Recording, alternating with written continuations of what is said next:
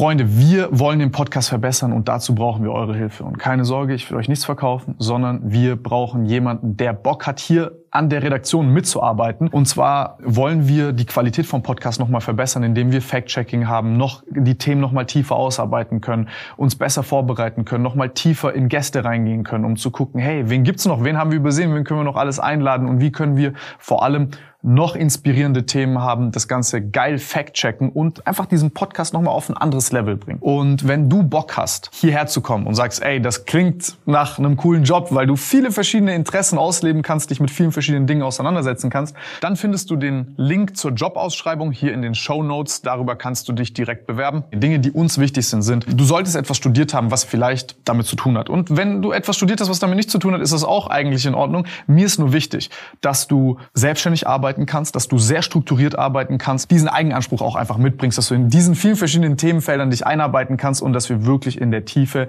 hier geilen Content machen können. Also, falls du Bock hast, hier unten ist der Link und wer weiß, vielleicht sehen wir uns bald hier und an alle anderen da draußen, wenn ihr Kumpel kennt, Freunde, wie auch immer, irgendjemanden in eurem Umfeld, wo ihr sagt, ey, das ist vielleicht ein cooler Job, das könnt ihr euch vorstellen, sagt Bescheid und dann sehen wir uns hier vielleicht mitten in Stuttgart bald wieder. Bevor es losgeht, Freunde, ihr findet den Podcast auch als Video auf YouTube. Der Link ist unten in der Beschreibung.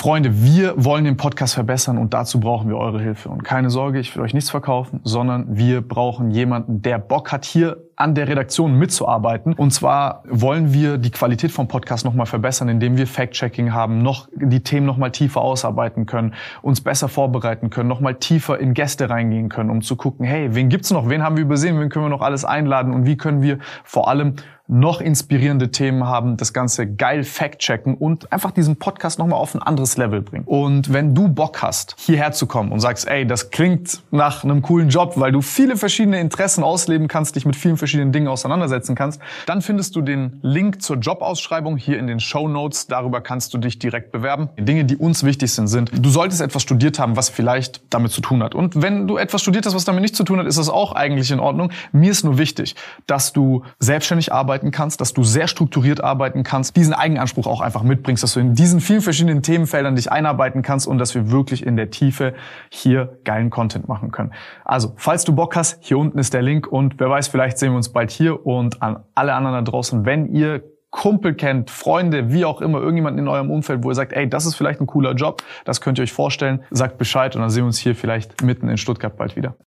Weißt du, was ich bei dir interessant finde jetzt? Das Naheliegende ist ja, glaube ich, immer, du bist Ghostwriter, du hast über 160 Hausarbeiten, Bachelorarbeiten, Masterarbeiten, Doktorarbeiten und so weiter geschrieben. Auch Sachen, wo fachfremd sind ja. für dich. Also du hast auch zum Beispiel über Psychologie, Hausarbeiten oder Bachelor, whatever Arbeiten geschrieben und du bist selber kein Psychologe. Mhm. Und äh, jetzt wir werden auch darüber sprechen und ich finde es auch voll interessant jetzt so zu hören, diese ganzen catchy Sachen. Was kostet das? Was für Leuten hilfst du? Äh, was, was sind das für Menschen? Wie ist das, um Gottes Willen, Doktorarbeit? Hä? Äh, oder ich meine, auch du oder deine Kollegen dann haben dann teilweise keinen Doktor selbst, schreiben aber Doktorarbeiten für andere. Also es ist so komplett abstrus. Was bedeutet es in der Gesellschaft? Wie viele Faker sind da unterwegs? Worauf sollte man eigentlich achten? Also diese ganze gesellschaftliche philosophisch, philosophische Frage. Aber ich habe eigentlich eine Sache, die mich fast viel mehr interessiert, als bevor wir darauf kommen. Ist, ja. Das, was du machst, ist ein krass kreativer Job insofern, dass du super viele, also du kommst ja auf den Kern von so einer wissenschaftlichen Arbeit. Weil wenn du von einer psychologischen über eine BWL, wirtschaftliche und so weiter so ein verschiedenes Spektrum an wissenschaftlichen Arbeiten mit verschiedenen Anforderungen und Komplexitäten schreibst, dann checkst du ja selber komplett durch und hast vielleicht den Key, die Methode, die du hier teilen kannst, dass jeder hier daheim vielleicht mitnehmen kann. Äh, will dir nicht dein Geschäft kaputt machen, aber wie man überhaupt wissenschaftlich ordentlich schreibt, dass man ja, also dass, dass man halt so wie du, vielleicht in einem Flugzeugflug eine Bachelorarbeit hin und zurück fertig schreibt mit 40 Seiten. Äh, ja, also mega und eine gute Note kriegt und auch was mitnimmt. Komplett, komplett. Ich würde es sogar ausweiten, weil ich meine, wissenschaftliche Arbeiten, das ist ja der Grund, warum die Unis sagen, lern mal methodisch zu arbeiten. Das heißt, mit dieser Methodik, die man in der wissenschaftlichen Arbeit anwenden kann, die kann man auch im ganzen Leben anwenden. ob es in Bezug aufs Time-Management, ob es auf Bezug auf fachliche Weiterbildung, also lebenslange Weiterbildung bezogen ist.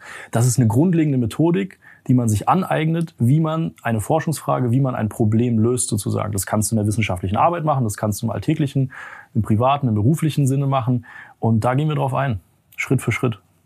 Okay, dann lass mal ich finde das am spannendsten tatsächlich jetzt. Ja? Ich will das hören, ja. Okay. Danach diese ganzen anderen Sachen, die finde ich auch spannend.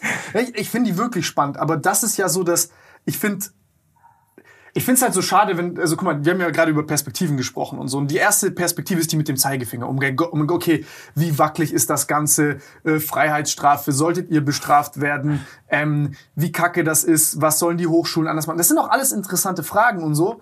Aber das ist ja jetzt, glaube ich, die krasseste Sache, die man von dir lernen kann, ist genau das, was du gerade beschrieben hast. Ja. Weiß, ich, weiß ich, was du am interessantesten findest. Wir können auch über was anderes reden. Wir, wir, starten, wir starten gern damit. Wir starten gern damit. Also, vor. Be bevor ich jetzt, bevor ich jetzt das, das, die Anweisung gebe oder dieses Verfahren beschreibe, vorab so ein paar, wie soll ich sagen, Grundsätze, die man sich noch klar machen sollte. Weil erstens, viele Studenten denken, es ist ihre wissenschaftliche Arbeit. Das ist nicht der Fall.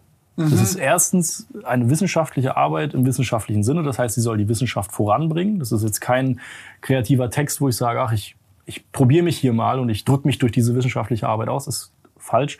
Deswegen müssen gewisse wissenschaftliche Standards erfüllt werden. Zitation, formale Schreibweise und so weiter und so fort. Und zweitens, das ist die wissenschaftliche Arbeit für den Prüfer oder für die Prüferin. Und die Prüferin kann andere Standards an diese wissenschaftliche Arbeit haben als der persönliche Autor oder Verfasser sozusagen. Also wenn, gebe jetzt ein Beispiel, wenn man jetzt inhaltlich sagt, okay, ich würde aber gerne noch die Abkürzung nehmen oder den Umweg nehmen, aber der Prüfer sagt, hey, das passt nicht zum roten Faden, mhm dann macht man das, was der Prüfer sagt. Weil am Ende des Tages bewertet der Prüfer diese Arbeit, du willst eine gute Note, also frag den Prüfer aus, was willst du da haben? Wie viele Kapitel, wie viele Quellen, wie viele englische Quellen, wie viele Journals. Also da kann man sich einfach eine Checkliste erfragen, wirklich schwarz auf weiß, dass der Prüfer einem sagt, hey, okay, pass auf, Tim, ich habe es verstanden, du willst eine 1,0 Arbeit, das sind meine Ansprüche da dran. Und da gibt's Prüfer, die sagen, ja, ja, machst du irgendwie so und schau mal in die Richtung. Oder es gibt Prüfer, die sagen, hey, okay, pass auf, das ist meine Checkliste. Du nimmst hier zehn Journals, die dürfen nicht älter als zwei Jahre alt sein, in dem und dem Bereich, von der und der Uni. Die müssen peer-reviewed sein, da sage ich jetzt mal noch die und die Uni involviert. Und wenn man diese Checkliste sich von Anfang an einholt, das lässt sich auf alles beziehen, auf Quellen, auf die Schreibweise, auf die Textlänge, auf die Anzahl an Unterkapitel, auf die Wortwahl, auf Wortwiederholungen. Also alles kann man da theoretisch erfragen. Und je detaillierter diese Anforderungen sind, desto besser weißt du, was gefragt ist. Weil ich sitze oft vor Studenten und die sagen mir, hey, ich habe keine Ahnung, was ich machen soll. Ich habe mein Thema, ja, ich habe einen Titel, aber was, wie gehe ich das jetzt an? Wo fange ich an? Wie formuliere ich das aus? Und so weiter und so fort. Die sind einfach im Unklaren.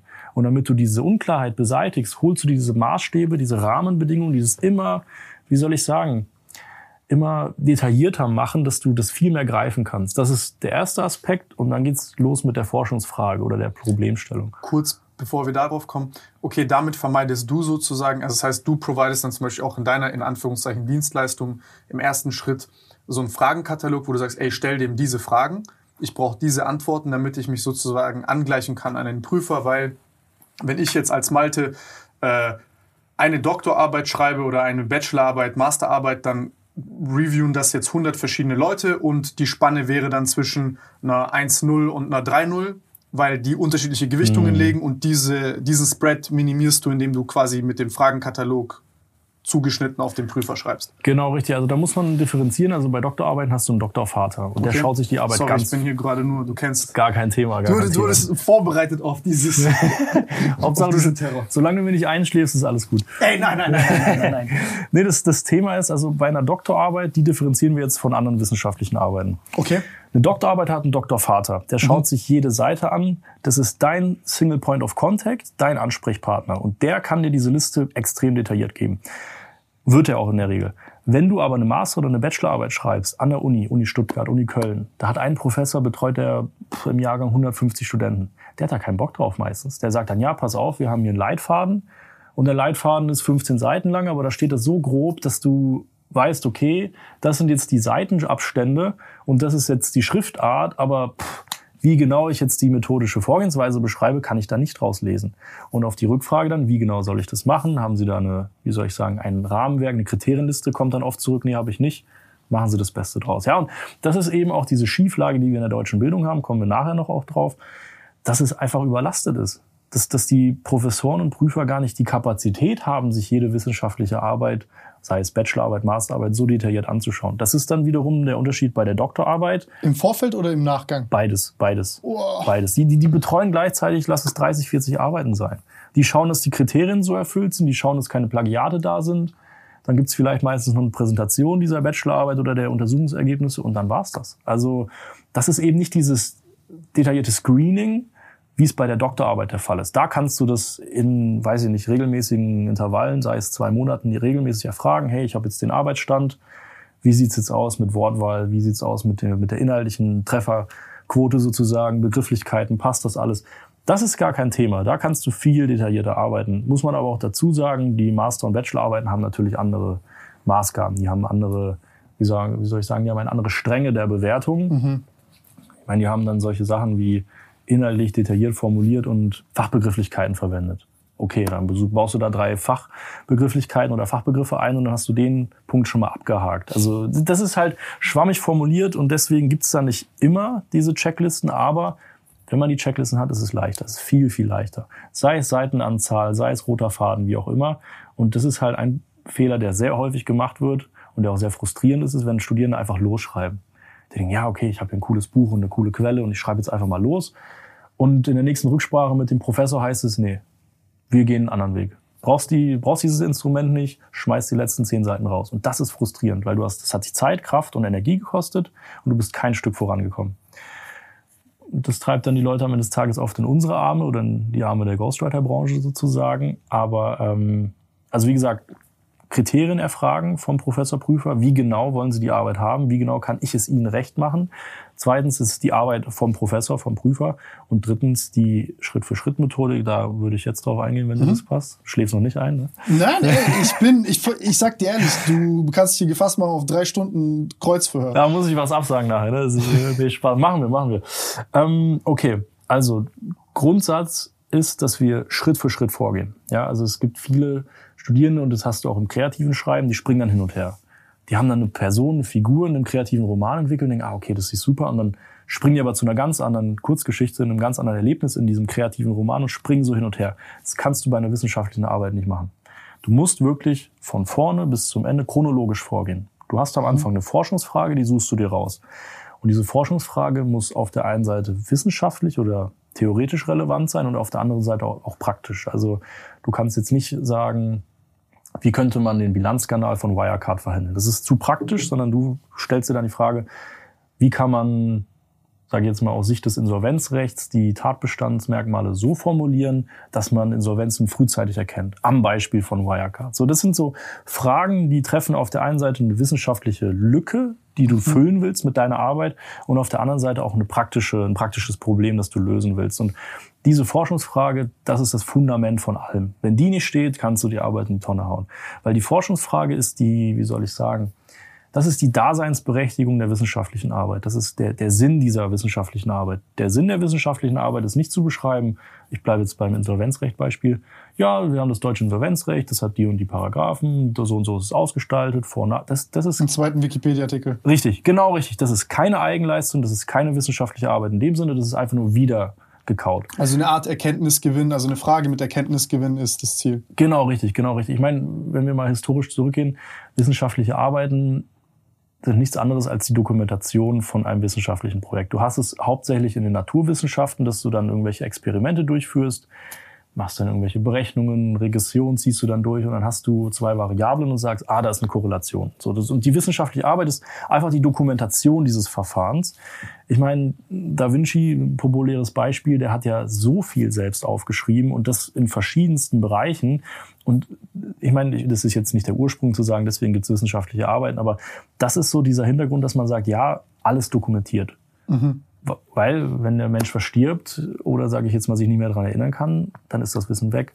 Und wir Menschen leben vom Wissen. Die Gesellschaft, die, die entwickelt sich durch Wissen, durch neue Erkenntnisse. Und das ist eben der Hintergrund, warum man das, sage ich jetzt mal, so niederschreibt und dokumentiert. Und halt den gesamten Gedankengang, wie du zu diesem Resultat halt kommst. Genau, richtig. Genau. Damit du den auch prüfen kannst, anfechten kannst, dort wiederum Lücken findest, weitere Folgefragen und so weiter. Genau, richtig, genau, richtig. Weil, weil ein maßgebendes Kriterium bei der Bewertung wissenschaftlicher Arbeit ist der rote Faden.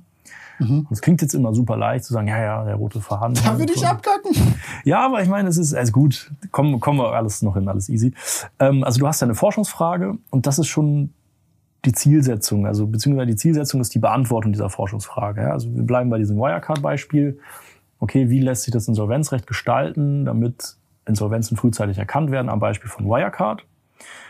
Und dann hast du die Zielsetzung, okay, wir präsentieren Verbesserungen für das deutsche Insolvenzrecht. Also, dass mhm. wir sagen, okay, der Paragraph muss raus oder der muss rein und der wird erweitert, der wird rausgenommen oder vereinfacht. Also, das ist dann das Ziel, sozusagen. Du hast die Forschungsfrage und du hast das Ziel und die Zielsetzung, die Beantwortung dieser Forschungsfrage. Und dazwischen ist der rote Faden. Mhm. Dazwischen ist, wie du eben gesagt hast, das Schritt für Schritt für Schritt vorgehen. Und das muss wirklich lückenlos sein. Weil die wissenschaftliche Vorgehensweise, die basiert darauf, dass du halt wirklich komplett rational und komplett, komplett strukturiert vorgehst. Also da muss eine Seite oder ein Satz auf den nächsten folgen. Klar kannst du mal inhaltliche Absätze haben, wo du sagst, okay, jetzt kommt ein neuer Absatz, aber innerlich muss das eine auf das andere schließen. Du, du kannst da nicht von links nach rechts springen und wieder zurück. Das wäre dann wieder, wie soll ich sagen, das kreative Schreiben, aber im wissenschaftlichen Schreiben muss es komplett durchgezogen sein und das ist eine Riesenschwierigkeit. Warum ist es eine Riesenschwierigkeit? Weil Studierende stehen dann erstens vor dem Problem, wissenschaftliche Arbeiten zu schreiben, wo sie keine Erfahrung drin haben, was auch völlig okay ist. Und zweitens auch keine inhaltliche Tiefe haben. Also sie müssen sich einmal mit der wissenschaftlichen Arbeit befassen und dann noch mit dem Inhalt. Und das zu vereinen in Bezug auf den roten Faden klappt halt oft nicht. Gerade jetzt, sage ich jetzt mal, bei diesen kleineren Hausarbeiten oder Bachelorarbeiten. In der Doktorarbeit sieht es dann anders aus. Ähm, dass man da diesen roten Faden nicht, nicht so sauber abbilden kann. Dann hast du da Wiederholungen, schweißt du ab, dann ist da ein Riss sozusagen. Also das sind alltägliche Probleme, die wir jeden Tag lösen sozusagen. Und, und es klingt wirklich banal, aber wenn du die Forschungsfrage hast und wenn du diesen roten Faden durchziehst und auf deine Zielsetzung kommst, dann hast du schon gewonnen. Und wenn du dem Prüfer natürlich die Arbeit recht machst mit seinen Spezifika, wie auch immer, dann, dann bist du durch. Klingt super banal, in der Umsetzung, die operative Umsetzung ist dann das Schwierige. Weißt du, wie ich meine? Ja. Ähm, wie würdest du jetzt zum Beispiel so eine Bachelorarbeit, eine Masterarbeit und so eine Doktorarbeit, Hausarbeit, also so diese verschiedenen Arten von Arbeiten mal kurz beschreiben und deren Anforderungen und ja, Schöpfungshöhen und. Gerne, gerne, gerne.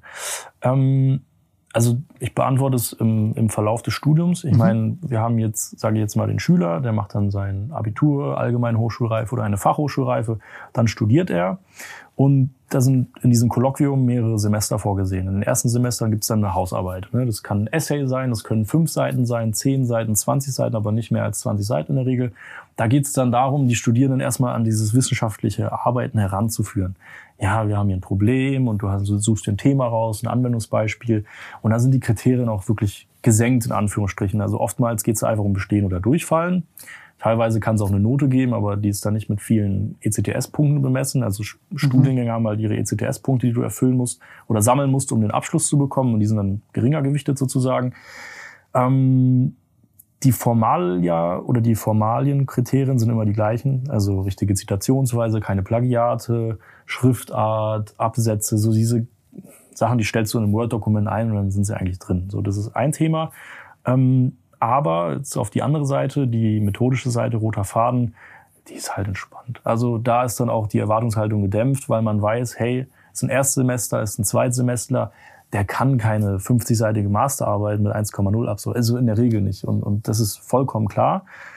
Dann gibt es in der Regel auch so ein theoretisches Seminar, nennt sich wissenschaftliches Arbeiten, kommt viel zu kurz meiner Meinung nach an, an, an deutschen Hochschulen. Und da geht es dann darum, wie erarbeite ich eine Forschungsfrage und wie arbeite ich ein Exposé, wie, wie finde ich Quellen, wie werte ich die aus, bla bla bla. Und nach diesem Modul und nach diesen kleineren Hausarbeiten kommt dann die Bachelorarbeit, die Abschlussarbeit. Das sind dann in der Regel vier bis sechs Monate, kriegt dann der Studierende Zeit dafür eingeräumt. Und dann geht's los zwischen 40 oder sage ich mal 30 bis 60 Seiten in der Regel. 60 ist schon eher unüblich, also so 30 bis 50 Seiten schreibt man dann in diesem halben Jahr. Und da ist es eine normale Prüfungsleistung, also so, als würdest du eine normale Klausur schreiben. Formalia-Kriterien sind die gleichen oder die gleiche Höhe sozusagen.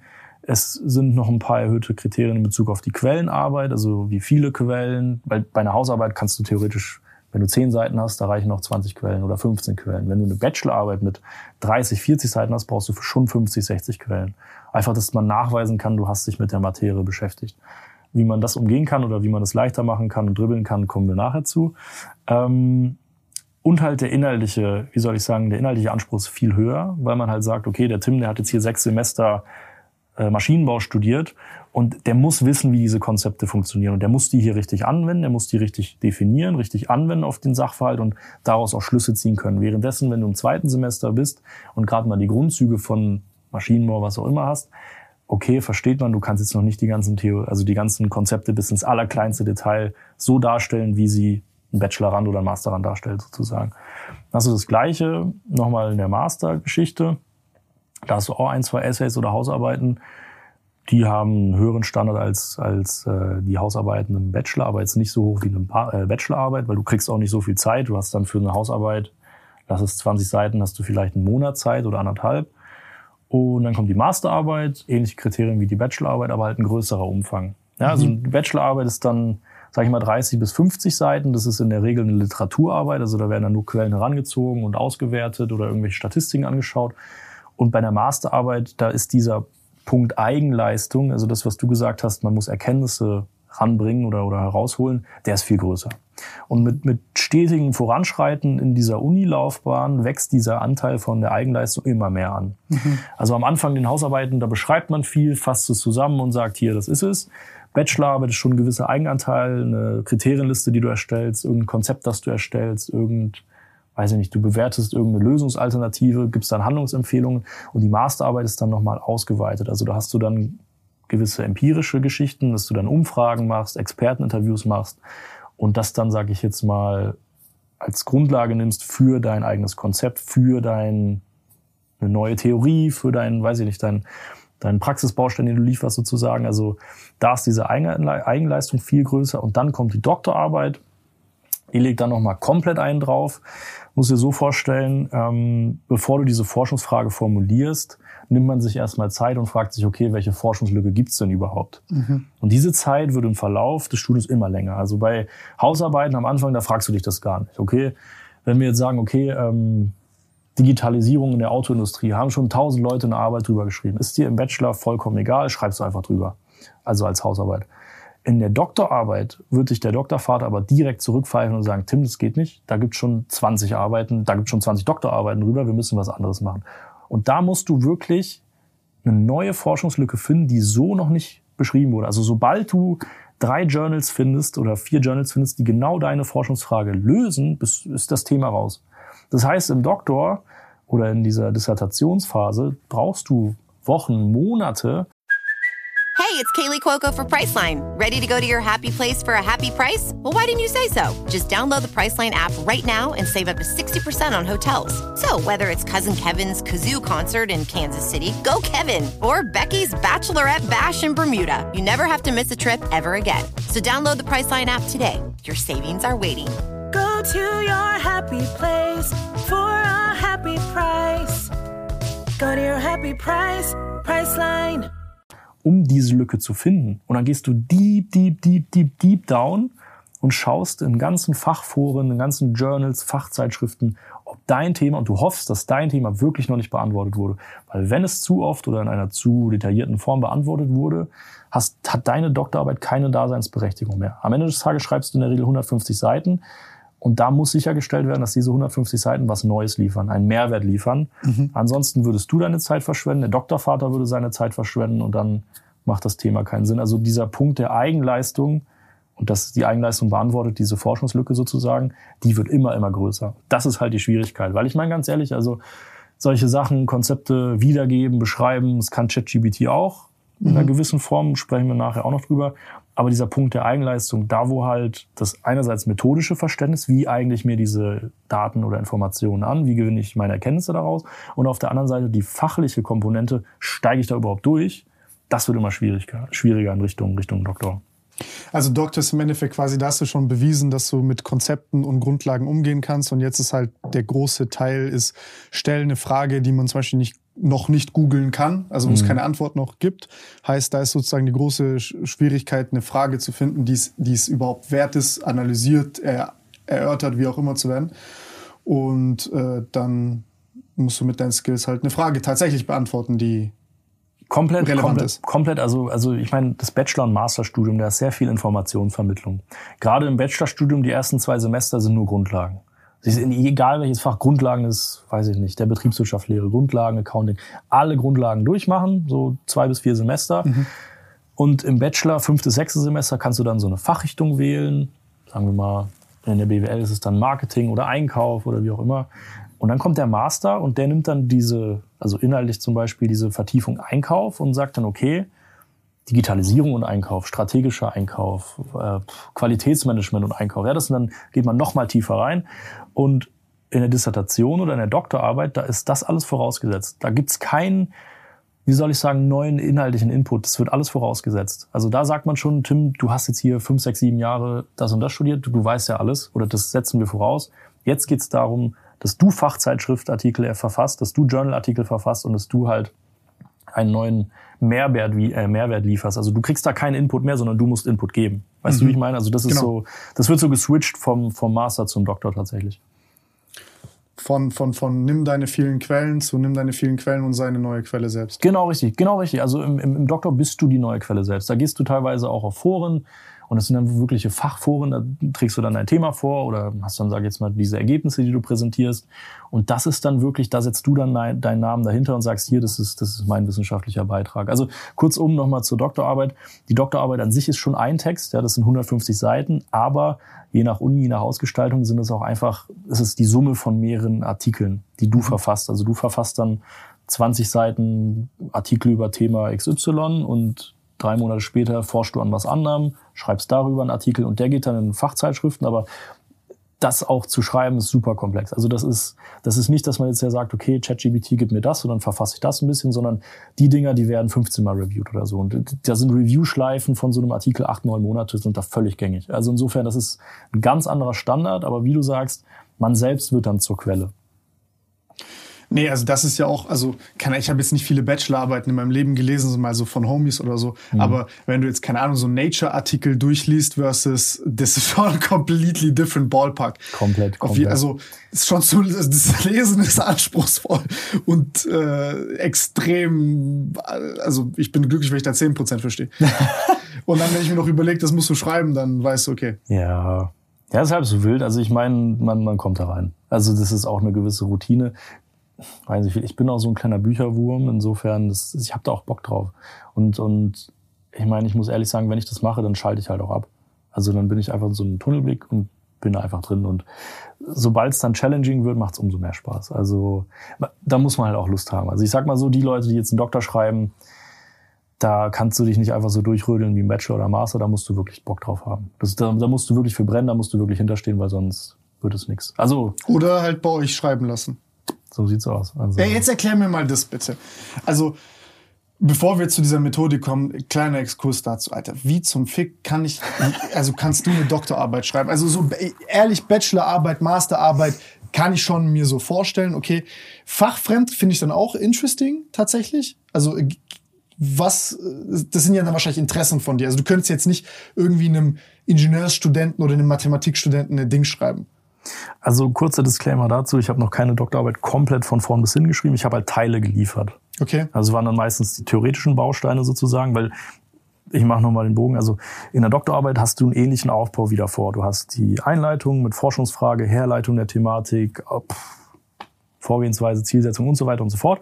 Dann hast du so einen theoretischen Baustein, der sagt diese ganzen theoretischen Konzepte und Grundlagen, die jetzt vorausgesetzt werden für die Beantwortung der Forschungsfrage. Dann kommt der dritte Baustein, dieser praktische Baustein, wo jetzt Forschungen angestellt werden, Umfragen gemacht werden. Das ist so der praktische Baustein. Der wird dann tatsächlich meistens durch die Studierende umgesetzt, weil ich kann jetzt hier nicht Leute befragen und sagen, ich bin Person XY. Und dann den Schlussteil, wo du das Ganze zusammenfasst und die Beantwortung der Forschungsfrage umsetzt.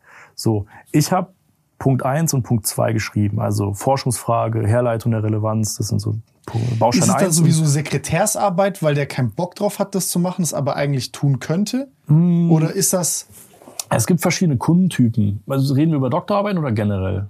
ja, mal, mal- lass generell sprechen und Okay, dann okay. halt das Easy. Beispiel auch noch da. Easy, easy. Also generell gibt's verschiedene Kundengruppen. Du hast einmal die Faulen, die sich halt echt sagen, pff, dann lasse ich sie halt wen anders schreiben. Ich habe da wirklich keine Lust drauf.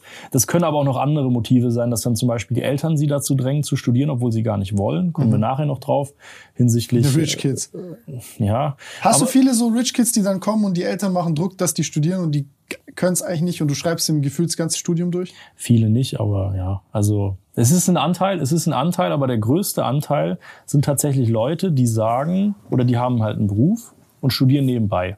Ja, machen da irgendwie an der FOM oder an irgendeiner Fernhochschule und haben eine Family, haben einen Job oder haben ein eigenes Unternehmen. So.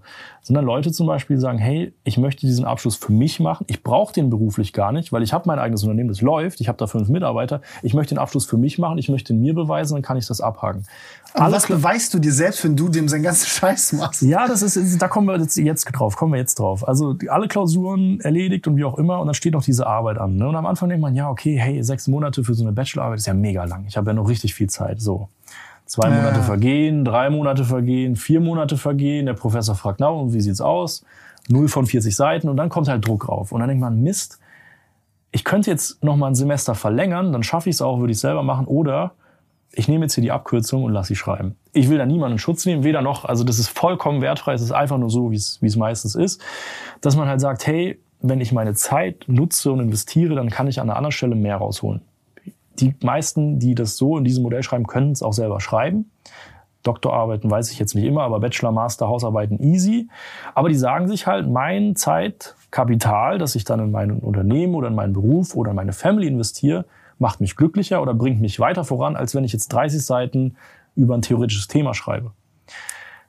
Das ist dann halt auch eben die Frage, und da kommen wir schnell zu der Frage, wie sinnvoll sind dann wissenschaftliche Arbeiten überhaupt? Und wie sinnvoll sind die ganzen Standards an diese wissenschaftlichen Arbeiten? Also, und da verstehe ich viele Leute auch, wenn dann der Professor sagt, du musst aber in dieser 30-seitigen Arbeit mindestens zwölf Seiten beschreiben, was Kosten sind.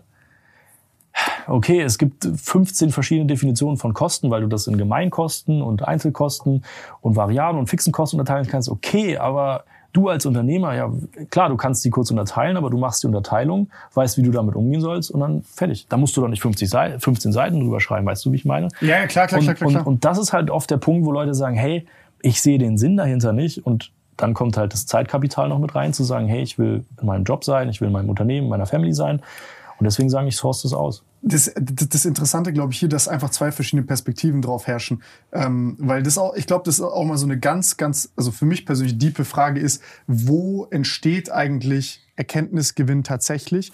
Und ähm, wo, wo und wie findet der Anwendung? Ja. Und ich glaube, das ist so eine, da sind die Anreize beziehungsweise dieses Verständnis in Universitäten und in Real Life ein bisschen, äh, die sind nicht deckungsgleich, Ja, ja, meiner komplett, Meinung nach. Und ich war noch nie in der Uni.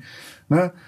Aber zum Beispiel jetzt bei dieser Kostensache, variable Kosten, Fixkosten, also Gesamtkosten, Mhm. äh, bla bla bla, ist es halt so, okay, wenn ich jetzt zwölf Seiten darunter schreibe und ich bin jetzt der Prof und ich sage, ich will eine komplette theoretische Aufdröselung von all diesen Sachen und eine perfekte, äh, vollumfängliche äh, Beschreibung dieser Sachen für mein Archiv, dann hat das halt eine andere Funktion als ein Unternehmer, der sagt, okay, ähm, ganz ehrlich, okay, äh, der muss ja die Sequenz dieser Sachen verstehen. Ich, mein, mein Overhead muss ich rechnen auf meine ganzen zwölf Monate. Für mein, keine Ahnung, für meine Waren muss ich halt wissen, okay, das muss jetzt, äh, das muss mit dem Deckungsbeitrag funktionieren. Die, die variablen Kosten oder die, die Marketingkosten sind dann halt beim zweiten Deckungsbeitrag jetzt, also wie auch immer. Und dann muss das halt, also das, das ist eine viel, ähm, die kannst du auch beschreiben, aber ich sag mal so, du arbeitest viel heuristischer als Unternehmer, weil du, weil dieser Trade-off zwischen jetzt, habe ich jetzt zwei Prozent besser oder zehn Prozent besseres Verständnis meiner Kosten oder bin ich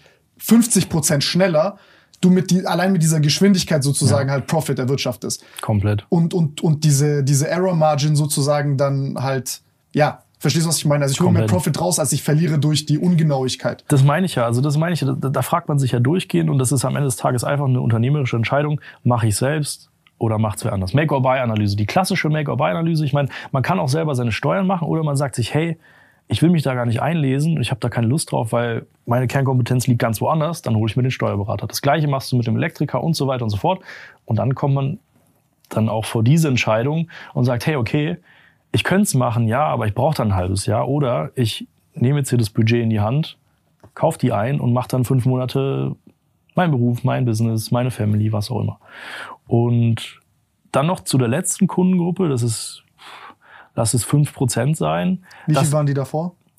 Boah, 70. 70 sind, 70%? ja, ja, 70 sind die, die das berufsbegleitend machen oder die, weiß ich nicht, parallel sich die was aufbauen. wären, das zu machen, aber Ja, ja. nicht machen Ja. wollen, weil sie sagen, Mhm. bei statt Die Mac. sind ja schon am Ende des Studiums. Die haben Mhm. alle Klausuren, die haben die Hausarbeiten gemacht. Jetzt ist nur noch dieser letzte Punkt und dann sagen sie, hey, komm, brauche ich Hilfe. Aber muss ich auch kurz dazu sagen, zu dieser groß, größten Kundengruppe, ähm, manchmal kaufen die auch nur Bausteine ein. Also die, die, die praktische Umsetzung und, und Interviews und Erfragen bei sich im Unternehmen oder sonst wo, das machen die oft selbst.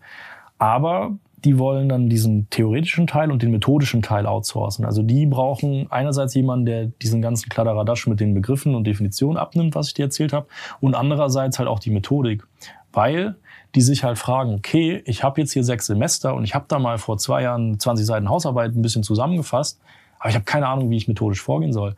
Und da kommt dann halt der Ghostwriter oder Fachlektor oder wie auch immer ins Spiel und sagt, ja, okay, verstehe, die Forschungsfrage wird von uns, also die wird auch, wenn man will, durch den Ghostwriter erarbeitet.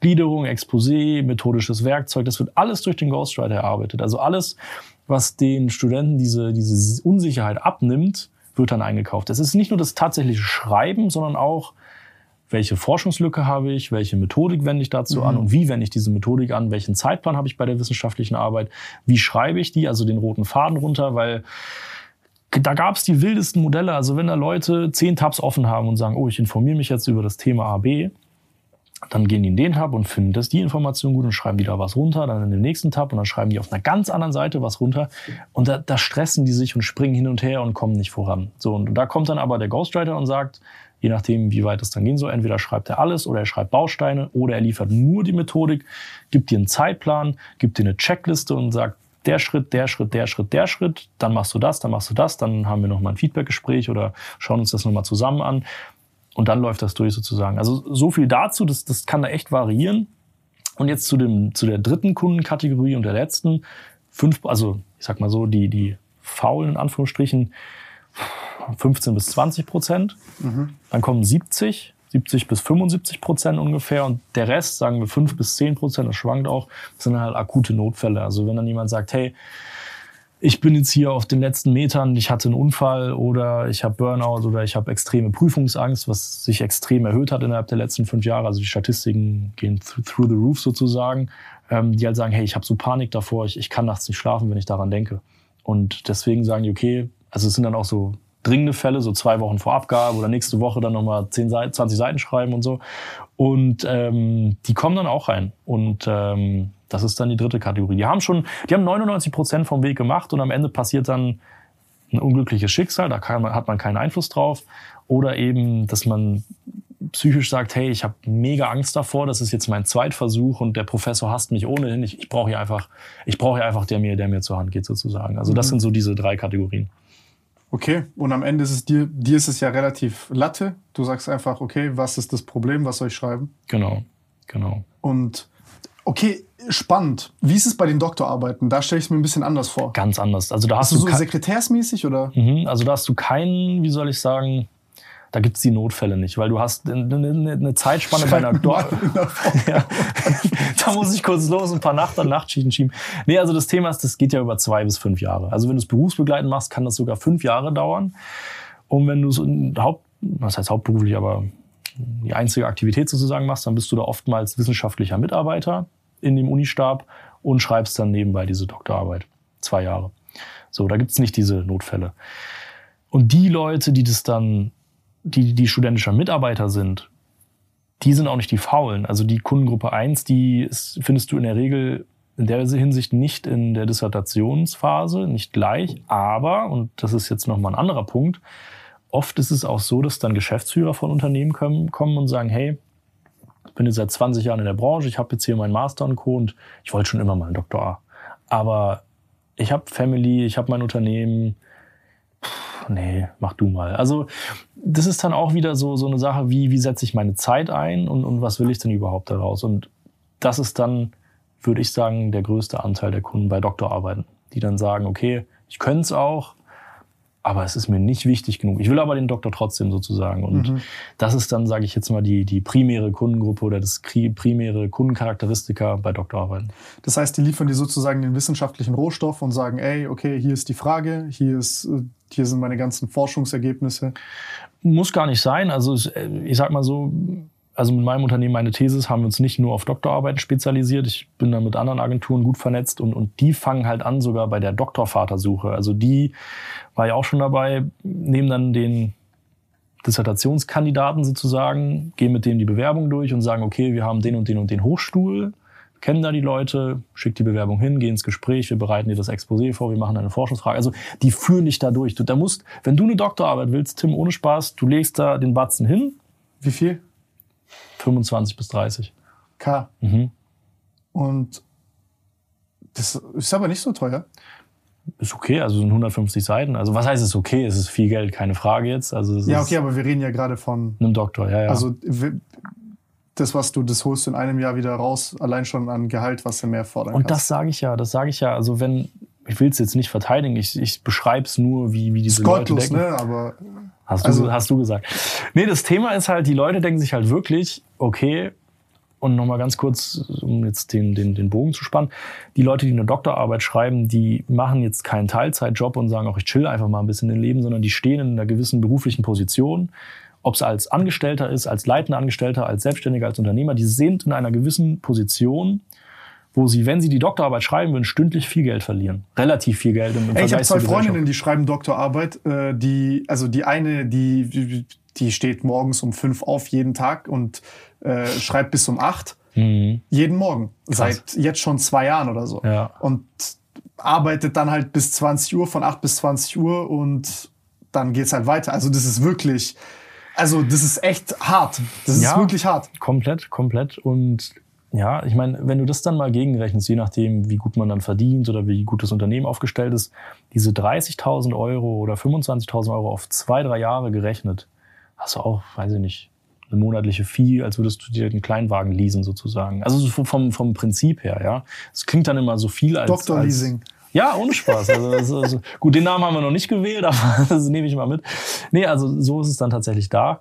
Aber ähm, da werden auch in Raten gezahlt. Also es ist nicht so, dass du jetzt hier einen Kredit aufnehmen musst und dann einmal zahlst, sondern das sind dann Raten. Du hast auch Teillieferungen.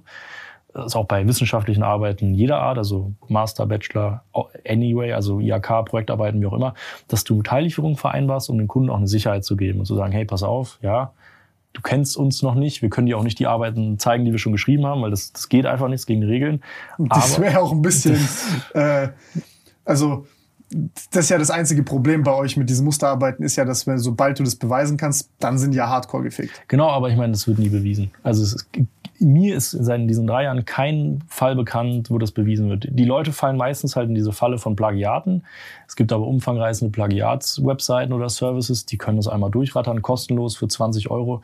Und da wird dir direkt angezeigt, was kritisch ist und dann alles easy. Und kurz, kurzum nochmal, ähm, was ich sagen wollte, also das ist halt am Ende des Tages oder zu diesen Teilzahlungen, also die leisten halt Teilzahlungen für Teillieferungen. Also wenn wir jetzt eine Masterarbeit von 80 Seiten haben, 20 Seiten werden erstmal als Teillieferung eins vereinbart, dann wird auch erstmal ein Viertel angezahlt. Also immer mit Anzahlung und dann ein Viertel geleistet. Und teilweise ist es auch so, dass dann der Student sagt, hey, ich habe doch Bock, ich habe doch Zeit, ich will es jetzt doch schreiben. This episode is brought to you by Shopify. Whether you're selling a little or a lot, Shopify helps you do your thing, however you cha-ching. From the launch your online shop stage, all the way to the we just hit a million orders stage. No matter what stage you're in, Shopify's there to help you grow. Sign up for a $1 per month trial period at shopify.com slash special offer, all lowercase. That's shopify.com slash special offer. Und dann sagt er nach der dritten Teil, nach 60 Seiten wieder, boah, ich, ich komme mir mit der Zeit nicht hin, helf mir noch mal bitte auf den letzten Metern und dann kommt er wieder. Also was ich damit sagen will, ist, es ist super flexibel dort. Und also gerade wir als meine Thesis haben uns halt zum Credo gemacht, wir richten uns nach den Belieben des Studenten. Und am Ende des Tages haben wir keine Pakete, die wir sagen, und das Paket 1 und 2 entscheide ich oder du bist raus, sondern wir wollen Lösungen liefern, wir wollen den Studenten helfen. Und das heißt, dass wir uns dieser individu- individuellen Situation anpassen. Also wenn ihr eure Bachelorarbeit kaufen wollt, dann auf meinethesis.de und Mit Tim Über Gabel, mein- genau, Tim Gabel meine 15 Prozent und so machen wir Genau. alles. Ja. ähm, Nein, ey, ich versuche da wertefrei zu sein. Ich, ich sehe halt zwei Probleme darin. Ich sehe Mhm. einerseits, also ich sehe das Problem, ich springe jetzt kurz, also ich, ich sehe ich sehe einerseits das Problem beim Arbeitgeber, also ich zum Beispiel, ich gucke da gar nicht so krass drauf. Mhm.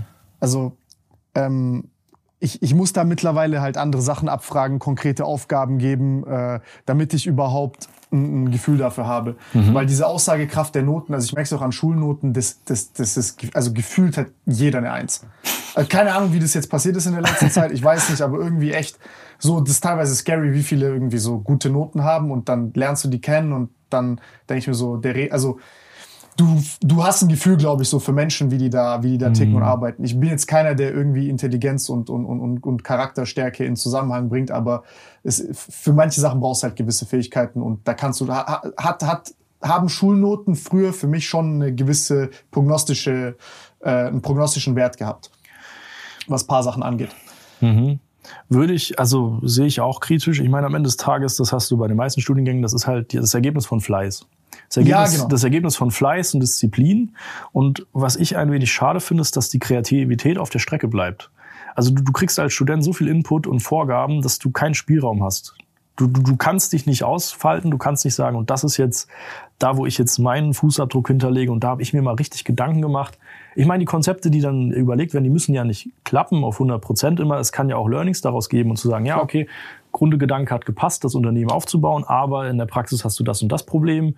Okay, das gehe ich dann an. Das ist auch ein Learning. Aber dieses Wiedercoin von Wissen und dann in der Klausur oder wissenschaftlichen Arbeit dann wieder darzulegen und, und, und einfach zu reproduzieren, beziehungsweise auf einen Zusammenhang anzuwenden, damit ist es dann auch getan und dann kriegst du darauf die Note, aber du kriegst ja keine Note auf Kreativität oder auf, wie soll ich sagen, Konzepterstellung oder unterne- unternehmerisches Denken, finanzielles Handeln, wie auch immer. Das sind ja, ich meine, wenn ich mir Schulnoten angucke, was bringt mir jetzt die, das, das Fach Musik? Klar kommen dann Leute und sagen, aus sozialpädagogischer Sicht hast du den und den Einfluss auf deine Persönlichkeit, aber ganz ehrlich, ob ich da jetzt eine 2 minus oder eine 3 plus pff, ich sitze trotzdem hier mit dir und kann normal reden. Also es ist jetzt Ja, nichts, was, was mich jetzt bisher zurückgehalten hat oder ähnliches.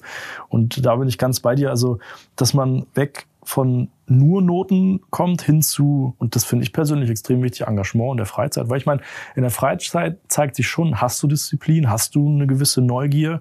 Es muss jetzt nicht nur ein Sport sein, das, das kann soziales Engagement sein, das kann ein eigenes Unternehmen nebenbei sein, dass halt einfach jemand da rausgeht und sagt, hey, ich bin wissbegierig und ich will hier was machen. Und das finde ich, das bleibt in der Schule halt teilweise auf der Strecke, gerade jetzt in der schulischen Ausbildung vor dem Studium, dass ähm, so viel Input geleistet wird, aber kein Freiraum besteht. Ja, ey, das sind voll gute Sachen, die du gerade sagst. Also das erste ist, glaube ich, dass man halt von so einer, gut, ist immer so ein Ami-Deutschland-Beispiel, ist diese Exzellenzförderung und überhaupt die Ermöglichung von Exzellenz. Das finde ich halt, finde ich eine gute und wichtige Sache, weil das dir halt den Raum gibt, in deiner Freizeit halt Sachen zu machen, in denen du gut bist. Ja. Und am Ende des Tages ist Leidenschaft ist ja kein, ist ja kein introspektiver Prozess, wo ich jetzt sage, ich finde meine Leidenschaft, indem ich 18 Stunden am Tag in mir selber, da- in, in mir selbst danach suche. Nein, Digga, das ist halt, wenn du früh gefördert worden bist in einer Sache und dann halt irgendwie merkst mit 6, 7, 8, 9, 10 Jahren, du bist besser als andere darin, du bist effektiv, dann hast du halt einen selbstverstärkenden Effekt, der dann halt wie ein Zinseszinseffekt dann halt deine ganze Entwicklung lang mitgeht. Ja. Und dann ist das halt so, das ist kein Huhn- und Ei-Problem. Weißt du, was ich meine? Komplett, also Leute tun komplett. so, als wäre das ein Huhn- und Ei-Problem. Das ist aber kein Huhn- und Ei-Problem. Komplett, komplett. Weil äh, du musst dich halt irgendwann, es ist eher eine Entscheidung zu gucken, okay, was, welchen potenziellen Weg wähle ich halt jetzt. Ähm, das das glaube ich, das Erste, was so ein bisschen da eher dann auf Durchschnitt getrimmt ist. So das, was du gerade mit Musik sagst. So ist mir jetzt scheißegal, ob ich ein 3 Plus oder ein 2 Minus habe. Hauptsache, ich habe aber diese drei, vier Fächer oder dieses eine Fach zumindest, in dem ich halt wirklich richtig Bock hab. Und ich glaube, da merken auch viele, wenn sie dieses eine Fach haben, wo sie richtig auftauen, dass sie in allem auch nochmal so einen krassen Basiseffekt haben. Äh, Also bei mir war es zumindest so mit zum Beispiel so Bio, Mathe und so Zeug. Ja. Weil wenn ich einmal verstanden habe, ah, okay, ich verstehe jetzt, wie man naturwissenschaftlich denkt, dann verstehe ich auch Physik besser, obwohl es mich eigentlich nicht so sehr juckt. Ja. Aber ich habe einen besseren Zugang dazu. Das ist halt dieses Methodenset, das du halt aufbaust. Und das, Genau. das finde ich ist halt entscheidend. Und, und das ist das, was ich vorhin meinte. Also die wissenschaftliche Methodik, die, die, wenn du weißt, wie du Schritt für Schritt vorgehst und du setzt diesen roten Faden nur um, wenn du Schritt für Schritt vorgehst, dann kannst du das auch im Privaten, im Beruflichen anwenden. Ob es jetzt, sage ich jetzt mal, dein, dein Fitnessziel ist, da sage ich jetzt mal anzugehen, dann weißt du genau, okay, wenn wir jetzt in KPIs denken, ich wiege jetzt 80 Kilo, ich will aber 85 und Muskelmasse wiegen, habe sechs Monate Zeit, dann brichst du das in kleine Wochen- oder Monatspläne runter und dann kommt die Execution. Und also das ist so diese strukturelle Vorgehensweise, die du eigentlich durch wissenschaftlich Arbeiten lernen solltest, was nicht erfolgt, solltest du eigentlich dadurch lernen. Aber wenn du diese Methodik hast, wie du sagst, bei Naturwissenschaften, du weißt, okay, du verstehst jetzt dieses Konzept, du hast gewisse Aktoren, du hast gewisse Sensoren oder Einflusspunkte und dann gibt's jeder Einfluss hat dann nochmal einen zweiten Einfluss oder eine folgende Konsequenz, die daraus entsteht und entsteht. Und wenn du das checkst, dann kannst du das auch woanders anwenden und sagen, ah, okay, und deswegen ist der Zusammenhang so und so. Also da bin ich ganz bei dir, dass, dass dieses Methodenset extrem wichtig ist. Und das kannst du durch Schulnoten, finde ich, nicht immer richtig nachweisen. Ich finde aber da zum Beispiel, dass Mathe so ein sehr, also Mathe ist auf diesem Abstraktionslevel genau das, was du eigentlich beschreibst. Mhm. Ja, ja. Weil du quasi sagst, okay, ob ich jetzt Biologie, Physik, Gesellschafts-, äh, äh, Sozialwissenschaften, Psychologie angucke, wenn ich jetzt zum Beispiel verstehe, okay, du sagst jetzt Sensor und Aktor oder so, ich habe keine Ahnung, was es ist, aber das, das sind ja, keine Ahnung, aufnehmender und ein abgebender Einflussfaktor Mhm. Ja, genau, zum genau. Beispiel. Mhm. Ne, der eine wirkt ein, der andere nimmt auf und so weiter und dann sind die zu, also Ja.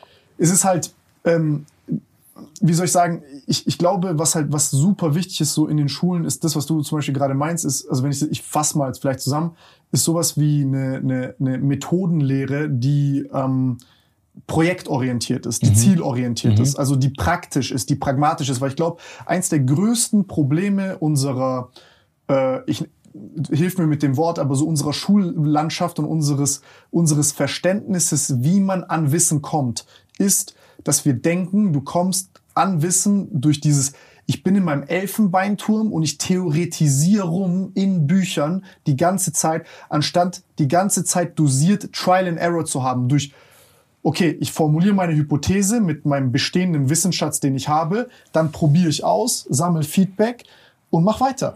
Und ich, die einzige Einschränkung, die man haben sollte oder wo Angst berechtigt ist, mach einfach kein Trial and Error, wo dich dein Kopf kosten kann. Das ist aber auch so eine, so eine deutsche Vorgehensweise zu sagen, hey, wir können keine Fehler machen und, und diese Fehlerkultur muss halt positiv werden im Sinne von, wir können nur Learnings haben. Ich bin ganz bei dir und ich würde aber sagen, das ist auch je nach wissenschaftlichem Bereich oder je nach Thematik unterschiedlich. Also gerade IT ist nur Try and Error. Da brauchst du ja gar nicht definieren 0 und 1, sondern komm, codier, mach, mach, dass es funktioniert. Es klappt nicht, du hast den Error, nächster Code, nochmal, nochmal, nochmal. Währenddessen bei, bei BWL-Fächern, ich bin ja eigentlich auch, ich bin ja eigentlich auch ein BWLer, das ist ja nur Gelaber.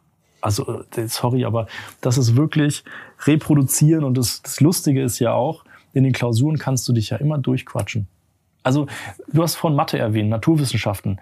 Wenn da das Ergebnis 20 lautet, dann ist das Ergebnis 20. Da ist nicht 19 und auch nicht 22, sondern es ist 20. Und wenn du das triffst, ist super, wenn nicht, ist es falsch.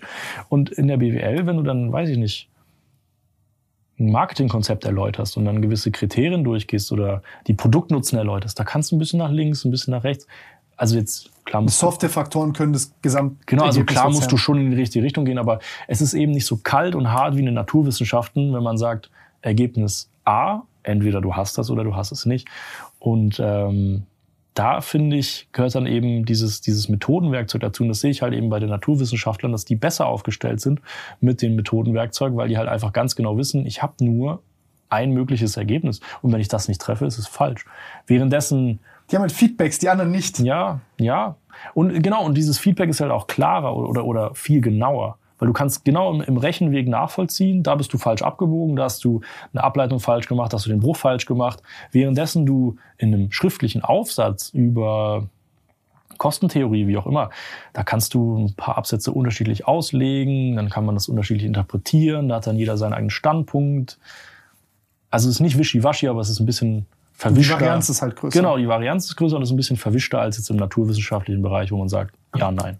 Ja, ich finde, das, das ist ja auch ganz interessant. So, du als Lernender, du passt dich ja dann auch an, zum Beispiel bei allen Wissenschaften, wo die Varianz größer ist, Mhm. also im Resultat an den Bewerter, an den Bewerter. Ja, Und dann hast du so eine psychologische Angleichung, dass du halt versuchst, dem Bewerter zu gefallen, anstatt dass du versuchst, die fachliche Frage wirklich zu lösen. komplett. Weil das ist das, was du gerade sagst, weil wenn die Varianz irgendwann halt, also in Mathe oder Biologie, ich kann, du hast auch bestimmt irgendeine Form von Varianz da drin, aber die ist so viel geringer, dass die halt niemals, ähm, dass, dass der Bewerter halt nicht darauf so krassen Einfluss nehmen kann. Ja. Und dann wisst ihr halt beide, ihr könnt das nicht manipulieren.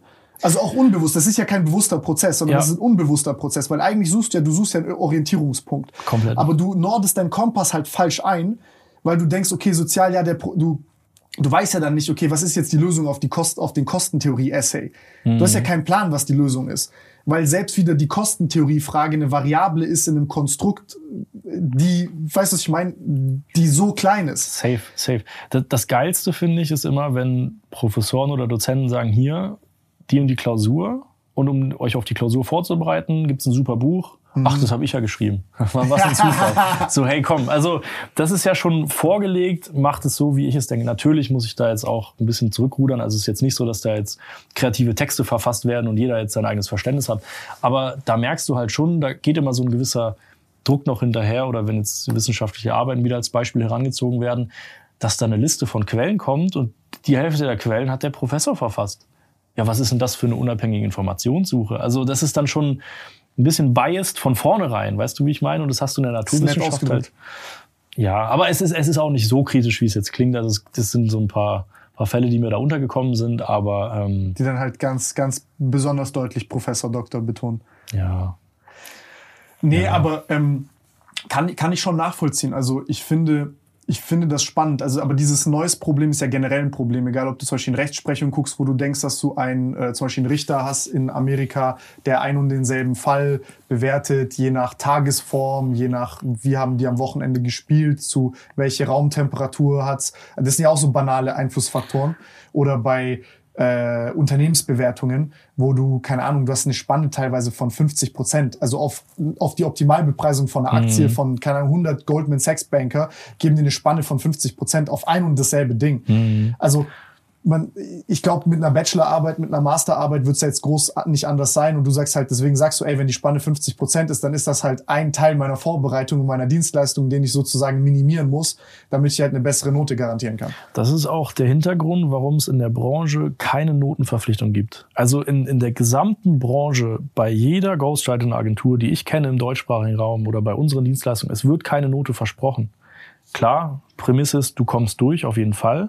Und zweite Prämisse, die ist aber nicht schwarz auf weiß gedruckt, ist, dass du eine gute bis sehr gute Note hast. Also besser als 2,4 auf jeden Fall.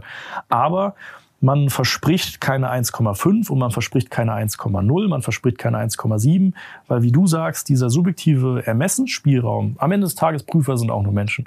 Und Prüfer A sagt dann, ah, okay, ich sehe den und den Schwerpunkt und deswegen ist es für mich eine 1,4. Währenddessen der zwei Prüfer sagen könnte, ist eine 1,8 für mich. Und deswegen garantieren wir da nichts. Also da, da Was ist dein Schnitt? Jetzt will ich's wissen. vor- mein Abischnitt. Nein, nein, nein, dein Schnitt in den Ar Arbeiten, die du schreibst. Oh, Kriegst du die ne- Noten zurück? Also klar, es gibt manchmal Feedback im Sinne von vielen, vielen Dank für die Hilfe, wie auch immer, aber meistens ist dann Sendepause. Ich meine, das ist halt auch ein sehr anonymes Verhältnis. Also oftmals kriege ich nicht die richtigen Namen mit oder du kriegst nicht die richtige Adresse mit, weil es alles so super anonym ist. Es darf ja auch nicht nachvollzogen werden können. Deswegen, da ist auch überhaupt keine Transparenz. Also es gibt Einzelfälle, da sagt man dann, hey, danke für die Hilfe, wie auch immer, super geklappt, die und die Note. Das aber, das sind 10 Prozent. Also, und, und äh, andererseits, wenn die durchfallen würden, dann kommen sie und sagen, hey, ich will mein Geld zurück. Ist jemand durchgefallen? Nee, bei mir nicht. Also, also sicherlich in der ganzen Branche auf jeden Fall, aber bei mir nicht. Also, Erzähl mir mal kurz zum Prozess, wie ihr das macht. Also wie ihr das macht, wie ich das verstanden habe. Jemand kommt auf dich zu, sagt dann, ey yo, ich brauche eine Bachelorarbeit, dann hast du mit dem wahrscheinlich irgend so ein Anamnesegespräch oder einen Bogen oder so, den du den ausfüllen lässt, dann gibt er dir das zurück und dann machst du dem eine Musterarbeit. Auf der steht dann drauf, Max Mustermann, bla bla bla, schreibst ihm die ganze Arbeit runter und dann sagst du dem, ey yo, pass auf, du machst dich strafbar, wenn du das verwendest, aber du machst dich damit nicht strafbar, weil du fertigst nur eine Musterarbeit an. Deswegen bist du sozusagen rechtlich gesehen fein aus dem Schneider, kannst offiziell und legal diese Dienstleistung anbieten. Und er auf der anderen Seite ist dann halt gefickt, wenn er erwischt wird. Aber dadurch, dass du die dann sofort löscht und in den Schredder schießt, nachdem er sie erhalten hat, gibt es keinen Beweis. Durch die Plagiatsoftware auch gibt's nix. Und das praktische Risiko erkannt zu werden mit derzeitiger Technologie ist nahezu unmöglich. auch nicht mit zukünftiger. Also genau, also es läuft im Prinzip genau so. Also wir haben unterschiedliche Kanäle. Wir haben Bücher bei Amazon, Bestnoten im Studium, Einser-Thesis in Bestzeit. Dann haben wir ein ziemlich großes Netzwerk. Und es sind halt also musst dir vorstellen, Leute von früher, die ich vor sechs Jahren, ich hatte vor sechs Jahren mit einem Kumpel da zu tun, da kriege ich vor drei Monaten einen Anruf und sagt, hey, der und der hat gesagt, du bist Ghostwriter, kannst du mir helfen? Weil das ist so rare, dass du jemanden kennst, der genau das macht, dass Leute wissen, ah, okay, ah, das ist Malte. Über zwei, drei Ecken, ja, okay, Malte macht es. Und das ist ein Kanal, die Bücher sind ein Kanal, Insta ist ein Kanal, ähm, der Podcast ist ein Kanal. Nein, Spaß. Ähm, also das sind so unterschiedliche Kanäle. Und die. Nee, mir ist die Verbindung schon klar. Ja, beziehungsweise, ja, ja, ja, schauen wir, schauen wir. Das Thema ist, äh, auch über die Agenturen werden wir, also werden oft Aufträge zugeschoben. Und dann hast du halt unterschiedliche Arbeitsstände. Manche sagen, okay, diese Notfälle, hey, die Arbeit ist zur Hälfte durch, aber ich bin krank, kannst du 20 Seiten bis Montag schreiben. Dann hast du halt schon den Stand. Dann hast du Leute, die sind völlig am Anfang und sagen, ich weiß gar nicht, was ich machen soll, aber hier sind die Zitierleitfäden, hier ist der Prüfungsleitfaden, hilf mir bitte. Und im Gespräch oder im, wie soll ich sagen, am Anfang wird dann schon immer gesagt, hey, so und so sieht's aus, wir erstellen Musterarbeiten. Und wir weisen halt auch den Kunden darauf hin, wenn du das so abgibst, hast du ein theoretisches Risiko. Praktisch ist dieses Risiko nicht da. Ich bin kein Anwalt, ich mache auch keine Rechtsberatung, ich sage einfach nur so, wie es ich es erlebt habe. Das ist auch eine Musterarbeit. Das ist richtig, richtig. Wir haben auch Musterklausuren geschrieben, kommen wir gleich drauf zu. Genau, und dann wird dann die Musterarbeit verfasst, wie auch immer, die wird dann geschickt und unten gibt's dann diesen, diesen, diese Seite eidesstattliche Erklärung. Da steht dann drin, hiermit erkläre ich mich äh, dazu verpflichtet, Wahrheit abzulegen, dass ich das alles erstellt habe, keine Plagiate vorgenommen habe, das hat kein anderer geschrieben, Unterschrift, Datum, Ort, wie auch immer und dann dann kann man den Studierenden, sage ich jetzt mal, in, in die Mangel nehmen und, und rechtlich, sage ich jetzt, strafrechtlich verfolgen dafür. Aber, und jetzt kommen wir zum zweiten Punkt, wie will das nachgewiesen werden? Mhm. Praktisch nicht, weil wir haben halt umfangreiche Löschroutinen sozusagen. Das heißt, wenn wir den Auftrag erbringen, alles weg, alles weg. Klar, Rechnungen müssen wir aufbewahren fürs Finanzamt. Wir versteuern auch alles, alles legal, alles easy. Ähm, aber die Arbeit an sich, die ist weg. Also die haben wir auch in keinem Papierordner oder ähnliches, sondern das ist alles weg. Meistens werden auch E-Mails, äh, E-Mail-Verläufe gelöscht. Es kann sein, dass dann Rückfragen kommen oder dass dann sagt, hey, können wir nochmal das und das umschreiben? Dann brauchst du halt schon den inhaltlichen Bezug. Was haben wir denn vor drei Monaten dazu beschrieben? Aber ähm, dadurch, dass wir absolute Sicherheit beziehungsweise absolute äh, Verschwiegenheit garantieren, passiert da nichts. Weil, ganz ehrlich, wenn ich jetzt hier ein Datenleck haben sollte, dann bin ich arbeitslos als Ghostwriter. Und das weiß die ganze Branche und den Ruf wirst du nicht mehr los. Also wenn man einmal mitbekommen würde, ja, okay, Agentur XY, die hat die Arbeit aus Versehen veröffentlicht, die ist raus. Also da geht nie wieder ein Kunde hin, weil das Vertrauen muss einfach da sein. Und es gibt halt Agenturen oder die erste Agentur hat 2004 im deutschsprachigen Raum damit angefangen. Da ist nichts passiert, weil die halt einfach genau das wissen, dass, dass, dass wenn du da diese, diesen Fehler erlaubst, den erlaubst du dir halt einmal. Aber weißt du, was ich mich frage, ist ja hier, also Finanzamt und so weiter. Es gibt ja genügend Indizien sozusagen, die jetzt man bei euch auffinden könnte. Zum Beispiel die Rechnung. Also beispielsweise jetzt, da taucht dann irgendwie ein Name auf oder whatever. Also, oder die Gesetze verändern sich. Oder du kannst mit ChatGPT jetzt, also angenommen, ich habe jetzt eine Mustererkennungssoftware, die rückwirkend herausfindet, ah, okay, jetzt hat Jessica hat vier Jahre lang so geschrieben und jetzt auf einmal schreibt sie bei der Bachelorarbeit so und der Notenspiegel ist so und dann kannst du ja schon so ein paar interessante, ich sag mal, Wahrscheinlichkeiten zumindest aufstellen, wie wahrscheinlich das ist, dass die jetzt auf einmal von einer 3-0 auf eine 1-0 kommt und auf einmal von diesem Schreibstil zu diesem wechselt und dann kann zumindest mal so eine Ampel aufploppen und sagen, Scam Alert. Komme ich jetzt drauf zu? Also ich war im Juni im Fokus und in dieser Interviewrunde war auch eine Professorin, die beschäftigt sich genau damit. Also mit dieser Nachweisbarkeit von, ist es durch ChatGPT geschrieben worden? Also nicht, ob es durch wen anders geschrieben wurde, sondern ist es durch ChatGPT geschrieben worden? Und wir haben da einfach noch keine Rechtssicherheit. Also da, da gibt es Programme, die sagen, wahrscheinlich ist es mit ChatGPT geschrieben worden oder zum Prozentsatz 70 Prozent. Aber das ist noch nicht rechtskräftig genug zu sagen und deswegen lasse ich ihn durchfallen. Beim Plagiat ist es was anderes. Die Systeme sind ausgereift. Da kann man ganz genau jedes Wort nachvollziehen und sagen, das hast du da und da kopiert. Ist ja aber auch menschlich nachvollziehbar. Ich glaube, das ist das nächste Ding. Ne? Bei dem Plagiat kannst du ja ja, aber gut, die Datenbank ist halt riesig. Das musst du halt schon durchforsten und so. Aber ja gut, aber es ist, es ist ja ein sensorischer Prozess, den dir die Datenbank durchforstet. Ja, ja, genau. Also das heißt, du hast dann, also es ist praktisch nicht möglich, sich durch den Datendschungel zu wälzen. Aber wenn du dann ganz genau das hast, was das Plagiat sozusagen äh, äh was, was das ist, dann kann du und ich, also zwei Rhesusaffen würden ja sehen, ey, hier steht dasselbe. Ja, ja, ja. Aber bei, bei ChatGPT hast du ja eine Synthese dazwischen und du hast ja keine Referenz, sondern du musst ja sozusagen den Prozess also wie, wie, wie, wie, wie geschieht die Beweisbarkeit? Ja, das frage ich mich. Beantworte ich dir gleich. Lass uns kurz nochmal auf das, auf das andere Beispiel eingehen, ob man nachweisen kann, ob es wer anders geschrieben hat, beziehungsweise ob man sagen kann, okay, der Tim hat den und den Notenschnitt gehabt, aber bei der Bachelorarbeit hat er so gut performt, das kann doch gar nicht sein. Also das ist, das kriegst du rechtsmäßig nicht durch. Also du kannst keinen Studenten durchfallen lassen, nur weil er sich verbessert hat. Nee, aber es ist der Anspruch. Es ist der Anspruch oder Wunsch oder auch im Interesse der Uni zu sagen, hey, der Tim, der hat sich so auf den Hosenboden gesetzt, der hat da jetzt alles rausgeholt. Der hat da jetzt 20 Bücher gelesen, der hat sich mit Malte zusammengesetzt, auf einmal hat der ein Wort, eine Wortwahl, das ist ja brutal in der Wissenschaft. Das, also das schlecht zu bewerten, aus dem Hintergrund ist ganz, ganz schwierig so durch, oder das kriegt man praktisch nicht durch, weil es liegt im Interesse von jedem zu sagen, hey, ich arbeite an meinem Wortschatz, ich versuche jetzt mehr Fachbegriffe zu verwenden und daran ist nichts falsch. Und dadurch, ganz kurz, Ist so eine Verschlimmbesserung.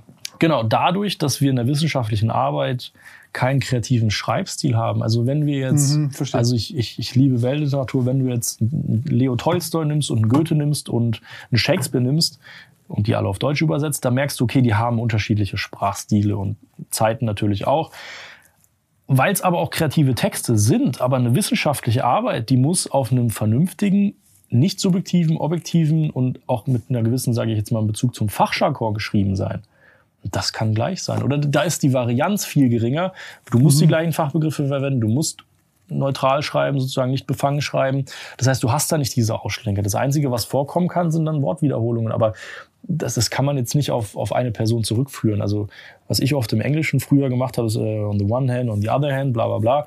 Aber wenn du das dreimal, viermal im Text drin hast, dann kann man nicht direkt sagen, ach, das hat Malte aber auch immer gesagt. Also weißt du, wie ich meine? Es ist super schwierig, also praktisch unmöglich zu sagen, das hat aber wer anders geschrieben. Und das ist auch der Grund, Okay. warum seit 2004, das ist ohne Spaß, mir ist kein einziger Fall bekannt, der aufgeflogen ist, wo man sagt, ach, das hat ein Ghostwriter geschrieben. Es sei denn, es gibt eine Präsentation dieser Bachelor- oder Masterarbeit und die haben gar keinen Plan. Also sie können nicht mal die, die Basic-Fragen beantworten, aber keine Sorge, da haben wir auch dann Coachings, um die Leute darauf vorzubereiten. Also das Komplettpaket, Forschungsfrage, Arbeit schreiben, Vorbereitung auf diese Präsentation, dass man da mit, mit dem passenden Wissensstand reingeht und dann passt das sozusagen. Okay, interessant. Also du sagst quasi, äh, dadurch, dass, eine, dass diese ganzen Forschungsarbeiten so neutral wie möglich geschrieben werden sollen und der Stil quasi angeglichen wird, darauf hast du gar, also ist der Stil, der in der kreativen Arbeit einen Fingerabdruck, einen Fußabdruck geben würde, einen Hinweis, dass du das tatsächlich unterscheiden könntest, ist dieses Merkmal weg. Ja, ja, Ähm, komplett. Okay, interessant. Ja, ich bin, also klar, verstehe ich, verstehe ich, verstehe ich, wie du argumentierst. Ich bin, ich sag halt so, ich finde diese, diese Big Data Zusammenhänge sind interessant. Ich weiß nicht, vielleicht findet man es, vielleicht, also vielleicht findet man einen anderen Weg, da, da doch irgendwelche Signaturen oder Fingerabdrücke zu finden, die sich so unserer Wahrnehmung entschließen. Mhm, also Aber es wird halt rechtsmäßig das tatsächlich, also das dann noch mit Recht geltendem Recht zu verbinden, ist dann so das nächste. Es, es muss halt Problem. safe sein. Also Ja, du, ja, du kannst sicherlich irgendwelche Indikationen finden, aber es muss halt zu 100% safe sein. Weil wenn du den dann durchfällen lässt, dann klagt er sich wieder ein und hat wieder bestanden. Und diese Schleife will man halt verhindern, verhindern im Hochschulrecht. Kurz zu ChatGBT, wie, wie der das nachvollzieht. Der guckt gar nicht auf den Inhalt, der guckt auf die Semantik. Also wie sind die Sätze aufgebaut. Und Mhm. ChatGBT arbeitet ja an Silben und baut dann, okay, ähm, das, der, der Satz, das Auto ist rot, guckt er das, mhm, dann guckt er, okay, es geht jetzt um die Vorgabe um Fahrzeuge, bla bla, okay, Auto mhm, ist das nächste Verb, dann kommt ein Adjektiv und so baut er sich diese Silben immer wieder rein. Und da hast du teilweise ähnliche Wortstrukturen, ähnliche Satzstrukturen, die gleichen Absätze, teilweise Wortwiederholungen. Und diese ChatGBT-Tracker oder AI-Tracker, die schauen sich die Semantik an. Und wenn sie merken, okay, die Semantik, da ist keine Varianz drin oder da sind mehrmals die gleichen Satz, wie soll ich sagen, Gestaltungen, also Nomen, Verb, Adjektiv, ganz banal, und dann noch ein Nebensatz, gleicher Aufbau, dann merken die, ah, okay, das ist immer wieder, immer wieder, immer wieder die gleiche Satzstruktur, der gleiche Satzaufbau, keine Varianz. Das kannst du aber auch mit Leuten haben, die nicht gutes Deutsch sprechen. Also nicht falsch verstehen, wenn du jetzt A1 oder B, B1 Deutsch hast oder in einer Fremdsprache schreibst, dann, dann baust du die Sätze erstmal so simpel wie möglich und wiederholst diesen Satzaufbau sozusagen, weil du dich darin einfach wohlfühlst.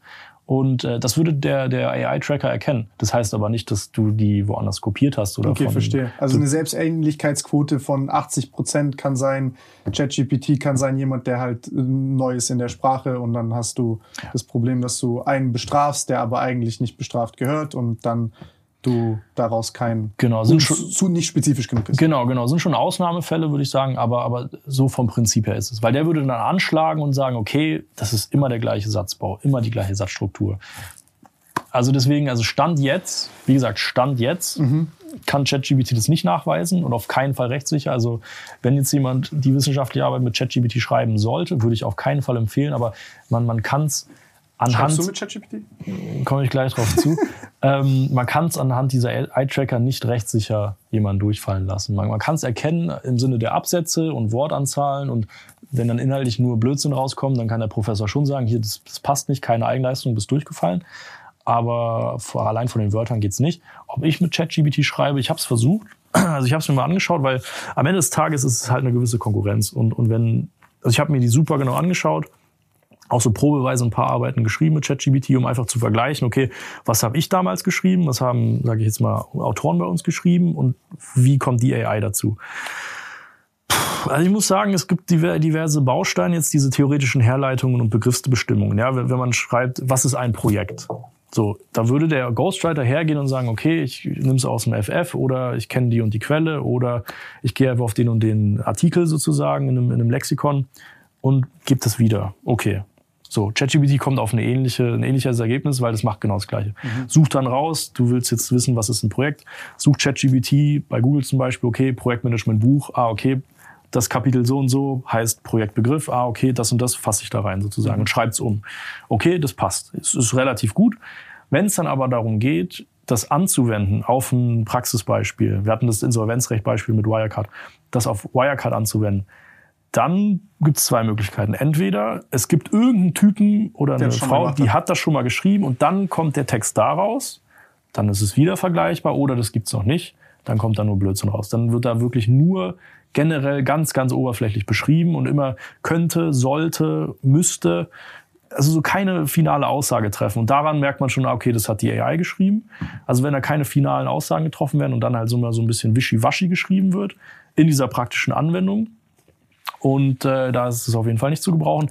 ist interessant. Aber ja, Also im Endeffekt quasi sagst du, okay, gut, also jetzt nachdem du dich intensiv mit ChatGPT beschäftigt hast, hast du gesehen, dass ChatGPT im Endeffekt eine, äh, wie so eine draufgeschraubte äh, Filtermaschine äh, ist auf einer Suchmaschine, die dir halt das raussucht, was du brauchst. Also im Endeffekt einfach eine Weiterentwicklung von einer Suchmaschine. Ja. Aber die quasi, weil das ja sehr stark vermarktet wird, weil du, du kannst ja selber gar nicht unterscheiden, synthetisiert die jetzt neues Wissen oder findet die einfach etwas in Google, was du nicht findest.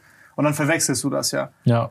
Okay, aber das, das ist spannend. Ja, also ich, ich meine, ich sag mal so, für, für, so für, für kleine Essays, ja, also diese fünf Seiten, 10, 15 Seiten, da ist dieser Anteil der Eigenleistung gar nicht groß. Da, da ist der teilweise gar nicht da.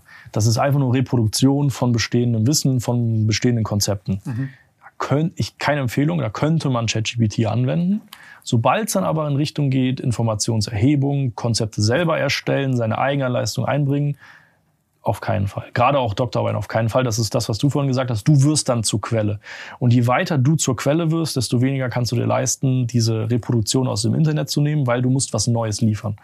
Und wie gesagt, diese Verknüpfung der Informationen. Also wenn wir jetzt sagen, äh, wir haben jetzt irgendwie Projektmanagement-Phasen und du hast jetzt deine Fitness-App und dann sagst du ChatGPT, jetzt wend mal diese Projektmanagement-Phasen auf meine Fitness-App an.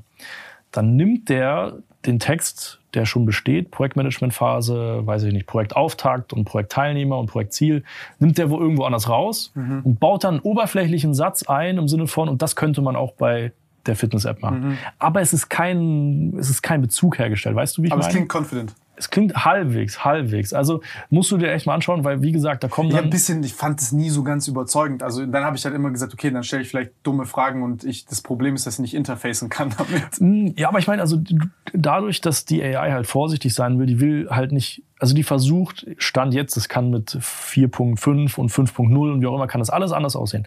Aber Stand jetzt 3.5 und 4.5 von ChatGPT, diese Version sozusagen, die versuchen halt nicht zu schnell eine Aussage zu treffen, weil dann hast du das Risiko, was Falsches zu sagen. Und deswegen kommt immer die, oder meistens die Formulierung könnte. Aber ist ja wie bei Menschen so. Das ist ja das Interessante. Also Aber so soll es halt nicht sein in der wissenschaftlichen Klar. Arbeit. In der wissenschaftlichen Arbeit sollst du, wie du sagst, confident sagen, basierend auf den Informationen, die ich mir angeschaut habe und die Erkenntnisse, die ich gewonnen habe, kann ich Aussage A treffen, Aussage B treffen, Aussage C treffen und das wiederum verifiziert oder bestätigt eben nicht meine Hypothese, aber nicht dieses könnte, sollte, keine hätte. Conclusion. Genau, genau. Also es ist keine, äh, ke- kein Konjunktiv. Darfst du da in der wissenschaftlichen Arbeit überhaupt nicht verwenden oder solltest du nicht. Und das macht eben die AI, um halt nicht Gefahr zu laufen, was Falsches zu sagen. Interessant. Ähm, aber ich ich will auch kurz, also zu diesem AI-Ding und mit dieser Detektion und so. Ich glaube auch das, ähm, ich glaube dieses Katz-und-Maus-Spiel mit, mit, mit äh, Hochschule, äh, Justizsystem oder, oder Rechtssystem und äh, Schüler ist auch gar nicht unbedingt, äh, ich glaube, das Schwachsinn. Also das, das, also das Kernproblem in dieser ganzen Sache, wenn, wenn man das jetzt mal diagnostizieren würde, ist ja eher, okay, ich habe jetzt quasi eine Forschungsarbeit, die ich machen kann und für wen ist jetzt sowas interessant? Halt für Leute, die forschen oder halt wirklich also schwerpunktmäßig in Erkenntnisgewinnung äh, Gewinnung arbeiten und halt solche Dinger machen müssen im Rahmen von. Also ich zum Beispiel finde, da viel wichtiger ist, du musst den Leuten eher beibringen, wie sie selbst Erkenntnisse gewinnen und Research machen, Methodik, bla bla bla. Da kannst du die dann prüfen und ansonsten halt wirklich praktisch und pragmatisch halt arbeiten zu lassen an Sachen, weil das, das ist auch überprüfbar. Also ich kann jetzt zum Beispiel ja jetzt nicht faken, wie ich dieses Ding gemacht habe. Ja, ja. Also das heißt, das Katz-und-Maus-Spiel ist für mich nicht in, in, im Rechtssystem, sondern es ist halt, okay, was ist, was ist jetzt, was ist das Resultat deiner Information? Also, man, weil wir sind so voll, wir, wir overoptimisen so diesen ersten Schritt irgendwo, diesen Rohstoff, Information und Wissen. Und da kannst du halt jetzt einfach viel faken durch andere Technologie. Und dann sind die einen mit Stock und Stein da, weil die halt, das ist die bürokratische Verfassung, gemäß der wir hier agieren müssen. Und dann halt die ganze Ideologie dahinter und das, ja, so ist Wissen und das ist die Universität und so war es schon immer. Und ich bin auch hierher gekommen, ist ja viel Identifikation, die die Leute dann mitbringen, die Professoren und die was auch immer. Ich will jetzt niemanden, aber so die Institutionen an sich und die Bevölkerung, das ist ja dann immer so ein Spiegelkabinett von Projektion nach links und rechts. Und dann ist es halt jetzt, okay, ja, es funktioniert nicht. Und dann passe ich mich als Unternehmen an und sage, okay, ey, yo, dieser Wisch hat für mich keine Aussagekraft. Wir haben ein Problem. Und dann hat ja wiederum du als fleißiger Mensch hast dann wiederum das Problem, weil ich bestrafe dich ja genauso, weil halt ah, die Normalität ist, dass jeder ChatGPT benutzt oder bei dir diesen Service bucht. Ich verstehe das. Du nutzt ja quasi gerade diesen evolutionären Gap aus, dass du sagst, ey, okay, also ihr optimiert auf diese dummen Scheiß-Prüfungen, die anderen so halb und diesen Gap bridgest du jetzt mit der Dienstleistung. Ja. Also ich, ich kenne es aus meiner Studienzeit, da hatten wir Planspiele. Also in, in der Okay. Betriebswirtschaftslehre gibt es dann so ein Planspiel, du hast dann da eine, also hast ein System und du bist dann irgendwie Unternehmer oder du bist CFO von irgendeinem Unternehmen, du hast gewisse Daten und dann wird dir noch die Ausgangslage beschrieben und irgendwelche möglichen Trends, Risiken, Chancen, wie auch immer. Und dann kannst du Entscheidungen treffen. Du kannst da sagen, okay, wir gehen in den und den Markt oder wir erhöhen das Budget, Marketingbudget da oder wir führen neue Produkte ein oder wie auch immer. Klar, schon spezifiziert und, und auch möglichst ausgestaltet. Und es ist dann rundenbasiert. Also das ist dann, äh, das ist die Ausgangslage, dann überlegst du dir, okay, will ich in den Markt gehen, will ich das Produkt haben, so wie du halt unternehmerisch denkst. Spielst das ein, dann lädst, lädst, lädst. Und je nach dem Zufallsprinzip kommen dann gewisse Trends, Entwicklungen, dann hat sich das aus deinem Marke- Marketingbudget hat sich dann das und das entwickelt, dann kommen neue Kunden, Relationen, bla bla bla. Also was ich damit sagen will, ist dieses Planspiel, finde ich ein klasse Beispiel, dass man was praktisch machen kann, weil so vermittelst du Wissen, so wendest du es auch an. Und so hast du auch deine Eigenleistung zu sagen, ja, ich bin risikoaffin und deswegen gehe ich den und den Weg, aber ich baue noch die und die Maßnahme als Sicherheitspuffer ein. Das finde ich praktischer, besser, als zu sagen, okay, jetzt schreib mal 30 Seiten über Projektmanagement in einem Unternehmen. Weil da nimmst du nichts mit, dann, also weniger nimmst du dadurch mit. Dann nimmst du dann deine Definition, hast dein Projektmanagement-Werkzeug, wendest es auf irgendein Unternehmen an, kriegst eine Handlungsempfehlung am Ende des Tages raus und das war's. Aber es ist nicht dieses iterative, ich mach was, dann kommt Feedback. Ich mach was, Try and Error, wie wir vorhin drüber geredet haben. Und das finde ich halt als Planspiel sozusagen eine klasse, wie soll ich sagen, klasse Modell, um Wissen zu vermitteln oder auch um Menschen zu schaffen, die halt am Arbeitsmarkt gebraucht werden. Weil am Arbeitsmarkt Ja. brauchst du niemanden, der sagt, und jetzt ziehe ich mir zehn Quellen und gucke jetzt drei Stunden irgendwelche Artikel an. Du brauchst Leute, die stressresistent sind, die Projektmanagement-Erfahrung haben, die Zeitmanagement haben, die Disziplin haben, die Neugier haben. Und, und diese Fähigkeiten bleiben da, finde ich, irgendwie auf der Strecke.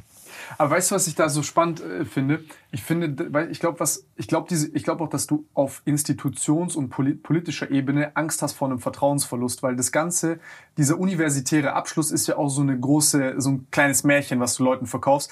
Dieser Wisch, du bist gesellschaftlich ane also anerkannt, du steigst sozial auf, du hast einen guten Job, du kriegst, du kriegst ein gutes Gehalt und vor allem, das ist dann langfristig und stabil. Also du verkaufst sozusagen die Illusion von Sicherheit und die Illusion von Stabilität, ähm, die es halt nicht gibt. Ja. Und das, was du gerade beschreibst, ist ja sozusagen, ey, im Endeffekt, das Umfeld, in dem wir gerade leben, hat sich verändert. Und ich glaube, so ein, eine maßgebende Variable ist wahrscheinlich einfach die Anzahl an Informationen, die jeden Tag neu entsteht, also keine Ahnung, gemessen an Gigabyte, die hochgeladen werden, Arbeiten, die hochgeladen werden oder einfach halt dieser Transformationsprozess, ne? Also wie viel verändert sich jetzt?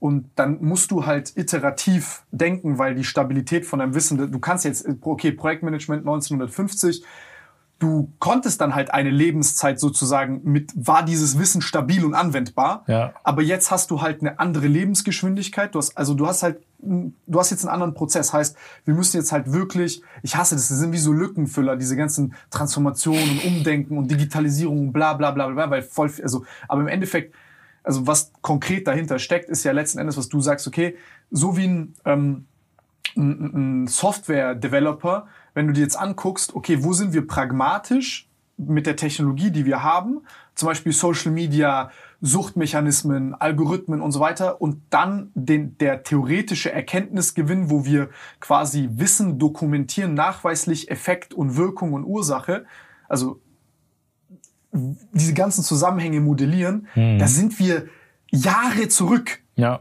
Und diesen Gap schließen wir gerade nicht. Und dieser Gap, das ist ja im Endeffekt diese, ich nenne es mal, dieses Optimum zwischen Wissen und Handeln als Arbitragegeschäft zu, äh, ich nenne es mal, zu, zu sich halt auf diese Stabilität zu relyen und zu sagen, okay, ich warte jetzt, bis die Wissenschaft kommt, damit ich jetzt hier 100% sicher agieren kann. Der Typ, der halb so schlau ist wie du, diszipliniert ist, aber mit Heuristik zurechtkommt, der geht nachweislich intelligentere Risiken ein als du. Komplett. Also und deswegen ist ja Timing so der größte Erfolgsfaktor in diesen ganzen Geschichten. Und dann denke ich mir so, ey, bringt das doch zusammen, Alter. Also sorry, das ist super weird, wie ich das ausdrücke. Nein, nein, nein, ich kann dir komplett folgen. Und ich meine, diese Gap, die du beschrieben hast, die wird gerade immer größer. Genau. Weil, weil durch AI wird die weiter nach Und die vorne Frustration gepusht. der Leute, die du die ganze Zeit verarscht damit. Die, verstehst du? Weil das ist ja, warum soll ich dann zum Beispiel den deutschen Staat finanzieren mit Steuern? Weil sie, es ist ein System, was zu teuer ist und zu wenig rauskommt Mhm. auch.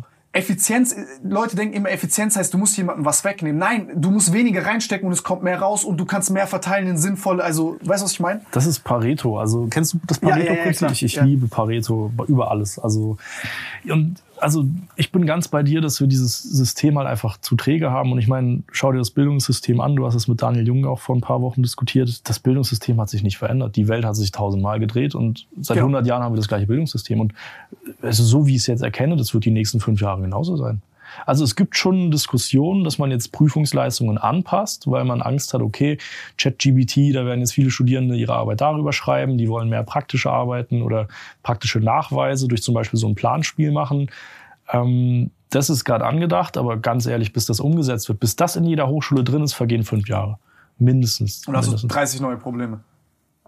Und dann haben wir auch, keine Ahnung. Also äh, der Ghostwriting-Markt, was ich sagen will, wird in dem Sinne nicht aussterben. Also da gibt's immer irgendeine Prüfungsleistung, wo man sich dann dranhängt. Ob das jetzt gut oder schlecht ist, sei mal dahingestellt. Aber ich sag mal so, wenn man die Studierende selbst mehr befähigt, kreativ zu denken, weg von, also klar, Disziplin ist unerheblich, brauchst du in jedem Leben und in, in jeder Lebensphase. Aber dieses kreative Denken, diese Neugier und diese Eigenständigkeit, wenn du die förderst, da bräuchte man fast keinen Ghostwriter mehr. Also theoretisch, praktisch wird es immer noch die Geschichten geben, aber theoretisch. Also das ist das, was, was, was ich dort sehe. Und das ist jetzt eben der Anspruch oder die Frage ans Bildungswesen, das jetzt so zu ändern und es auch, sage ich jetzt mal, mh, verträglich zu machen. Weil ich meine, innerhalb der letzten Jahre ist die Anzahl der Studierenden in Deutschland prozentual extrem gestiegen. Also ich möchte jetzt nicht das Studium schlecht reden, auf keinen Fall, aber vor 20 Jahren studieren war so, boah, okay, der, der studiert. Der hat ein Diplom. Und heute, Heute ist es halt, Fachkräftemangel und jeder hat ja, studiert. ja und, und ich will es wirklich nicht schlecht reden, aber das Thema ist halt, also es gab da die Bologna-Reform 2005. Da wurde halt in Europa das Niveau halt einfach ein bisschen angeglichen, dass halt viel mehr Leute Auslandssemester machen können, sich halt austauschen können und diese ganzen Bildungsabschlüsse vergleichbarer werden. So, und dann kam halt auch in Deutschland, würde ich sagen, diese, dieser Trieb auf zu sagen, eben, du musst studieren. Weil wenn du kein Studium hast, dann bist du nichts. Also sowas Blödsinniges. Ich finde es einfach schade, weil ich sehe oft Leute im Studium, das hat nichts mit Intelligenz zu tun, jetzt hier der Studienabschluss, Leute im Studium, wo ich mir sage, hey, du wärst in einem praktischen Beruf viel besser aufgehoben. Dir würde es viel mehr Spaß machen. Du könntest genau das umsetzen, was du in deinem Kopf hast und müsstest dich nicht an solche Guidelines halten und jetzt sage ich jetzt mal in dieser theoretischen Phase leben. Ich bin ein extremer Theoretiker, also ich bin dieser methodisch strukturierte Dude. Ich handwerklich kannst du mit mir nicht viel anfangen, aber ich bin halt dieser strukturierte Sohn. Ich würde halt zu diesem Trend gehen zu sagen, bevor du studierst, stell dir nicht die Frage, was willst du studieren, stell dir, willst du überhaupt studieren oder was ist das Ziel? Weil ganz ehrlich, also wenn Das ist viel sozialer Zwang. ja, komplett gesellschaftlicher, komple kom sozialer Zwang zu sagen, du musst studieren, weil sonst bist du nichts, sonst hast du nichts, sonst hast du keine, wie du sagst, keine Sicherheit. Und das ist, finde ich, schade, weil wir haben ein super Ausbildungssystem im Vergleich zu den Amis oder im Vergleich zu Spanien oder anderen europäischen Ländern. Und das nicht zu nutzen, ist, finde ich einfach schade, weil Aber du siehst ja jetzt gerade, dass sich die Katze in den Schwanz beißt, weil Ja. jetzt hast du keine, du hast keine Fach, also du würdest ja jetzt nicht dumm und dämlich verdienen. Jeder, der halt, also dumm und dämlich im Sinne von, du verdienst halt jetzt einfach mehr Geld, weil halt diese Berufe äh, gefragt sind. Und auf der anderen Seite bist du, konkurrierst du mit drei Millionen Leuten, die halt auch BWL studiert haben, so. Und äh, das ist halt, ja, du hast halt so voll die, voll die Fehlkoordinierung auf einen Wert, weil du halt gesellschaftlich ein Narrativ spinnst und im Endeffekt eigentlich, das ist so ein, okay, der Politiker guckt, das, das, auch, das ist auch ein Problem, was ich mit Politik habe, ist, dass die in so einem permanenten Management-Modus sind. Die gucken sich dann an, okay, wie sind die Umfragewerte? Okay, also der, der durchschnittliche Deutsche denkt, dass Studium übel wichtig ist. Okay, ich akzentuiere weiter den durchschnittlichen Komplex, den, also den Komplex, der der Durchschnittsdeutsche hat, dass sein Kind studieren muss, indem ich das quasi nochmal angleiche und mache und tue und dann gehen die alle schön studieren, dann sind die alle happy. Aber ich weiß eigentlich, wenn ich ein professioneller Politiker wäre, dass halt diese Umfragewerte nicht die Basis sind für eine nachhaltige Gesellschaft, weil ich mir dadurch auch mein Wirtschaftssystem und halt die Basis zerstöre. Und das ist halt immer so ein, das, das sind halt so, so, so, so, so Idiotien, die, die, die dann, keine Ahnung, Leute fühlen sich scheiße, kaufen sich dann in etwas ein, weil sie halt Sicherheit und Stabilität haben wollen, äh, machen etwas, was sie eigentlich gar nicht tun wollen, aber sie denken, ey, der Trade-off ist lieber bin ich sicher und dadurch lebe ich nicht in Anführungszeichen meinen Traum oder was ich gut kann, aber bezahlen dann später damit, dass sie ihre Lebenszeit versch verschwendet haben mit einer Sache, die, in der sie nicht gut sind und am Ende auch keine Sicherheit haben.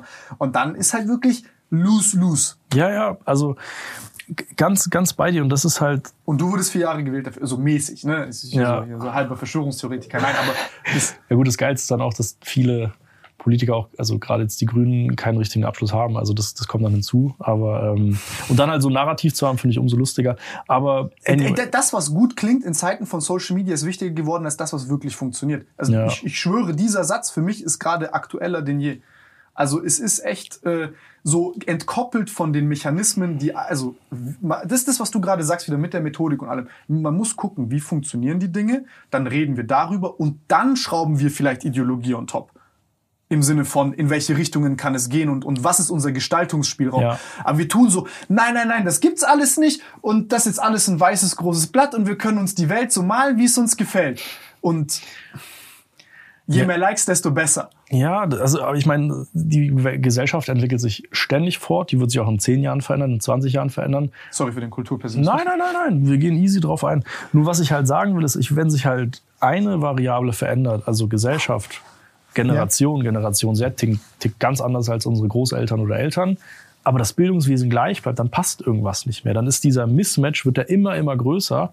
Und da, finde ich, sehe ich halt einfach gerade die Gefahr. Und dann kommt halt, wie, wie du sagst, hinzu, dass Leute halt da reingedrängt werden. Du musst studieren, dann musst du das machen. Und dann sehe ich Leute, die sind im dritten Studium, haben noch keins abgeschlossen Oh, und shit. sagen aber, ich muss aber studieren, weil das erfüllt mich und das ist aber wichtig. Aber viel wichtiger finde ich einfach, den eigenen Weg zu gehen und zu sagen, okay, ich mache das jetzt, weil ich habe die und die Fähigkeit oder ich sehe mich da, ich habe darauf, also ich habe da mega Interesse zu. Ich meine, bei mir war es ja ein bisschen ähnlich. Also ich, ich habe damals halt mit 15 angefangen zu schreiben, wollte in die Richtung gehen und dann kriegst du halt schnell gesagt, nee, pass auf, brotlose Kunst, lass es sein. Mach, mach, mach lieber nicht dein Ding. Dann Mach sei- BWL. Ja, gut, ja. Hast ja. du gemacht, weil du wolltest oder weil du dachtest auch, ey, ist sicher? Ja, so BWL ist jetzt nicht so sicher. Ich meine, ich habe ein Mhm. duales Studium bei Mercedes gemacht. Das ist, also, Ist dann praktischer. Das war praktischer, genau. Und ich wollte nie so zu sehr in diese Theorie rein und da abgespaced sein, obwohl ich so ein strukturierter und theoretischer Mensch bin eigentlich. Aber ähm, es war halt, was heißt was Handfestes, aber damit verdienst du dann halt schon was im Vergleich zu ein bisschen Autor sein damals. Weißt du, wie ich meine? Und deswegen würde ich, unter anderem bin ich dann schon in die Richtung gegangen. Also das waren so ein paar Beweggründe, aber ich meine, das ist das, was ich sagen will, einfach seiner eigenen Linie treu bleiben. Und du hast halt diese Narrative, damals in der Jugend war es halt, muss halt Fußball spielen in irgendeinem Dorfverein. Und deswegen, also wenn du da dann schon abweichst, kriegst du halt immer so einen Spruch. Habe ich Ja, dir erzählt. Also insofern, ähm, ja, aber ich weiß nicht, man muss sich diesen Narrativen gegenüberstellen, ob es jetzt, man muss studieren oder du musst in einem Fußballverein sein oder bla bla bla und dann gehst du halt deinen eigenen Weg. Und das, also das kann ich nur jedem empfehlen, weil für mich hat es so funktioniert und für dich denke ich mal auch, oder? Klar, man hat, also ob es jetzt für mich funktioniert hat oder nicht, ich bin halt hier, wo ich bin und mal gucken, ja. Also ich glaube, man fühlt sich ja nie irgendwie sicher. Du jetzt auch nicht mit dem, was du machst. Du Mhm. denkst ja auch dann immer so, ey, shit, was passiert jetzt da oder da? Man hat immer so eine gewisse Paranoia und Angst äh, und zweifelt immer die Entscheidungen an, die man hat. Aber das gehört halt, glaube ich, dazu. Und das ist, das ist, glaube ich, eine sehr unbequeme Wahrheit, die wir uns irgendwo eingestehen müssen. Wir wissen nicht, was in ein, zwei, drei, vier, fünf Jahren ist. So. Ich meine, du arbeitest in der Truck Division da bei Daimler. Mhm. Ihr wisst ja auch nicht, was passiert mit dem Truck Driver. Komplett, komplett. So. Aber ich finde, das macht's halt eben auch aus. Also diese, das ist halt ein gewisser Reiz. Weder du noch ich können 40 Jahre genau den gleichen Job machen. Mit der genau gleichen Stabilität, den gleichen Rahmenbedingungen, den gleichen Konstanten. Also irgendwann kriegen wir dann die Midlife-Crisis oder uns langweilt das Thema einfach. Also gerade auch als Unternehmer musst du halt einfach auf Trab bleiben. Du schaust dir die neuen Trends an, du schaust dir die Wettbewerber an, du schaust dir Entwicklungen bei den Studenten oder bei den Kunden an. Weiß nicht, was, was interessiert sie mehr? Wie verändern sich die Generationen sozusagen? Also ich weiß nicht, ich glaube, die, die Generation davor, also so eins, zwei Generationen davor, die waren, wären nicht so anfällig für Ghostwriting, weil sie sich halt sagen, ich will aber, ich will das selbst machen, weil das ist mein Diplom und das ist mein Ding. Aber heutzutage Work-Life-Balance, easy. Also würde ich sagen. Und mit diesen ganzen Veränderungen musst du halt einfach mitgehen. Und wenn du das nicht machst, dann kommst du als Unternehmer oder Unternehmer auch einfach nicht voran. Ja, aber ich glaube auch, also du hast, du hast vollkommen recht. Ich, ich glaube, was, wo man immer voll vorsichtig sein muss, ist diese Unternehmeranalogie immer als quasi Leitmentalität für die breite Bevölkerung Ja, ja, klar, ja, safe. Weil ich fühle zum Beispiel voll mit dir, aber Mhm. es gibt Leute, die halt zum Beispiel sagen, ey, ey ich, ich will halt einfach nicht mehr arbeiten als so viel, wie ich halt muss, damit Ja. es halt einfach klappt. Mhm. Und ich verstehe das. Ich kann es vollkommen nachvollziehen. Und ich denke halt, das ist das, wo, wo, wo, wo, diese, wo, wo wir uns gerade abschaffen, Mhm. ist, dass wir. Ich glaube nicht, dass jetzt unbedingt die Lösung ist, ey, wir müssen, äh, keine Ahnung, Leute arbeiten drei Tage die Woche oder so, sondern wir müssen diese Systeme, die Lebensrealität von Menschen, also die gehen nach Hause, okay, und sind dann auf TikTok oder whatever und haben dann halt, also ich will sagen, sind konfrontiert mit der neuesten Technologie, ChatGPT, TikTok, Instagram, YouTube. Und dann gehst du aber irgendwie, machst deine Steuererklärung und bist dann auf einmal wieder 1950. Und so ist es halt mit vielen dieser Strukturen, in denen wir leben, aber auch, ich sag mal so, die, die, die, die acht Stunden, der Acht-Stunden-Tag ist ja was, ist ja ein ähnliches Ding. Du als Knowledge Worker funktionierst ja auch ganz anders. Du hast halt einen Sprint, wo du gerade funktionierst, dann gehst du wieder weg und ruhst dich aus und saugst wieder auf und gehst spazieren und bla bla. Und du hast diese Autonomität. Aber normaler Arbeitnehmer hat die vielleicht jetzt nicht. Der hat vielleicht aber auch nicht die Skills zu verstehen, wie zum Beispiel man ein, ein, ein, was sind denn die Regeln von einem modernen Arbeitstag? Dann denken ja gerade viele Leute, sie müssen immer connected sein mit jedem, haben eine Aufmerksamkeitsspanne, die ist katastrophal. Sie müssen die ganze Zeit busy wirken, weil das das neue Statussymbol ist auf dem Weg zum Erfolg, ist busy und konstant connected mit jedem zu sein. Dann sind die psychisch unzufriedener, funktionieren schlechter, fühlen sich scheiße, projizieren das auf den Job. Ihre gesamte Identität kommt vom Job. Äh, und dann entstehen so, so, so, so Mechanismen und Geschichten, die einfach super ungesund sind, persönlich und auch produktivitätstechnisch. Komplett. Da, wenn du 30 Prozent deiner Zeit irgendwie E-Mail schreibend verbringst, Alter, das ist die größte Geld. Also gib mir das Geld, bevor ihr das macht. Ne? Also hier, ich geb, blend euch meine IBAN ein. äh, also nein, das ist ja wirklich, das ist ja wirklich eine massive Geldverbrennungsmaschine, was wir hier gerade haben an, an, an, an Fehlanpassung an Technologie kollektiv. Und äh, dieser Stress und diese Überforderung, die spielt dann dir in die Karten. Weil die Leute da genauso sagen, ey, das ist ja auch Bullshit. Weil das bringt mir nichts in meinem Job. Genau, genau. Also es ist halt, wir kommen halt wieder auf diese Effizienz- und Produktivitätsfrage zurück, weil, wie gesagt, man stellt sich dann die Frage, okay, gebe ich mir jetzt diese sechs Monate Master- oder Bachelorarbeit oder source ich das aus und mache meinen normalen Job oder gehe meiner TikTok-Karriere nach. Ich weiß es nicht, aber das ist eben dann wieder dadurch, dass das System überlastet ist mit zu viel Information, mit zu viel Einwirkung, zu viel Eindrücken auf, den, Einz- auf das einzelne Individuum, führt es einfach zu so einer Überlastung oder zu so einer gewissen Stresssituation und die löst man dann, wenn man gewisse Sachen outsourced. Wie du sagst, Steuerberatung source man out, dann Schreiben source man out, je nachdem, ja. Wie, wie filterst du Informationen? Weil das finde ich spannend. Ich glaube, das ist einer der wahrscheinlich auch super wichtigen Skills in deinem Job. Also meinst du jetzt in der Vorbereitung auf, auf wissenschaftliche Arbeiten? Ja, und so? auch, darübergehend hinaus. Ich meine, also du, die, die Quellen auszusuchen, die Informationen. Also ich finde, was ich zum Beispiel ganz spannend finde, ist, wenn du jetzt eine Bachelorarbeit in Psychologie zum Beispiel schreibst, oder ich weiß nicht, ob du hast da eine geschrieben, so, und du bist ja selber kein Psychologe. So, also zum Beispiel, dann musst du ja wissen, okay, was sind die Grundbausteine, die jetzt, ob es BWL ist, Psychologie oder eine andere Sozialwissenschaft, wie baue ich die zusammen? Ja, also wie gesagt, es gibt immer einen Startpunkt, gibt immer einen Aufsatzpunkt sozusagen. Und das ist dann da wieder die Forschungsfrage, also bei der wissenschaftlichen Arbeit. Die Forschungsfrage ist die Daseinsberechtigung, die gibt den Ton an, sagt, wo die Richtung hingeht. Daraus leitest du die Zielsetzung ab. Das können Handlungsempfehlungen sein oder irgendein Konzept, das du präsentierst oder eine Bewertung eines Konzeptes. Dann baust du die Gliederung auf, also die ganzen Unterkapitel. Und es ist, wie gesagt, immer der gleiche Aufbau. Erstmal theoretische Herleitung, dann Praxis und dann der Schluss. Und in der Psychologie zum Beispiel schaust du dann, okay, welche Begriffe habe ich denn hier überhaupt, die relevant sind? Die beschreibst du dann ganz kurz. Also die Grundlagenbegriffe. Genau, genau. Okay. Dann kommt irgendein Konzept, das sollst du anwenden, das sollst du einerseits theoretisch beschreiben und wiedergeben, damit der Prüfer sieht, ah, okay, der Tim oder der Malte hat es verstanden, so wie er das hier wiedergibt. Das ist eine Prüfungsleistung. Und die zweite ist halt das Anwenden auf irgendein Praxisbeispiel. Keine Ahnung. Und dann suchst du dir dann ein Konzept raus und sagst, okay, das Konzept hat den, also wie ich da dran gehe, ich habe immer so ein Spreadsheet im Kopf und sage, okay, ich habe hier das und das Thema sozusagen. Es ist Psychologie im Rahmen von, weiß ich nicht, Lernen oder so, der Lernprozess. Ja, wir nehmen jetzt den Lernprozess. Dann habe ich ein Ziel. Ja, was soll ich hier machen? Ich soll das Konzept darlegen. Ich soll es mit eigenen Worten wiedergeben und ich soll es erklären aus meiner Sicht. Also nicht kopieren, sondern ich soll es wiedergeben. Und an diesem Ziel hängt sich das dann halt auf. So, und dann sehe ich das Konzept und das breche ich dann in die kleinsten Teile runter. Also, dass man sagt, okay, wir haben hier den Lernprozess.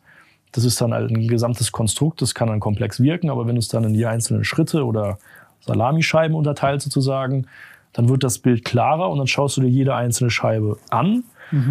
Und ob das jetzt, sage ich jetzt mal, eine chemische Reaktion im Kopf ist oder ob das jetzt einfach anders beschrieben wird, dann schaust du dir immer den kleineren Bruchteil, Bruchteil, Bruchteil an, gehst es wirklich, also brichst es auf die kleinsten Einheiten runter, die nur irgendwie möglich sind, verstehst diese Einheit und wenn du diese kleinste Einheit verstanden hast, dann gehst du zur nächsten. Und dann setzt du sie zusammen zur Übereinheit, Okay. dann gehst du zur nächsten Übereinheit, setzt es zusammen, dann hast du den ersten Schritt oder die erste Phase. Das machst du mit den, also dieses Runterbrechen, Verstehen, Zusammensetzen, Runterbrechen, Verstehen, Zusammensetzen, das ist so eine Vorgehensweise, wie man bei diesen Konzepten vorgehen kann und die dann halt eben auch versteht. Also so, ja.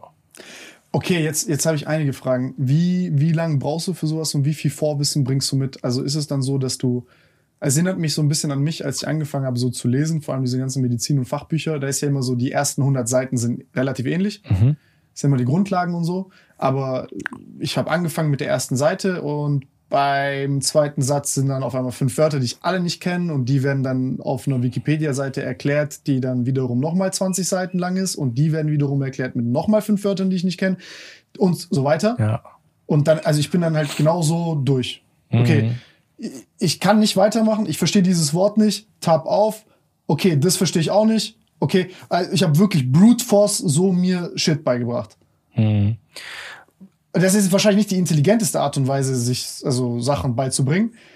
Aber jetzt interessiert mich, wie, wie, also, weil das, was du gerade beschreibst, ist, also du musst ja schon irgendwie Konzeptverständnis haben oder fängst du bei Null an? also da muss ich dann, also ich fange fang wie folgt an. Wo habe ich Arbeiten drin geschrieben? Hauptsächlich BWL-Bereich, hauptsächlich Sozialwissenschaften, Pädagogik, teilweise historische Arbeiten. Und dann gab es so ein paar Ausreißer, ja, also Theologie, Psychologie, Wasserrecht, also so wirklich, wo man sich denkt, Wasserrecht. ja, ja, also da ging's Was ist denn das für eine Arbeit? Ähm, eine Bachelorarbeit. Da ging es dann einfach um, nee, da ging es halt um einen Vertrag zwischen zwei Ländern, die sagen, okay, das Wasservorkommen aus den Alpen kriegen wir und das kriegt ihr und die Qualität müsst ihr sicherstellen und wenn da Keime drin sind, dann verklagen wir euch. So ein Spaß. Also, dass man das studieren kann, wusste ich bis dahin auch nicht. Aber auch da. Wasserrecht Ja, ja. als Studiengang. Also, Nee, nee, nee, das Na, war einfach nur die. Vertiefung. Das war einfach nur Okay, also ich- ich dachte Umweltrecht, aber das ist die Vertiefung. Umweltrecht, Und, und, und da denkst du dir am Anfang, okay, was soll ich damit anfangen? Ich habe keine Ahnung davon. Aber dann gehst du einfach an die Methodik und sagst, okay, pass auf, Wasserrecht, ja, nicht verunsichern lassen, ist auch einfach ein normaler Rechtstext. Das hat das Gesetz. Das Gesetz ist so aufgebaut, dass es am Anfang irgendwelche Grundsätze gibt, die beschrieben werden, Prinzipien, Rechtsdogmatik, wie auch immer, Begriffe und dann wird es immer spezifisch, spezifischer. Und was ich immer ganz gerne mache, ich schaue mir halt das Inhaltsverzeichnis oder die Übersicht an. Weil die Übersicht von, also jetzt nicht nur vom Gesetz, sondern generell von einem Buch, gibt dir eine gute Indikation darüber, wie, ist denn der rote Faden hier aufgebaut, wie ist denn die Abfolge hier.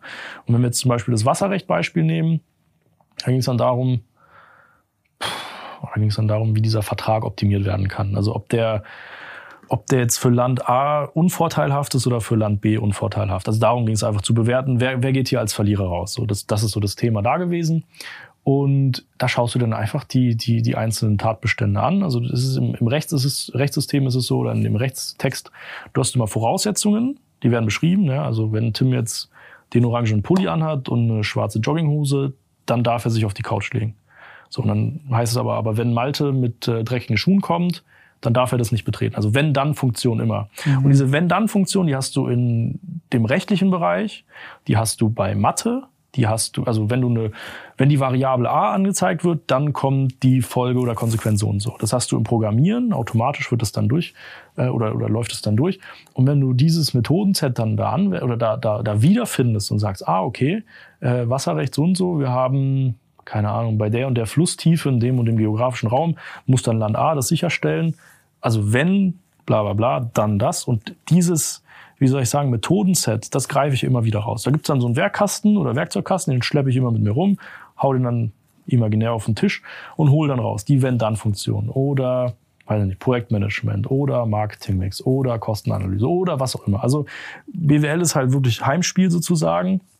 Aber auch bei den anderen Themen gehst du halt einfach dran mit der Gewissheit, dass die Leute, die das erarbeiten, die haben davor auch keine Ahnung. Klar, die haben dann ein gewisses Grundverständnis, aber jemand, der seine Doktorarbeit schreibt, der hat keine zehn Doktorarbeiten davor geschrieben. Das ist auch sein, sein erstes Mal sozusagen in dieser Thematik vor allem auch. Und jedes Konzept, jeder Sachverhalt, jedes Thema hat eine Daseinsberechtigung. Und wenn du dir von Anfang an diese Daseinsberechtigung klar machst, dann kannst du das besser durchdringen. Ja, also zum Beispiel, wir kommen auf dieses Kostenbeispiel zurück. Warum gibt es Einzelgemeinkosten, variable Kosten und fixe Kosten? Nicht, weil man jemanden langweilen will oder weil man jemanden sagen will, oh, ich kann hier vier Begriffsdefinitionen aufsagen, sondern es hat seinen Sinn. Ja, also Einzelkosten kannst du dann direkt einer Person, einer Kostenstelle zuordnen. Gemeinkosten wie die Miete hier musst du aufteilen. Ah, und auf einmal verstehst du, ah, okay, daher ist das. Das ist die Daseinsberechtigung von dieser Unterteilung, damit ich weiß, was ich, welche Kosten ich wie zuordnen kann.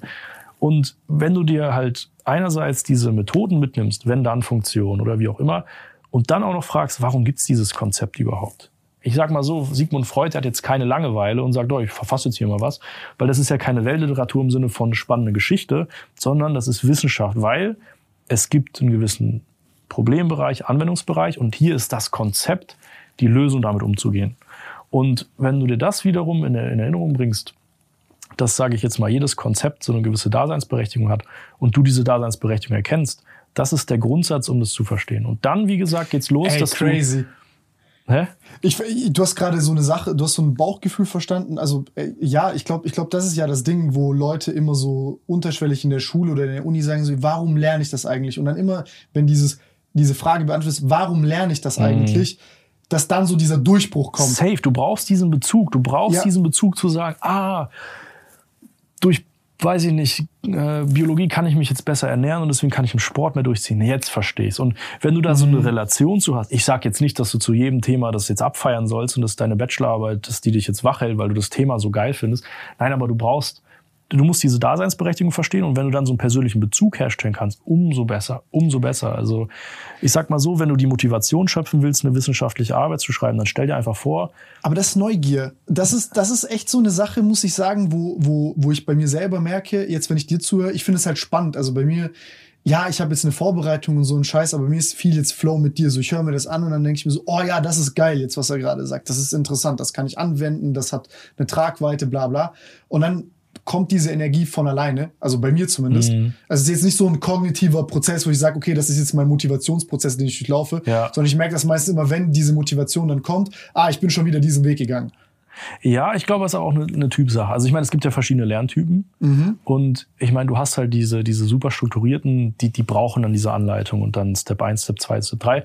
Und es gibt andere Lerntypen, die, die reagieren dann halt auf diesen Flow, weil- den du eben beschrieben hast und werden dann halt aktiv sozusagen und, und gehen dann rein. Also das ist eine Typsache, würde ich auch sagen. Ich wollte dich fragen nach deinem Werkzeugkasten. Wir hatten Mhm. jetzt Sachen wie Pareto, wir hatten jetzt Sachen wie Effizienz, wir hatten diesen Wenn-Dann-Funktion und Mhm. so weiter. Was sind da so Prinzipien und Dinge, wo du sagst, ey, die du jetzt in den Dschungel nimmst? Du Ja, weißt ja. nicht, ist das Medizin, ist das egal was, also die Karten werden komplett neu gemischt, aber die Basis, die du dabei hast, die jetzt nicht themenspezifisches Wissen ist, sondern das, was du grundsätzlich mitgenommen hast, was du bei komplett neuen Problemstellungen anwenden kannst. Was sind die wichtigsten Sachen, die du mitgenommen hast? Also ich starte einfach Und für wie wichtig hältst du die? Ja, ja. Also ich starte mit dem ersten Prinzip Pareto tatsächlich. Pareto in Kombination mit, mit Wertschöpfung. Was meine ich mit Wertschöpfung? Also du kriegst jetzt ein Projekt und sagst, okay, Tim, ich brauche jetzt eine wissenschaftliche Arbeit, 30 Seiten Theologie und ich brauche ein Thema oder ich habe vielleicht das Thema. Und dann gehst du eben an die Sache und weißt, okay, die wichtigen Aspekte dieses Themas sind, die Forschungsfrage zu beantworten, 30 Seiten einzuhalten, vielleicht soll ich das und das noch einbauen. Also, dass du deine Zielsetzung genauestens kennst, das ist maßgeblich, egal für welches Projekt, egal für welchen Inhalt, du brauchst deine konkrete und möglichst genaue Zielsetzung, weil danach richtest du alles aus. Es macht keinen Sinn, sich acht Stunden über Theologie einzulesen, wenn du über Philosophie schreibst. Ganz blödes Beispiel, aber so ist es. Und das machen viele Studierende, dass sie sich erstmal einlesen und da mal eine Idee gewinnen und in die Richtung nochmal gehen. Klar, um auch mal ein bisschen die, die, die thematische Umgebung festzustecken, völlig in Ordnung.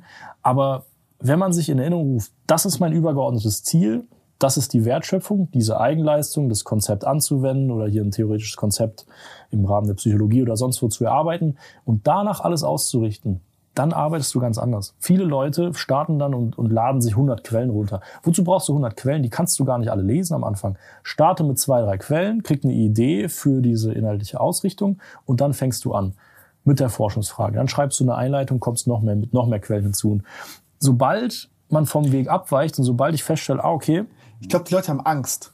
ja. Ich ja. glaube, ich glaub, das ist so ein Orientierungsreflex Ja. als Antwort auf Angst, um irgendwie so sicher zu sein und keinen Scheiß zu machen. Genau, genau. Und, und das kommt halt eben unter anderem davon, dass man einfach kein wissenschaftliches Vorgehen lernt oder, oder eine methodische Vorgehensweise lernt, sondern man kriegt gesagt, das ist der Zitierleitfaden, so zitierst du, das ist der Prüfungsleitfaden, du brauchst 30 Seiten, du musst, keine Ahnung, 15 Seiten Theorie schreiben, 20 Praxis, bla bla bla. Aber das steht nicht so. Und als allererstes gehst du mit deiner Forschungsfrage ins Internet und suchst dir die Themen raus, die und die Schlagworte, dann nimmst du die Quelle, hast im Hinterkopf, okay, du willst das Thema lösen und dann fragst du dich, passt die Quelle zum Thema? Ja, nein, das kannst du im Abstract lesen, also in dieser Zusammenfassung von dem wissenschaftlichen Artikel. Da musst du nicht die ganzen zehn Seiten lesen oder du kannst es im Titel erlesen. Und wenn du einfach so effizient und effektiv wie möglich vorgehst, dann sparst du dir so viel Zeit nach hinten raus und die brauchst du am Ende des Tages auch. Also zum Methodenkasten, wenn wir jetzt wieder Rechtzeitig faul sein. Immer faul sein, immer faul sein, also wirklich genau immer faul sein, weil so gehst du die Abkürzung, so gehst du den leichten Weg. Und wenn es dann, sage ich jetzt mal, noch Anpassungen oder Feinheiten gibt, die kannst du auch hinten einbauen, die kannst du auch am Ende einbauen. Aber wenn du das in der Anfangsphase machst, dich zu sehr darauf fokussierst, diese Feinheiten überall einzubauen, da verlierst du so viel Zeit und dann hast du am Ende Stress und die letzten Seiten oder der letzte Bruchteil der Arbeit wird dann halt gehetzt geschrieben, weil du nicht genug Zeit hast. Also das ist schade, das ist halt, wie gesagt, Grundprinzip Zielausrichtung, Zielerkenntnis und Zieltransparenz mit Pareto gemischt, zu sagen, okay, ich habe jetzt hier begrenzte Zeit, wie hole ich das meiste daraus?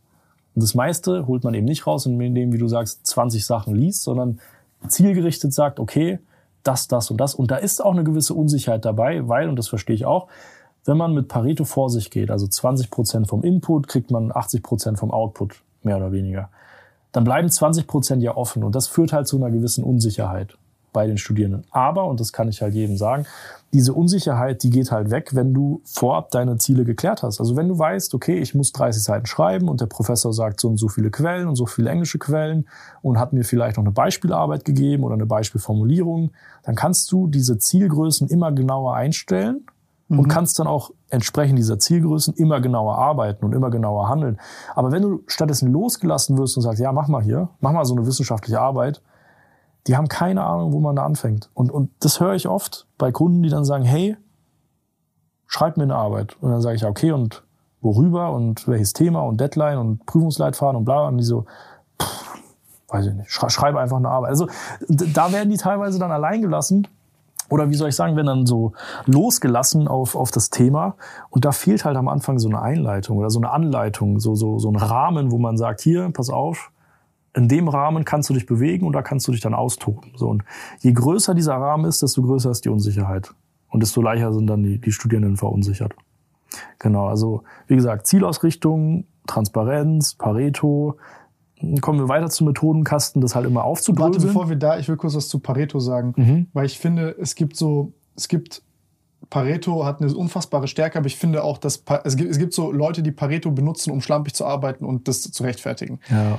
Also so ein bisschen, ähm, ich nenne es mal, also das, ich, ich glaube, was, was ich für mich gelernt habe bei Pareto, weil ich war davor immer mit Kanonen auf Spatzen schießen. Ja. So, das wär also so, ne, bei mir alles machen, machen, machen. Also, okay, äh, reichen drei Sätze Bizeps, ich mach zwölf. weißt du, was ich meine? Ja, ja. Sechs ist dann das meiste, da habe ich meine 80 Prozent und habe dann diminishing returns und diese letzten 20 Prozent. Ja, das ist ja das, was ich rausholen will.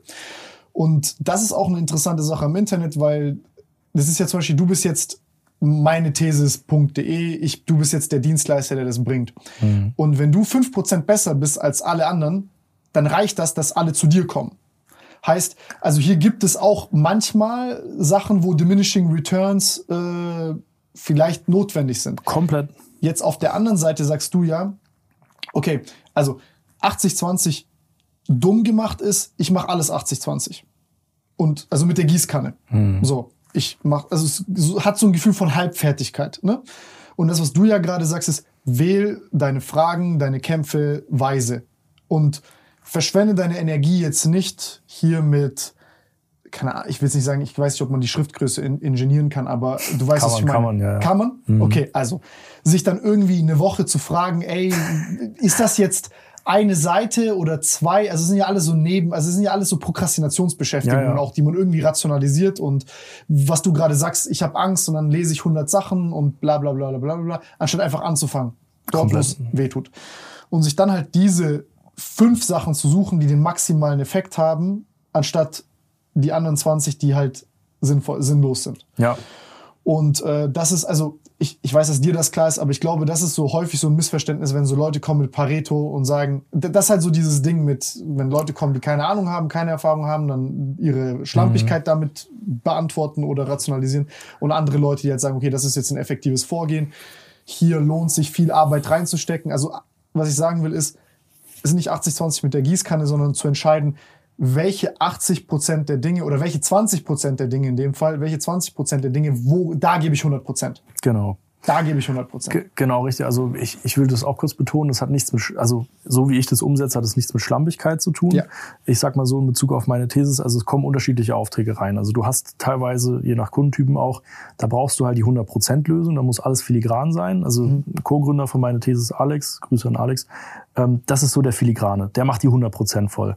Ich bin wirklich prädestiniert für Pareto-Sachen und das sind dann halt teilweise Sachen, musst du dir so vorstellen, heute ist ja, heute ist ein Wochentag und fünf Tage später sagt man, okay, ich muss die Arbeit abgeben, ich habe noch 30 Seiten offen, bitte hilf mir, ich will einfach nur durchkommen. Ich will ein passables Ergebnis, aber bitte hilf mir da durchzukommen. Das ist genau mein Ding.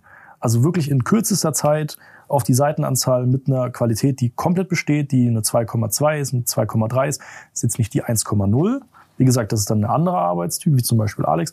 Aber ich bin halt prädestiniert, möglichst schnell viel PS auf die Straße bringen. Klar, den Feinschliff kann man dann nochmal die extra Runde, also fliegen und Co. Aber mir macht eben dieses von 0 auf 100 in so kürzester Zeit macht mir am meisten Spaß. Was war die schnellste Bachelorarbeit, die du geschrieben hast in einem Thema, wo du auch, wo fachfremd war für dich und eine, wo du halt schon drin warst im Thema? Mm, Also präsent ist mir eine Bachelorarbeit, 40 Seiten. Gut, es war BWL, also zwei Flüge, also Frankfurt, Punta Cana, Punta Cana, Frankfurt. Also mit Quellen, allem drum und dran und, und 40 Seiten fertig. Kannst du direkt abgeben. So die zwei Flüge. Fachfremd, Wie viele Stunden waren das? man fliegt so 10 Stunden hin und nochmal 10 Stunden zurück oder so, also 20 Stunden ungefähr. Kannst du dann auch WLAN im Flieger haben und dann, dann ging es ganz gut. Ähm, und die andere, es war eine 30-seitige Theologiearbeit, war glaube vier, fünf Tage oder so. Also ja, Krass. ja. Ohne Ahnung von Theologie zu haben. Ja, es ist halt wie gesagt die, die Methodik und ganz ehrlich, im, im Internet hast du ja alles zur Verfügung. Du gehst auf Google Scholar und du hast Fachzeitschriften, Artikel, Bücher ohne Ende, die da offen stehen. Auf keinen Fall in eine Bibliothek gehen, das dauert viel zu viel Zeit. Mit einem Klick verschiedenste Foren. Der Kunde gibt dir manchmal auch, sage ich jetzt mal, seine Anmeldedaten für seine Datenbanken und dann geht man mit diesem Werkzeugkasten vor und das wichtigste oder eins der wichtigsten Prinzipien neben Pareto und Zielausrichtung war halt dieses ich glaube, das kommt aus dem Japanischen, ich habe den Namen vergessen, aber dieses Zerkleinern in Bruchteile. Also wie gesagt, dieser Lernprozess in der Psychologie, den ba- baust du auf und sagst Lernphase 1, 2, 3 und 4. Und Lernphase 1 besteht aus den und den Elementen und dem und dem Wirkungszusammenhang und dann brichst du diesen Zusammenhang raus. Der hat einen Sensor, einen Aktor oder einen Einfluss und dann kommt die Konsequenz. Und das brichst du so klein runter, bis du es komplett durchdringst und dann setzt du diese Puzzleteile zusammen, gehst wieder auf die höchste Ebene und brichst dann den nächsten Baustein wieder runter. Und Lass so, mal ein Beispiel machen so. Ja, der, der Lernprozess, Psychologie zum Beispiel. Mhm. Also ich, ich habe den jetzt nicht, nicht komplett mehr drin, aber wenn du dir wissenschaftliche Konzepte anschaust, dann ist es ein Prozess oder es ist ein Konstrukt mit gewissen Akteuren und Zusammenhängen oder Beziehungen. Und wir können jetzt beispielsweise auch die Volkswirtschaftslehre nehmen. Da hast du dann den Staat, du hast die Arbeit, dann hast du das Kapital, das fließt, dann hast du, sage ich jetzt mal, Importe, Exporte und da hast du dann Akteure, dann hast du, sage ich jetzt mal, Flüsse, Geldflüsse, Informationsflüsse, wie auch immer. Und die wiederum bilden halt dieses ganze Ökosystem. Ich meine, Ökosystem, das kennst du ja aus der Biologie. Das Ökosystem hat auch nicht Akteure, aber Elemente oder Bausteine. Und diese Bausteine bedingen sich gegenseitig, weil die eine gewisse Daseinsberechtigung haben, sei es jetzt irgendein Enzym oder wie auch immer. Und diese Daseinsberechtigung wird erfüllt durch Schritt A, B. Und dieser Schritt A, B, wie, du, wie wir vorhin gesagt haben, führt, also jede Aktion führt zu einer Reaktion, führt zu einer Aktion bei einem anderen Baustein, bei einem anderen Akteur und der führt dann dazu und dazu und, und so weiter und so fort. Und diese, sage ich jetzt mal, Flussdiagramme oder Ökosysteme kannst du meistens anwenden. Und wenn du dann jetzt auf die Theologie gehst, Das heißt, dann deine mentale Skizze ist zum Beispiel zu sagen, okay, was sind die meist zitiertesten, grundlegendsten Begriffe und Konstrukte und Prozesse, die es gibt, die relevant sind für dieses, für dieses Thema. Also das ist sozusagen dein Pareto-Prozess mäßig. ich meine, das, das, äh, ja, nicht Oder ganz. ist es schon zu Kanonen auf Spatz? ist schon zu Kanon auf Spatz. Ich schaue mir gar nicht an, was jetzt am meisten verwendet wird. Wir nehmen jetzt diese Theologiearbeit. Da ging es darum, also du hast ja verschiedene Evangelien. Ja, und diese Evangelien von Johannes und Michael und wem auch immer. Was ein Evangelion? Äh, du kennst die Bibel? Ja. Okay, und die Bibel kannst du in das Neue und das Alte Testament unterteilen. So. Im Neuen Testament hast du nochmal Unterbausteine oder Unterkapitel sozusagen. Und davon gibt's halt Evangelien. Und diese Evangelien, die beschreiben teilweise die Zeit vor Christus, aber meistens auch Jesus Christus, seine Taten, sein Leben und so weiter. So, und dann gibt's da eine Forschungsfrage, die nennt sich, wie, wie wird Jesus Christus in den unterschiedlichen Evangelien dargestellt? So, und dann hast du das Evangelium, das wurde 200 nach Christus geschrieben, das hat dann die und die Geschichten über Jesus und dann hast du das andere Evangelium, das hat dann die und die Geschichten über Jesus und da gehst du dann methodisch ran und fragst dich, okay, ähm, Jesus Christus als, also als Figur hat den und den Sinn, hat die und die Charaktereigenschaften, da gibt's die und die Textbausteine dafür. Und dann gehst du auf diese Evangelien und führst sozusagen so einen Abgleich und sagst, okay, ähm, Charakteristik A wurde im Evangelium da festgestellt, ja, Haken, im Evangelium B nicht festgestellt, Kreuz und so weiter und so fort. Und am Ende des Tages kommst du dann auf eine Matrix. Ja, und, Ja, okay, okay, okay, verstehe, Und, verstehe. und das ist das, was ich meine. Und deswegen das ist ja noch viel simpler als ja, ja, und das, deswegen ist das, was ich halt meine. Also ich bin BWLer und gerade meiner Family sagen viele so, ah, der blöde BWLer, wie auch immer. Aber ich habe halt einfach dieses Methodenset, ich habe diesen Baukasten und diese Matrix schmeiße ich in die Theologie und kann dann auswerten, ah, okay, die Eigenschaft taucht in dem und dem Bericht auf und das und das. Und dann springst du wieder aufs Wasserrecht und sagst, okay, wir haben in dem Vertrag die und die Klausel, die Klausel findet man auch da, brichst es, brichst es halt immer wieder auseinander auf, vergleichst es, machst einen Abgleich, ja, nein, fügst es wieder zusammen, nachdem du es auf der kleinsten Ebene verstanden hast und kannst dann basierend darauf dann das Ergebnis präsentieren. Weißt du, was ich meine? Oder laber ich gerade voll ich, vorbei? gl- nee, nee, ich, ich, ich verstehe es voll. Ich glaube, ich glaub, was gut ist, ist, würde Leuten helfen, da so ein paar Beispiele zu haben. Und was ich mich frage, halt nur dieser Typ, der die Theologie-Bachelorarbeit bei dir äh, schreiben lassen hat, bei dem, bei wem der beichten geht. Ich habe mich, ich habe mich schon komplett jetzt auch wieder eine inhaltliche Frage gefasst gemacht. Ähm, ja, wir kommen dann zur, zur Ethik und Moral vom, vom, vom Ghostwriting. Also Was ist noch in deinem Toolbox? in meiner Toolbox. Ja. Gut, es ist halt auch themenabhängig. Ich meine, also in der Betriebswirtschaftslehre hast du dann oft irgendwelche Kostenanalysen, im Marketing hast du den Marketingmix. Was man aber immer sagen kann, ist, ist, dass du eine Abfolge hast. Du hast immer irgendein Ziel oder eine Ausgangslage und dann kommt Schritt eins oder Schritt zwei, Schritt drei, Schritt vier oder du hast Abzweigungen, dass du entweder das machst oder das machst. Und diese Wenn-Dann-Funktion oder diese Prozessverkettungen oder diese Ökosysteme findest du überall. Die findest du in der Biologie, dann findest du die Wenn-Dann-Funktion, findest du bei der Mathematik, bei der Informatik, dann in, in der Rechtssprache auch. Wenn du eine gewisse Tatvoraussetzung oder Tatbestände erfüllst, dann kommt die und die Rechtsfolge, dann wirst du eingesperrt, dann bla bla bla. Und diese Systematiken hast du halt überall. Also wie gesagt, Ökosysteme Da gibt's Bausteine, Elemente mit Zusammenhängen, mit Wirkungsbeziehungen. Dann hast du Abfolgen, wie zum Beispiel Prozesse. Und dann hast du Wenn-Dann-Funktionen. Und mit diesen drei Dingern erschlägst du, würde ich sagen, 80 Prozent der, der Inhalte sozusagen. Also was heißt der Inhalt, aber der Konzepte oder der, der Grundkonzepte. Und wenn du daran gehst und dann noch, wie du vorhin gesagt hast, die Begriffe verstehst oder da auch mal hinterfragst, okay, und was heißt denn jetzt, weiß ich nicht, irgendwelche Fachbegriffe, googelst das kurz nach, liest es nach und das dann zusammensetzt, dann hast du es verstanden und dann kannst du es auch fachfremd machen.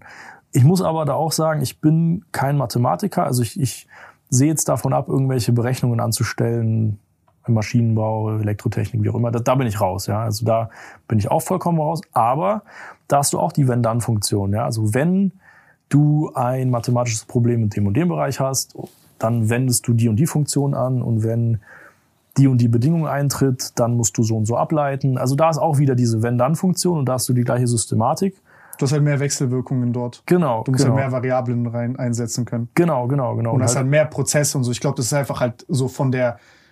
Du hast, glaube ich, zum Beispiel jetzt bei BWL und bei Geisteswissenschaften hast du halt viel Shared Space, wo du sind, die sind ja eher so na, sind, sind halt Nachbarn so ein bisschen. was meinst du mit Shared Space Nachbarn? Äh, ich glaube von BWL auf Psychologie oder von BWL auf Theologie oder von BWL auf VWL auf Ja. was hast du noch? Also das sind alles so ein bisschen leichtere Sprünge. G- Genau, das sind diese Sozial- und, und Geisteswissenschaften. Also es gibt ja Universitätsabschlüsse, die nennen sich Bachelor of Arts, also Bachelor der Künste.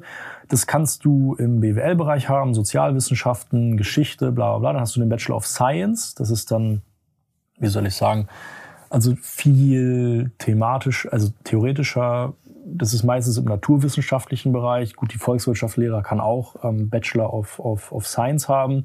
Und das ist das, was du sagst, da gibt es so gewisse Stämme an, an Wissenschaften. Also Sozial- und Betriebswirtschaften kannst du sehr schnell miteinander verheiraten. Nicht verheiraten, aber kannst du übertragen sozusagen, diese Zusammenhänge. Währenddessen, wenn du dann in die Technik gehst, Elektrotechnik oder so, da bist du halt raus. Also da kannst du das nicht so einfach anwenden. Deswegen ist es halt auch eine andere Bezeichnung im Sinne von ähm, Bachelor of Science oder Master of Law, dann Rechtswissenschaften oder so. Also genau die Unterscheidung. Jetzt bin ich gespannt. Du wolltest nach dem Beichten zu der Ethik gehen. Ja. Auch in Ethik habe ich, by the way, schon Bachelorarbeiten geschrieben. Ja, auch. Und Also, in Philosophie. auch, also insofern, ähm, ja, also es gibt Weißt du, so, es ironisch wäre, wenn du eine geschrieben hättest über dieses Thema jetzt. Das wär's, ja. Ist es, ist es, wissen, ist es ethisch verwerflich, einen Ghostwriter anzu. Und den schreibt dann ein Ghostwriter. Das wäre heftig. Nee, ähm, in dem Sinne noch nicht. Ich meine, die Frage ist, wer muss sich diese ethische Frage stellen? Denn am Ende des Tages, ich schreibe nur, oder wir schreiben nur Musterarbeiten. Ey, komm. Jetzt mal ein bisschen mehr, jetzt mal ein bisschen mehr selber mit sich ins Gericht gehen. Komm. Oh Mann. Nein, also Ähm. jetzt mal ehrlich. Also ich gebe es dir mal aus meiner Perspektive. Das ist vielleicht ein bisschen leichter. Ich verstehe das. Ich bin ehrlich, ich finde dich sympathisch, du bist ein cooler Typ und ich, ich, ich habe vollstes Verständnis dafür und ich denke mir auch am Ende des Tages, das ist ein Systemproblem. Weil früher sind Leute disziplinierter darin, so eine Arbeit zu schreiben, weil sie das halt viel eher verknüpfen können mit einer, einem tatsächlichen Skill, den sie im Leben benötigen. So, jetzt ist das echt schwierig zu erzählen, so, ey, ich gehe jetzt, ich bin Marketing Madeleine und ich muss irgendwie Performance Marketing Budget verantworten, dann klingt es doch gut, dass ich Marketing studiert habe. So, okay, ich verstehe, dass man dann halt sagt, mm, lieber bin ich hands-on und äh, lerne halt gerade das, was halt wirklich abgeht, praxisorientiert. Verstehe ich. Aber ihr seid ja wirklich, also wenn jetzt der ganze Scheiß hops geht und die, die, die, die Marketing-Madeleine jetzt bei dir die Bachelorarbeit gekauft hat, dann sagst du, ich habe eine Musterarbeit verkauft und mit dem Rechtshinweis, ey, wenn du das jetzt kopierst, dann hast du Probleme. Und die schreibt dann halt nicht hin Max Mustermann, sondern Madeleine, Marketing-Madeleine. Und gibt das dann ab, dann, hat, dann ist sie ja in der Haftung, sie ist gefickt. Und ihr habt halt ein legales Business da hinten dran. Und es ist so von der, von der, von, von den Konsequenzen, die dahinter drohen, ist es ja, ist schon eine Asymmetrie da. Die theoretisch drohen. Also Ja, ja, verstehe ich, ich. ich, ich muss dazu sagen, das ist auch eine Typsache. Also ich bin übel rational, bin Ja. gar kein emotionaler Mensch. bin jetzt keine Maschine oder so, aber ich bin extrem rationaler Mensch. Und deswegen komme ich gar nicht auf die Idee, mich sowas zu fragen. Das klingt super komisch. Also mit meinem Vater oft drüber geredet, weil er ist ein super empathischer Typ. Und, und Hat er gesagt, wie kannst du nur mal? ja, ja, safe. Er meint auch, bitte komm nicht ins Gefängnis und so. Aber ähm, ich bin einfach, ich bin ziemlich rational und einfach kühl und, und schaue einfach auf die Faktenlage und sage, okay, da ist ein Problem und ich helfe dem jetzt. Ich begebe mich in keine also mh, strafrechtliche Rechtslage für mich persönlich, deswegen bin, ist alles cool. Ähm, da muss ich aber auch dazu sagen, wir haben ja einmal das Ghostwriting, dass wir arbeiten, schreiben und das, was wir bei meiner These seit anderthalb Jahren machen, ist, wir coachen halt Studierende, das selber zu machen. Aus zwei Gründen. Erstens zu sagen, okay, wir sind jetzt wieder im legalen Bereich, wir sind jetzt nicht die Bösewichte von der Uni, sondern die Supporter sozusagen. Wir helfen dem System aus, weil es eine Schieflage besteht. Und andererseits halt, um den Studierenden auch dieses wissenschaftliche Denken und diese wissenschaftliche Arbeitsweise mitzugeben, diesen Methodenkasten, über den wir geredet haben. Das machen wir damit, den mitzugeben. Und ganz ehrlich, also ich hatte noch nie, das klingt mega behindert, ich hatte noch nie jetzt Gewissensbisse oder, oder moralische Fragen, wo ich sage, hey, Mist, das, das habe ich jetzt hier moralisch aber gegen das System gemacht. Sondern viel eher, ich finde es schade, ich finde es richtig schade, weil da sitzen super smarte Leute, und die sagen, boah, ich bin hier überfordert, weil ich, ich habe keine, ich, ich kann nichts greifen, ich habe keine Orientierung, der Professor hilft mir nicht. Das finde ich schade. Aber wie viel Coaching-Charakter hat das? Das ist ja so ein bisschen, ich verstehe das, wenn ich jetzt zum Beispiel Arzt wäre, dann würde ich sagen, ey, Prävention ist super wichtig und ich erkläre all diese Sachen und meine ganze Passion ist dort, aber ich mache 80 Prozent meines Umsatzes mit Opium. Nee, also ich würde, also dieser Anteil von, von, ich will selber schreiben und ich will es vermittelt bekommen, der ist extrem gewachsen. Also ich würde mal sagen, mittlerweile so noch nicht 50-50, aber 40-60. Also 60 Prozent sind Muster, Musterarbeiten, Musterklausuren schreiben und 40 Prozent sind Coachings. Und diese Coachings, das sind verschiedene Sachen. Das sind Bücher, das, sind, das ist ein Videokurs, das ist eins zu eins Coaching, das sind Fachlektorate, Review-Schleifen, wo wir halt einfach uns die Seiten anschauen von den Studierenden und sagen, hey, okay, da hast du den roten Faden super dargestellt, da nicht, da musst du dies und jenes anpassen. Also ich sag mal so, das ist extrem gewachsen innerhalb der letzten zwei Jahre. Und ich glaube, das wird auch in den nächsten Jahren wachsen. Und es ist auch, also das wäre meine Hoffnung, weil ich möchte am Ende des Tages Leuten auch wirklich nachhaltig helfen. Ich, ich helfe ihnen kurzfristig, wenn ich die wissenschaftliche Arbeit schreibe, aber ich helfe ihnen nachhaltig, wenn ich ihnen diesen Methodenkasten an die, an die Hand gebe oder diese ja, Die Angel. Ja, genau, genau, diese Angel. Und wenn man dann weiß, ah, okay, und wenn ich jetzt ein Problem habe, beruflich, privat, wissenschaftlich, dann baue ich, dann drösel ich das erstmal auf. Und was ist die Ursache? Was ist die Ursache der Ursache? Und die Ursache der Ursache der und so weiter und so fort. So, und, und wenn man das vermitteln kann, das gibt mir viel. Also zur Moralfrage zurückzukommen, ich war einfach nur, ich fand es einfach nur mega schade, weil da so viele Leute sind, die es auch drauf haben, fachlich und auch methodisch drauf haben könnten, aber sich halt einfach zu überfordert fühlen, das auch umzusetzen. Aber du hast ja sicherlich auch schon den einen oder anderen komplett an die Hand durchs Studium gebabysittet, der es halt auch nicht drauf gehabt hat, oder? Sind wir ehrlich, ja. Also wir haben da teilweise Extremfälle gehabt, gerade in der Corona-Zeit, da konntest du halt viele Online-Klausuren machen. Oh shit. Also dass, dass man sich da halt Was hast du alles fertig studiert während Corona? Ich will, naja, also für den einen oder anderen Abschluss hätte ich jetzt vielleicht auch. Also es gab halt Online-Klausuren, da wählt man sich dann ein, da kriegst du dann die Anmeldedaten oder Realtime sitzt der Ghostwriter oder ich dann halt hinterm PC, macht die Aufgaben, bla bla bla, schickt die Lösungen und die Lösungen werden dann hochgeladen. Und da gab es halt Extremfälle, wo halt in einem Semester halt mal eben fünf Klausuren und nochmal zwei Hausarbeiten eingekauft worden sind. Und, und da frage Von ich, einer Person. und da frage ich mich schon, wie weit soll der Spaß gehen? Also nach der Logik, wenn dein Studium jetzt in der Corona-Phase liegen Stell sollte, vor, Gerd Postel hätte diesen Service in Anspruch genommen. Holy shit, Alter. wer ist Gerd Postel? Ist der äh, ist ein Mann, der eigentlich Postbote war, aber sich sozusagen zum Chefarzt. Der war auch hier in einem ja, Podcast. Genau. Ei, ei, ei. Stell dir, aber jetzt stell dir Okay, mal vor, ja, und wenn ich so einem helfen würde, hm. Ah, Jetzt, jetzt sind wir kurz bei der Moralfrage. Ich verstehe, du machst keine Medizin oder so. Aber das ist, also, ich. Gibt's ich, auch, aber, aber Was? ja, gibt's auch, also im Ghostwriting-Bereich. Ja, ja, aber ja, da hast du auch praktische Prüfungen und so. Also ich weiß Ja, nicht, ob du jetzt jemanden komplett, der, also ob du einen Arzt produzieren kannst. das nicht, das nicht, aber die Doktorarbeiten, die sind ja nur 20, 30 Seiten im Medizinbereich, das ist ja nix. Ja, die Medizin, ja, der, der, ist, der ist echt leichter. Aber guck mal, für mich, also, und dann kommen wir wieder auf das zurück, weil ich will es ein bisschen frame, diese Sache. Äh, ich finde, das, die Schwierigkeit in der Frage liegt ja darin, die Hochschule, die, die Systemsanforderungen und das Moralische und das Rechtliche, da ist ja, zum Beispiel, wenn, wenn Moral scheiße ist, Recht also irg- irgendwas ist nicht in Ordnung, dann kodieren wir das in Recht und wir sind uns philosophisch darüber im Klaren. Dann ist das so, diese Schnittmenge ist dann festes, gutes, prinzipielles Recht so für mich. Verstehst du, was ich meine? Also es ist so die Schnittmenge von diesen Sachen. Hier haben wir ja diese Schnittmenge nicht. Das ist ja dieser Graubereich, der dir den Handlungsspielraum ermöglicht, ein tatsächliches Problem löst wirtschaftlich, aber auf der anderen Seite halt moralische Fragen aufwirft und Konsequenzen, wie zum Beispiel, nehmen wir Ger- Gerd Postel als Beispiel, da ist jetzt halt jemand, der unter der Tatsachen vorspielt, die er halt, also der hat, der, der spielt eine Kompetenz, die er sozusagen scheinbar beweisen, belegen kann, kommt in Position im Unternehmen und fügt dann halt Menschen wirtschaftlichen Schaden zu. Komplett. So. Komplett. Und das ist ja, glaube ich, die Sache, wo jetzt dieser Anpassungseffekt, uns beiden ist es vielleicht jetzt klar, ich kann jetzt vielleicht noch ein bisschen gucken, aber es ist ja für mich auch nochmal eine erschwerte Sache, weil ich jetzt nicht weiß, ey, er hat jetzt, er hat Maschinenbau zum Beispiel studiert und ich schaue jetzt auf seine Noten, dann frage ich mich, ja, okay, ist das jetzt geschwindelt oder nicht? Heißt, das ganze Ding ist inflationär. Ja. Heißt, also du hast ja diese ganzen Effekte, wo du vorhin von Verschlimmbesserung gesprochen hast, hast du ja umgekehrt genauso. Und ähm, kurzfristig hat man halt diese Probleme. Das ist für mich so, das sage ich mal, das, das ist für mich so der Knackpunkt, wo ich halt sage, das ist jetzt vorübergehend schon ein Problem, Ja. weil ich kann mich ja jetzt noch nicht anpassen drauf, weil ich muss ja für bare Münze nehmen, was da für Noten Gen kommen. genau, genau. Aber da, dazu zwei Sachen. Also auf der einen Seite, wir müssen die Berufsgruppen auseinanderklamüsern. Wir Ja. haben auf der einen Seite Berufsgruppen, da, die kannst du mit einem Universitätsabschluss ausüben. Und wir haben Berufsgruppen, da gibt's noch ein Staatsexamen.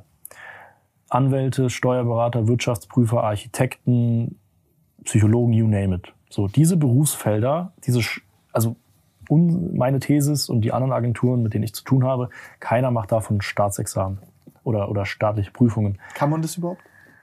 Musst du, da musst Du kannst die sitzen, Leute oder? coachen, ja, aber du, du kannst die Leute coachen. Das gibt's auch im juristischen Bereich, dass da halt jemand so eine, so eine Flatrate bucht, so ähnlich wie der David Döble, nur halt auf, auf Staatsexamen Jura, genau.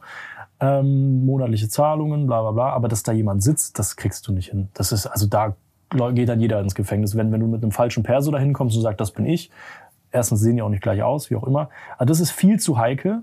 Und da, da würde dann die Moralvorstellung einsetzen bei mir. Weil wenn du den Arzt zertifizierst durch ein staatliches Examen und sagst, hier, der Staat hat das geprüft, das ist das Siegel, jetzt ist er offiziell Arzt. Und da hat man jemanden durchgeschmuggelt. Okay, das sehe ich kritisch. Worum, wenn wir jetzt wieder auf die anderen Berufsgruppen kommen, also auf die Uni-Abschlüsse, da ist es ja auch so. Wir nehmen jetzt jemanden, mh, Person A hat in Berlin studiert an der Hochschule, hat das gleiche Fach wie eine Person, die in München studiert hat an der Hochschule B, aber die haben zwei verschiedene Professoren. Der eine macht es extrem schwer, der andere macht das auf entspannt. Einfach machen wir einfach so, ich gebe euch die Lösungen, ihr wisst Bescheid. So, jetzt kommt die zwei, also die gleiche Note raus. Der eine hat eine zwei, der andere hat eine zwei. Der, an, der eine hat in Berlin richtig dafür geackert, weil der Professor es einem so schwer gemacht hat. Der in München hat es aber leicht bekommen. Wie willst du das jetzt vergleichen? Weil du hast zwei Lebensläufe und zwei Zeugnisse vor dir und siehst einmal die Note zwei und andererseits die Note zwei. Aber du siehst nicht, was genau wurde in der Klausur abgefragt und wie schwierig war es dahin. Oder wie schwierig war es, diese Note zu erzielen. Und es ist das, was du gesagt hast, man muss es dann für bare Münze nehmen, so dass man sagt, ah, okay, die Noten vergleicht man hier. Und jetzt komme ich zu folgendem Punkt, und das ist gerade auch, ähm, also bei vielen DAX-Konzernen, um, um, sag ich jetzt mal, da reinzukommen für gewisse Positionen, der Fall, dass du ein Bewerbungsgespräch hast, die Unterlagen werden angeschaut, der Lebenslauf, die Noten, bla bla bla. Aber dann kommt eine Case Study, so eine Fallstudie, dass man sagt, hier, du möchtest bei uns Einkäufer werden. Okay, wir haben hier die und die Ausgangssituation. Wir haben, sage ich jetzt mal, folgende Probleme, Rahmenbedingungen. Gib uns eine Handlungsempfehlung, gib uns einen Lösungsvorschlag und sag uns, wie du auf diesen Lösungsvorschlag gekommen bist. Du hast zwei Tage Zeit. Machst du dafür auch ein Muster? Ja, ja, also ja. Und äh, bereitest dann eine Präsentation vor oder einen Text und wie auch immer und trägst ihn dann halt vor. So, damit du halt inhaltlich das vortragen kannst und halt aber auch kommunikativ. Du hast mich gerade hops genommen, aber was ich sagen will ist, das sind Modelle, wo man sagen kann, okay, wir müssen nicht nur auf Noten schauen, sondern wir können auch praktisch hinterfragen, kann der das wirklich? Wenn er sich dann diese Case Study auch einkauft, ja. Aber ka- verkaufst du die? Ja. ja, aber ich sage es, also man könnte es so lösen, aber es muss ja nicht jeder direkt nachfragen, aber ist auch mit dabei, ja. Ja, aber, aber dann, Malte, guck mal, jetzt, aber der kann jetzt nicht die Case Study auch einkaufen. Mhm. Aber wo ist jetzt zum Beispiel der Unterschied? Also du täuscht ja trotzdem dann. Also derjenige, ja, ja. Weil jetzt, stell dir vor, ich habe jetzt, also ich würde halt sauer werden. Da kommt jetzt einer, Und wir reden ja da auch nicht über irgendwie, keine Ahnung, 2K brutto, die der kriegt, sondern wir reden ja wirklich über dickes Geld, was jemand bekommt, der dann eine Case Study analysiert. Und dann ist der, ha- hat der hier, äh, äh, hast du ihm geholfen bei der Camouflage und bei der Chamäleon-Tätigkeit, dass er sich da geben kann als ich bin 12k äh, äh, Euro Mensch im Monat und dann fliegt das halt auf, vielleicht in sechs Monaten, vielleicht auch nicht. Dann ist es vielleicht auch ein riesengroßer Laden und es ist dann so ein kumulierter Produktivitätsverlust, der dann unterm Radar ist und so weiter und so fort. Ja, also ich meine, also wir, wir, wir stellen diese Fallstudie, die Bearbeitung der Fallstudie. Er selbst muss das vortragen. Und wenn er es nicht authentisch vorträgt, dann fällt er da schon mal durch. Und ich sag mal so, wenn man dann den nächsten Schritt weitergeht, was man dann nicht fälschen kann, sind halt Bewertungen des Vorchefs oder Nachweise des, des, des bisherigen Das sind ja. Ankereffekte, das weißt du ja auch. Ja, ja, aber Also so, so, eine, so eine Bewertung, also der erste Eindruck ist ja, ähm, das sind ja auch so Selbstverstärker und selbsterfüllende Prophezeiungen. Wenn du zum Beispiel kommst und sagst, ey, der ist von jedem gut bewertet worden, dann guckst du den auch so an, dann förderst du den auch so. Also es ist ja schon eine Unfairness, die da entsteht.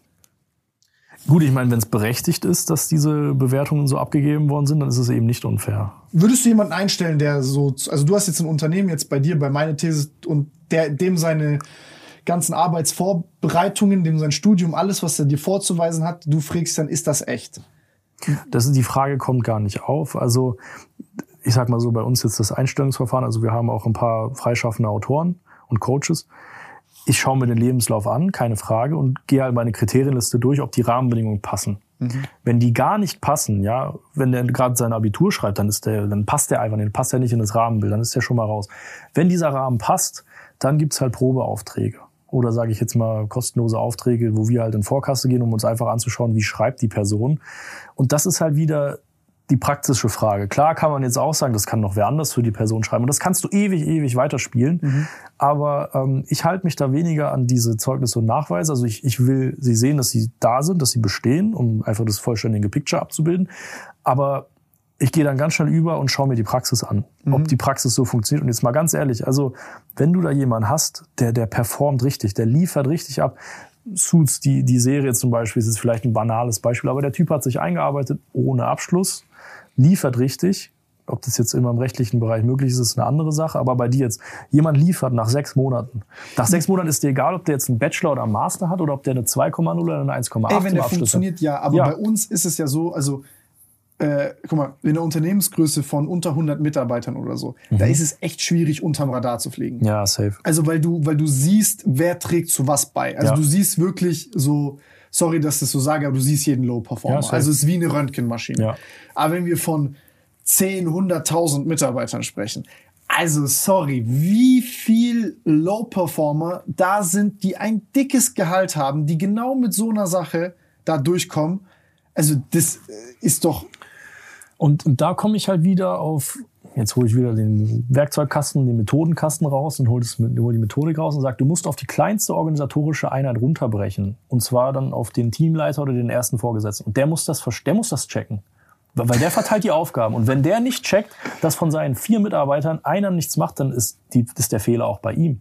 Und, und das sage ich ja unabhängig jetzt von 100 Leuten im Unternehmen oder 100.000. Du kannst diese 100.000 auch in Divisionen, Bereiche, Abteilungen und Teams runterbrechen. Und wenn du das machst, dann musst du da auf der Ebene schon die Produktionsfehler feststellen. Es ist ja dann der direkte Vorgesetzte, der das merkt. Oder die, die Counterparts oder die, wie soll ich sagen, Kunden, die Empfänger von der Arbeitsleistung, die müssten dann sagen, hey, hier stimmt was nicht. Und dann fällt's halt auf. Weil am Ende des Tages kommen wir wieder zu der nächsten Methodik. Ich hole wieder die nächste Methodik raus. Das, das Ökosystem. Und ich meine, so ein Unternehmen ist einfach ein Ökosystem. Du hast halt dein Marketing, den Vertrieb, den Einkauf, die Produktion. Und wenn der Einkäufer die ganze Zeit Mist macht, dann sagt die Produktion, Leute, hier kommt nichts an, ihr habt nichts eingekauft. Dann hebt der die Hand, ja. Wenn der Einkäufer seinen Job macht und es kommt irgendwie rein, aber er erfüllt die Ziele nicht, dann sagt der Chef, hey, du musst deine Ziele erfüllen. Und so hast du halt diese horizontale und die vertikale, also vertikale Führungsebenen und die horizontale mit den ganzen Funktionen, die halt dann schon eine Art Warnsystem sind und sagen, hey, ich bin auf dich angewiesen und ich krieg den Input nicht oder ich krieg den Input nicht in der Form, in der, in der ich ihn brauche. Ich, ich, ich ist sag, halt so positiv darwinistisches Beispiel, ne?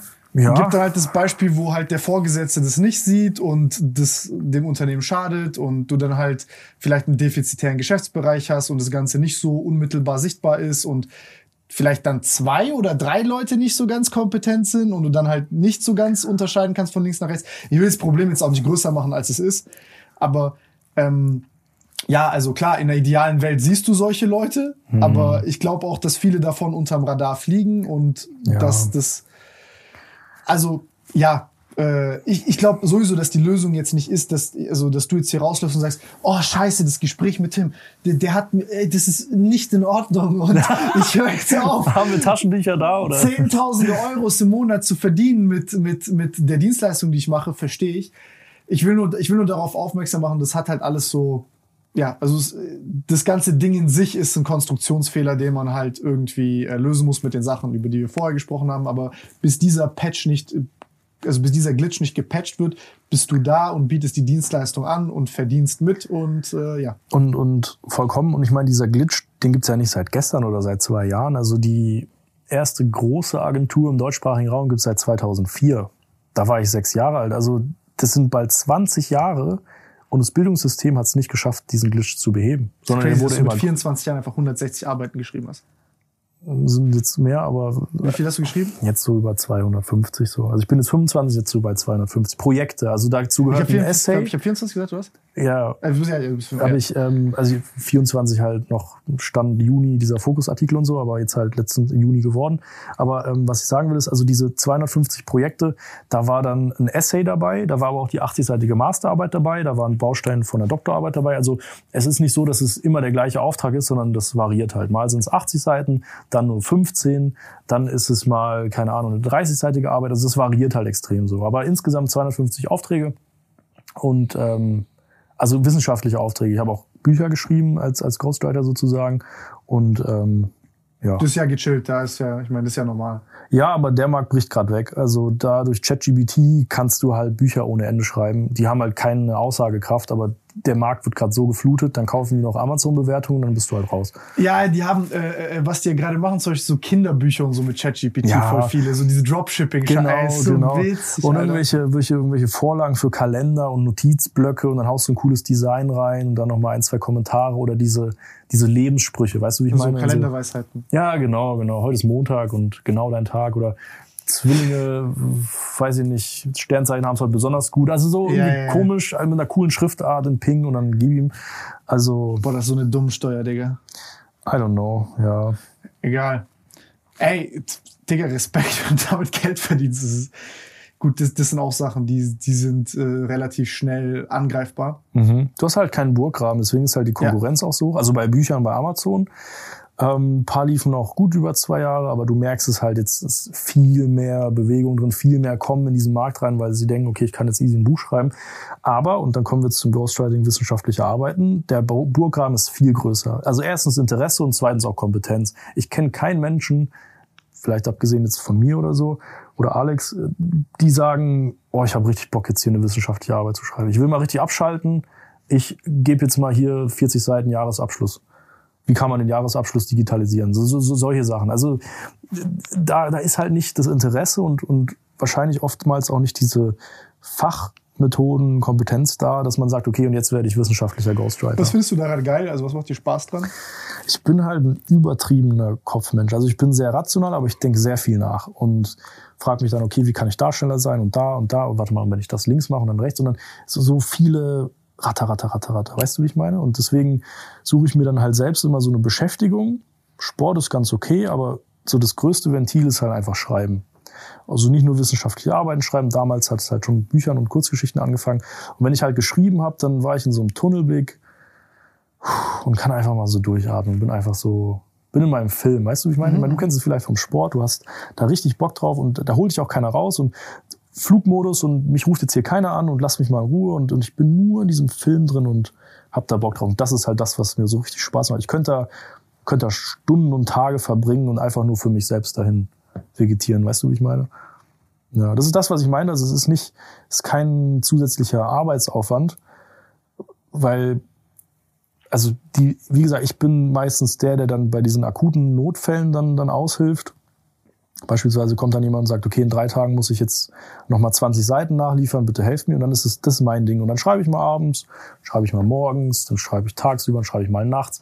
Und es ist keine zusätzliche Belastung, weil es mir einfach Bock macht, weil ich einfach in dem Moment Tunnelblick hab, durchatme und, und chillig. Weil sonst hätte ich Burnout, glaube ich. Also sonst wäre wär vorbei. Aber wie ist denn das jetzt bei euch zum Beispiel auch mit der Preisgestaltung? Wenn da einer kommt und sagt, ey, in drei Tagen brauche ich 20 Seiten, dann, Gehen die Preise hoch. Ja? Mhm. Äh, gib mal kurz mal so ein Overview über eure Preise. Das interessiert mich gerade. Also, ich sag mal so, die Angebotserstellung ist individuell, aber ist halt an generelle Parameter geknüpft. So diese richtige BWL-Antwort. Jetzt hängt davon ab. Nee, Kommt drauf an, was für ein Auto. Genau, genau. Also wir haben folgende Parameter. Wir haben die Deadline. Ja, also je kürzer die Deadline ist, ich sag mal so, wenn die Deadline unter einer Woche ist oder unter zwei Wochen, dann geht's halt hoch. Wenn die Deadline in drei Tagen ist, dann geht's halt noch mehr hoch. Gibt's halt gewisse Prozentsätze, gehe ich gleich drauf ein. Ja, verständlich. Ich meine, ey, das ist das fucking Stress. Ähm, zweitens halt die Komplexität. Also wenn es jetzt hier Umfragen geht, empirische Studien, die auswerten, Regressionsanalyse, dann geht der Preis hoch. Wenn es Literaturarbeiten sind, easy, kein Thema. Dann halt, ähm, wie soll ich sagen, auch, auch die, das Fach an sich, wenn es jetzt ein Fach ist, das ist verbreiteter, also jetzt Controlling, Einkauf, Marketing, weiß ich nicht, Sozialwissenschaften, easy, okay. Aber wenn es jetzt so ein, ein Bruchteil ist, wie jetzt dieses Wasserrecht, da geht's halt hoch, weil find da mal wen. Also für Controlling-Ausschalter findest du überall, aber für Wa- Wasserrecht gibt's halt eine begrenzte Anzahl, die halt auch sagen, ich habe noch nie eine Arbeit da geschrieben, aber ich versuch's mal. Also das sind so Parameter, die da halt reinkommen. Ähm, und ich sage jetzt mal so, also Extrembeispiele, wirklich Extrembeispiele äh, vor ein paar Monaten, da ging es dann darum, in, in zwei Tagen 15 Seiten zu liefern. Wir haben halt in der Regel einen Seitenpreis. Wenn dann noch ein Coaching oder eine, Sprechstunde dazu gebucht wird, machen wir dann so ein Gesamtpaket. Und für diese 15 Seiten in zwei Tagen waren wir so bei 850 Euro. Also netto, dann kommen halt noch Umsatzsteuer drauf, aber ähm, so als Mhm. Indikation. Hm? Wie lange brauchst du für die 15 Seiten? Ein Tag. Was in Stunden? Hängt vom Thema ab. Also ich sag mal so, wenn es ein Thema ist, wo ich schon was zugeschrieben habe, wo ich einen Bezug zu habe, dann geht's halt schneller. Dann muss ich mich nicht nochmal einlesen, dann muss ich mir keinen Überblick machen. Aber so im Durchschnitt. Für diese 15 Seiten, fünf Stunden oder so, vier, fünf Stunden allerhöchstens. Aber das sind halt intensive Stunden und es ist halt Ja, auch eine Frage der Arbeitsweise. Also, Aber es ist nicht, also es sind keine Wucherpreise. also ich möchte gegen niemanden jetzt schießen oder so, auf keinen Fall, weil ich Ich dachte, das ist viel teurer. Nee, pass gesagt. auf, pass auf. Also ich, ich bin, bin super gut mit den Agenturen in der Schweiz, aber die wollen halt das zweieinhalbfache. Wenn wir eine Arbeit schreiben, dann wollen die halt das zweieinhalbfache. Und dann sagen halt die meisten Kunden, kann ich nicht machen, gehen dann halt nach Deutschland und holen sich dann hier, sage ich jetzt mal, den Preis. Oder die Leute in der Schweiz, die es halt wirklich nicht juckt, die zahlen halt den Preis. Also ich sag mal so, für so ein Fachlektorat, 40 Seiten gegenlesen, fachlich, formal, ein bisschen Feedback geben, Wie eine verlangen wir, ja, genau, sind wir so bei 500, 600 Euro und die Schweizer wollen da 1,8 für. 1800 Euro. Und äh, das ist halt schon, also was heißt ein Qualitätsgefälle gibt's da nicht, weil viele Ghostwriter oder manche Ghostwriter aus Deutschland schreiben für die Schweizer, so wie ich auch damals oder teilweise immer noch. Das heißt, da kannst du eigentlich direkt zu, zu den Deutschen gehen. Theoretisch, ich sage jetzt hier nichts gegen irgendeine Agentur oder ähnliches. Ich Seid ihr dort nur, Zulieferer für die oder also haben die einen besseren Kundenstamm und verkaufen dann sozusagen, ihr seid Subunternehmer von denen oder Nee, nee, nee, nee. Also meine These ist vollkommen losgelöst. Meine These ist vollkommen unabhängig. Aber dadurch, dass, also ich sag mal so, das Netzwerk ist da. Da gibt's fünf, sechs, sieben große Agenturen, da kennt sich jeder. Also mit, mit den meisten Agenturinhabern bin ich auch sehr gut und insofern schiebt man da das ein oder andere hin und her. Und wenn man sagt, hey, da und da hast du mal ausgeholfen, wie sieht's mit dem Auftrag aus? Und dann mache ich den halt, das mache ich das halt als Freiberufler. Also dann schlüpfe ich in die Rolle als Ghostwriter, Freiberufler für die Agentur. Und meine These ist es parallel. Meine These ist, machen wir separate Preise, haben wir separate Kanäle, die Kunden zu bekommen sozusagen. Und ähm, so ist es ausgestaltet. Ja. Gut, dann haben wir noch die Coachingstunden. Sag mal so, da sind wir so bei 100 Euro im Schnitt. 100 bis 150 Euro. Aber halt ähm, effektiv, also Vollgas im Sinne von so viel wie möglich aus der Zeit rausholen. Das war das, was ich vorhin meinte mit Arbeitsweise. Es sind zwar vier, fünf Zeitstunden, aber die sind halt intensiv. Also ich arbeite nie länger am Stück als anderthalb Stunden, sondern halt eine 60 bis 90 Minuten Vollgas und gib ihm so viel, so weit wie du kommst, weil das brauche ich für diesen Tunnelblick. Und dann machst du eine Pause. Dann gehst du mal kurz raus, machst kurz Sport, isst was, bla bla bla, hörst Musik und dann wieder anderthalb Stunden Push, Push, Push, Push, Push, Pause. Push, Push. Und das empfehle ich halt auch vielen Studenten, weil die haben so Sachen wie, ja, ich habe jetzt noch zwei Tage und das ganze Wochenende sperre ich mir jetzt 48 ein. Stunden Push, Push, Push, ja, Push, Push. genau, genau. Jede wissenschaftliche Theorie sagt, dass das halt nach 90 Minuten nimmst du halt ab. Du brauchst die- die Pause. Und wenn du am Tag länger als 10 Stunden arbeitest, dann hast du auch gewisse Produktivitätseinbußen. Und deswegen ist mein Credo, und das kann ich jedem nur empfehlen, wenn er eine wissenschaftliche Arbeit schreibt, fang früh genug an und bau das halt in so kleine Zeitintervalle. Fang mit deiner Bachelorarbeit jeden Tag an, 40 Minuten zu schreiben. Ob du die Infos raussuchst, ob du den Titel dreimal umschreibst, mach jeden Tag 40, wie im Fitness. Du gehst ja nicht, bevor du jetzt auf die Bühne gehst, gehst du jetzt nicht drei Wochen, zwölf Stunden ins Fitness, sondern du bist sechs Monate gibst du Gas. Am Ende fährst du vielleicht ein bisschen hoch, aber du hast Ruhephasen und du teilst dir das halt so auf in Zeitintervalle. Weißt du, wie ich meine? Ja, klar, ey, das ist halt das, aber äh, ich, ich, ich arbeite super gerne mit künstlichen Notfällen. So, also genau das, so jeder hat da sein Faulheit, Prokrastinationsbestreben und dann ist Playstation und Freunde und dies und das besser, aber ey, Time blocken und strukturiert alles machen, weil sonst lebst du in diesem Nimbus zwischen Entspannung und Arbeit und kriegst beides nichts geschissen. Du, du chillst nicht, du arbeitest nicht und gibst Gas mit angezogener Handbremse. Du trittst auf Gas und Bremse gleichzeitig. Komplett, komplett. Also ich meine, äh, also Sokrates hat damals schon von der verspäteten Belohnung gesprochen.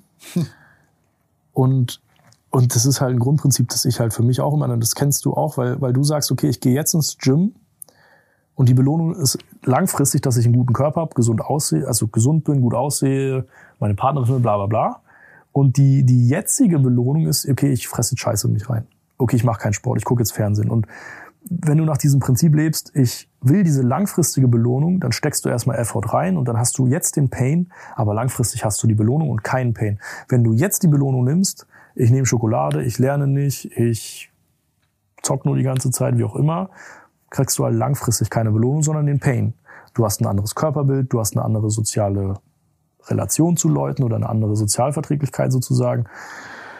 Ja, diese theoretische Grundlage ist die Spitze des Eisberges. Ich meine, so jetzt wie dein, könnten wir jetzt auch Analogien aufziehen, wie dein theologischer Kollege. Jesus Christus hat sich aufgeopfert for, for, for greater good und die gibt's ja auch solche, solche, solche Delayed Gratification Parallelen zu der großen Dinggeschichte.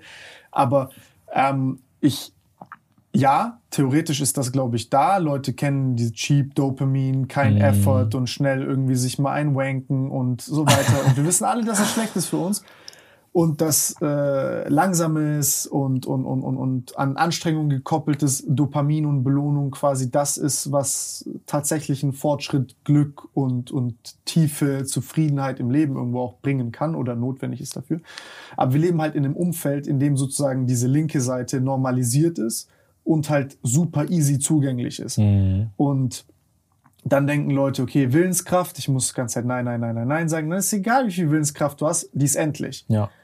Und da musst du halt Systeme drumherum schaffen und halt wirklich diese Verhaltensweisen schaffen und halt jeden Tag irgendwann so wie du, dann bist du halt stabil, weil du weißt, ey, ich habe in dieser Sache Impact und das ist jetzt eine, das Disziplin ist ja nicht, ich muss jetzt aushalten und meine Willenskraft benutzen, sondern es ist ja das, was du gerade sagst. Ich mache das schon so lange, dass ich mich scheiße fühlen würde, das jetzt nichts zu tun. Ja, so, ich brauche das, um glücklich zu sein. Aber halt diese Valley, so diese Gewohnheit zu bilden und zu schaffen, ist halt so ein bisschen, muss man erstmal den, den, den Kaktus aus dem Regenwald retten. So, weil das ist gerade so ein bisschen. Ja, und ich, ich, ich finde, also ich kann das immer bei mir persönlich auf so zwei, drei Charaktereigenschaften runterbrechen, die mir halt geholfen haben, im Leben alles zu machen, was ich will. Und das ist einmal halt eine extreme Neugier, Ja. so ein Antrieb. Und dann zweitens die Disziplin, die sorgt halt dafür, dass dieser Antrieb umgesetzt wird.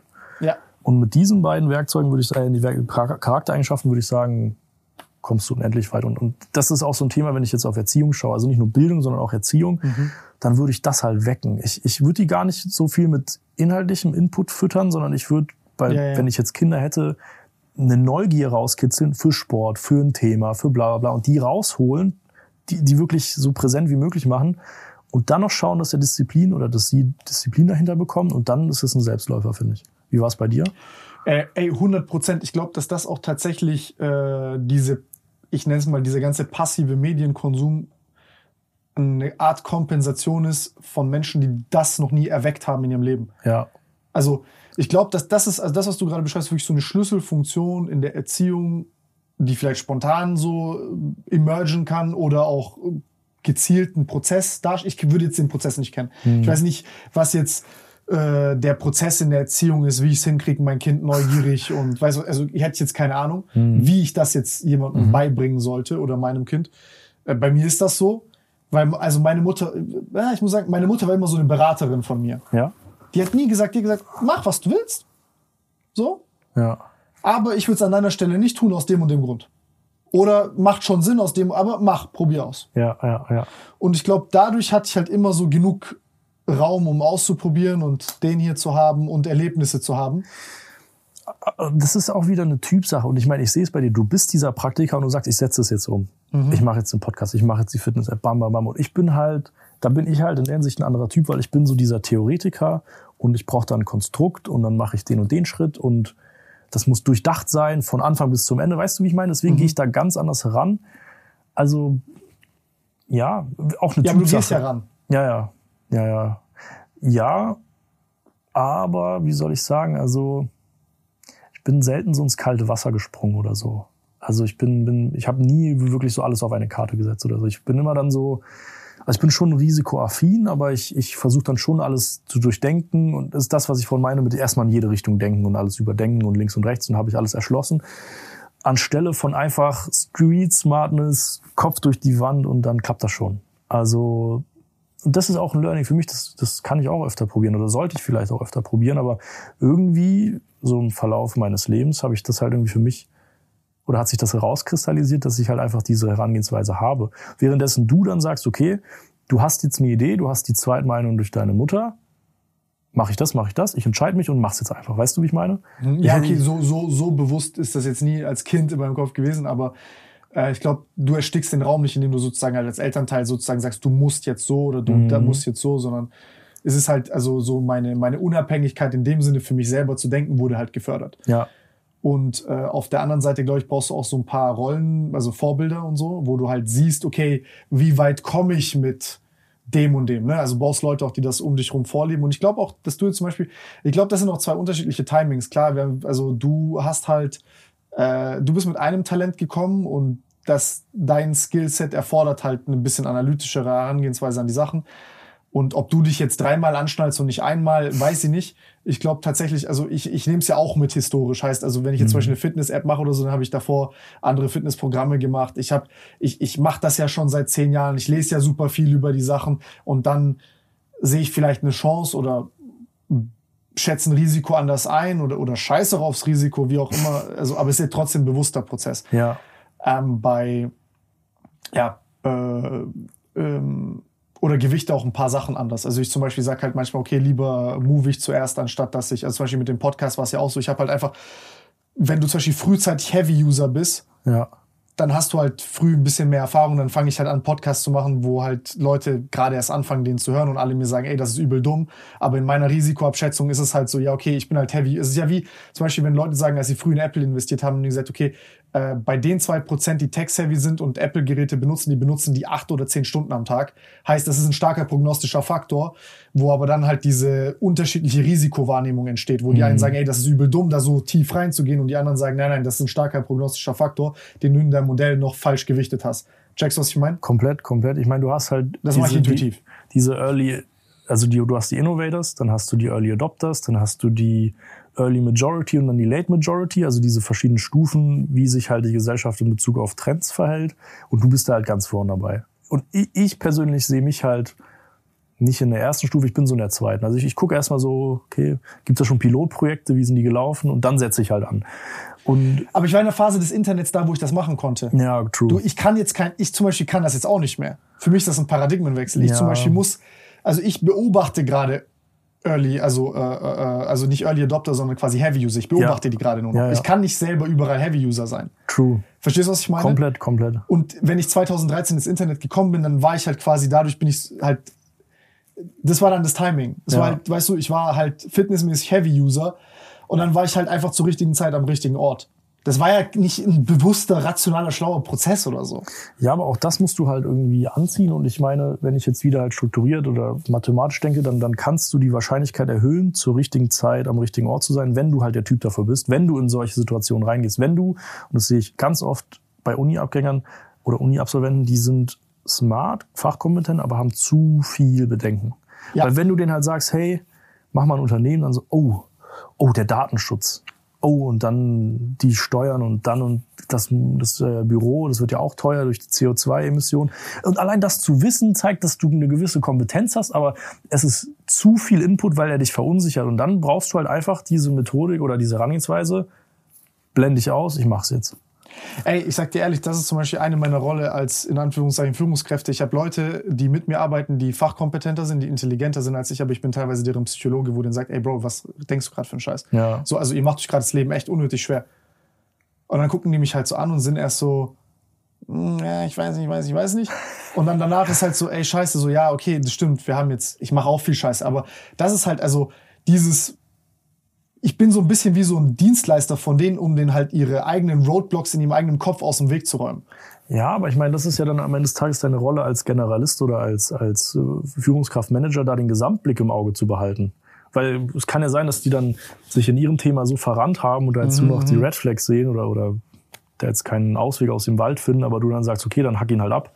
Brauchst ja keinen Wald, hack ihn ab, so nach dem Motto. Ja, ja, oder Bro, du bist gerade ganz falsch im Dschungel. Ja, ja, safe. Ähm, nee, nee, das, das, ist, das ist ganz spannend eigentlich. Also, aber es ist halt wieder das, also wieso komme ich da drauf zurück? Ich glaube, wir überschätzen manchmal oder auch in unserem Menschenbild oder auch implizit, glaube ich, haben wir so eine kleine Wertung von Intelligenz, dass das halt ein sehr desirable Trait ist und ich denke halt, es ist ein sehr inkomplettes Menschenbild, irgendwie unternehmerischen Erfolg oder es gibt da, also du wirst sicherlich nicht mit einem IQ von 60 irgendwie, also klar, aber da reden wir von wirklich Behinderungen und so. Aber ich denke echt, dass du mit Disziplin super viel stabilisieren kannst in dem. Umfeld. Also wie viele Leute, die so, also ich habe, ich sag's dir ehrlich, ich habe ich hab Leute kennengelernt, die sind Milliardäre, die sind nicht schlau. Safe. Also die, die sind in dem Sinne jetzt, das ist keine 130 IQ-Person, aber die sind halt pragmatisch as fuck. Komplett. Die sind hands-on as fuck. Die sind to the point as fuck. Die gewichten Sachen, die wichtig, irrelevant und so weiter sind unnormal gut. Die sind mit Menschen. Also das sind halt andere Fähigkeiten, will ich einfach sagen. Ob man da jetzt wieder den Intelligenzbegriff auch überall draufpackt oder nicht, aber es zeigt einfach, wir haben ein unkomplettes Verständnis von diesen Sachen. Ich, ich würde auch gar nicht sagen, dass jetzt ein hoher IQ dazu beiträgt, ein erfolgreiches Leben zu haben, weil ein erfolgreiches Leben, also du brauchst ja erstmal eine Kenntnis und du brauchst ein Ziel. Und wenn du dieses Ziel hast, kannst du auch theoretisch kein hohen, also nicht theoretisch, dann brauchst du keinen hohen IQ, weil du weißt, das ist mein Ziel und da arbeite ich jetzt auf hin. Ein gesundes Leben, viel Geld, bla bla bla. Also wenn du die Zielsetzungen hast und einfach dem nachgehst, wie du sagst, das umsetzt, der Macher bist, dann brauchst du keinen IQ oder keinen hohen IQ, um jetzt erfolgreich in den Dingen zu sein. Also nur weil man jetzt, sage ich jetzt mal, eine gute Position hat, viel Geld verdient, heißt es nicht, dass man jetzt einen hohen IQ hat, würde ich gar nicht sagen. Also ja, auch die Leute, die richtig hohen IQ haben, die sind auch meistens gar nicht dran interessiert, so viel zu verdienen. ja, also die, die sind halt in, ihrer, in ihrem Film oder die haben halt andere Ja. Prioritäten. Ich meine, aber ich finde es auch, vollkommen- auch. vollkommen in Ordnung. Also nicht jeder ist jetzt geldgeil oder so. Insofern. Nein, es ist ja auch gar nicht, also ja, das ist ja eh nur so eine, so eine, kommen wir hier in diese, diese, diese Geldphilosophie, warum Geld verdienen, bla bla. Hm. Nee, nee, also, äh, aber gut, ich meine, spielt halt jetzt in diesem Uni-Ding, spielt ja eine große Rolle, weil halt viele Leute sich mit diesem scheiß Wisch identifizieren und so weiter und so fort. Äh, was aber gut ist, ist, dass die vielleicht so tiefe Unsicherheit haben und so ein richtig legitimes Imposter-Syndrom entwickeln, dass sie vielleicht dann, weil sie ihre Bachelorarbeit selber nicht geschrieben haben, ganz Zeit auf Google Scholar chillen und sich dann auch die Sachen reinziehen und sich wirklich selber weiterentwickeln. Passiert nicht. Pa- Passiert nicht. Also Scheiße. zu 99 Prozent passiert es nicht, weil Du hättest jetzt Ja sagen können und als der große moralische Gewinner hier raus. ich will einfach ehrlich sein, Tim. Aber Alles gut, Digga. ich meine, also das, das habe ich noch nie so erlebt. Ähm, außer vielleicht dann, wenn man diese Notfälle hat. Ja, also du bist jetzt komplett krank und willst jetzt nicht noch ein Semester verlängern, sondern willst die, die Sache jetzt über die Bühne bringen. Dann wird die Arbeit geschrieben, du gibst sie ab, dann liest du dich ein. Ja, okay. Aber also die, die wissenschaftliche Arbeit, das ist halt am Ende des Tages auch nur eine Etappe. Ich werde, wenn ich jetzt irgendwo unterwegs bin, werde ich doch nicht gefragt, und worüber hast du deine Masterarbeit? Juckt sowas Also wenn ich, wenn ich die. Frage gestellt bekomme, dann wechsle ich den Gesprächspartner auf einem der Event eine oder so. andere Politiker kommt, dann kriegt dann schon so ein bisschen Kaltschweiß, wenn du ihn fragst, worüber hast du deine Doktorarbeit geschrieben, aber Da, da will ich auch kurz drauf eingehen. Richtig geil, weil die Plagiatschecks, so wie wir sie heute kennen, diese richtig gut ausgefeilten Systeme, die gibt's so seit 2005, 6, 7, so Mhm. ungefähr. Davor gab's die ersten Indikationen, Ende der 90er, Anfang 2000er, so wie jetzt ChatGPT-Indikationen, die sagen, es ist wahrscheinlich, dass es ChatGPT geschrieben hat. gibt's diese Plagiatschecks seit, wie gesagt, den späten 90ern, davor aber nicht. Und jetzt ist das Lustige, weil Politiker oder öffentliche Personen mit einem Doktortitel, die ihren Doktor vor diesen, sage ich jetzt mal 1998er Jahren geschrieben haben, die haben oder konnten Sachen kopieren und das konntest du nicht nachvollziehen. Und wenn jetzt der War Journalist... das aber damals auch schon, war das nicht rechtskonform? Natürlich, war alles illegal. Und die Okay. haben es trotzdem gemacht, weil es niemand nachvollziehen konnte. Und dann geht der Journalist hin und sagt, okay, ich nehme jetzt zwölf Politiker raus und ich hole mir die Doktorarbeit und ich lasse jetzt über alle Doktorarbeiten den Plagiatscheck fahren. Und einer schlägt an. Und dann ist der hops genommen. Und das ist ein flächendeckendes Problem, weil sich damals jeder bewusst war oder jeder dachte, die kriegen mich eh nicht. Aber ist es nicht heute genauso mit ChatGPT und all dem, was ihr macht und was auch so eine geschriebene Doktorarbeit ist? Da denkt man sich ja auch, das wird niemals, also wie soll das funktionieren? Ja, also da muss man unterscheiden, weil genau, also wenn jetzt ein Politiker in 20 Jahren dasteht und eine Doktorarbeit hat, also die Doktorarbeit wird eh nicht mit ChatGPT geschrieben, sagen wir eine Masterarbeit. Oder von, eine von dir geschriebene Doktorarbeit? Das kann man aber nicht nachvollziehen. Also wie gesagt, dieses, das hat ein anderer Autor geschrieben, das kannst du nicht nachvollziehen, weil ich gebe dir ein Beispiel. Also wenn jetzt eine AI, wir, spielen das mal durch. Wenn sagst jetzt- im Endeffekt, theoretisch war das damals schon denkbar. Also da war, jeder, jeder war sich über das theoretische Risiko, über den theoretischen Mechanismus äh, im, im, im Klaren, dass man, äh, wie man Plagiat herausfindet und das ist halt heute, diese Theorie gibt's nicht. Nee, weil, also würde ich gar nicht sagen, weil da gibt es auch genug deutsche Berichte oder Journalisten, die Anfang den, der 2000er gesagt haben, das Internet vergeht. Das gibt's in fünf Jahren nicht mehr. Und mit der Einstellung sind halt viele Leute damals auch wahrscheinlich an die Doktorarbeit gegangen und haben gesagt, ja, ich verfasse jetzt hier was, aber das kannst du nicht nachvollziehen. Und das wird auch kein, niemand anderes nach. Da, da, da hat noch niemand ans, ans Internet gedacht, 1995. Also nicht in dem Ausmaß, dass man sagt, jetzt kann man hier wissenschaftliche Arbeiten prüfen oder ähnliches. Bei ChatGBT kann es aber tatsächlich sein, dass man in 15, 20 Jahren dasteht und sagt, jetzt kannst du richtig genau nachvollziehen, ChatGBT Version 3.5 2023 hat das und das geschrieben. Das kann sein. Mit einer hohen Wahrscheinlichkeit wird es auch kommen. Das sage ich jetzt nicht als Werbemaßnahme, dass man das von einem Ghostwriter schreiben lässt, sondern das ist wirklich so. Ähm, und dann kommen wir wieder zu dem Fall, dass man nachvollziehen kann oder ob man nachvollziehen kann, dass es wer anders geschrieben hat. Und ich bin der festen Überzeugung, dass das keine AI machen kann. Wie gesagt, wir haben keinen kreativen Text, wir haben die wissenschaftliche Sprachweise, die ist einheitlich, Fachbegriffe sind einheitlich und dann musst du halt vergleichen, beispielsweise zu meiner Person, dass man sagt, okay, Malte hat jetzt hier den, die Arbeit Wasserrecht, Theologie, Kostenrechnung und Jahresabschluss geschrieben.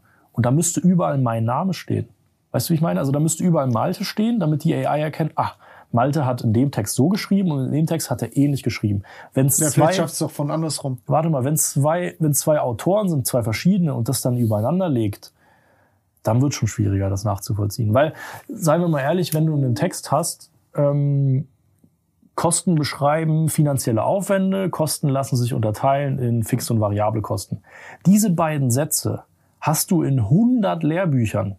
Weil 100 Lehrbücher über Jahresabschluss, Finanzen und Controlling und bla bla bla sagen genau das an irgendeinem Punkt. Kosten sind das und das. Und Kosten lassen sich unterteilen. Ich Und bin gespannt.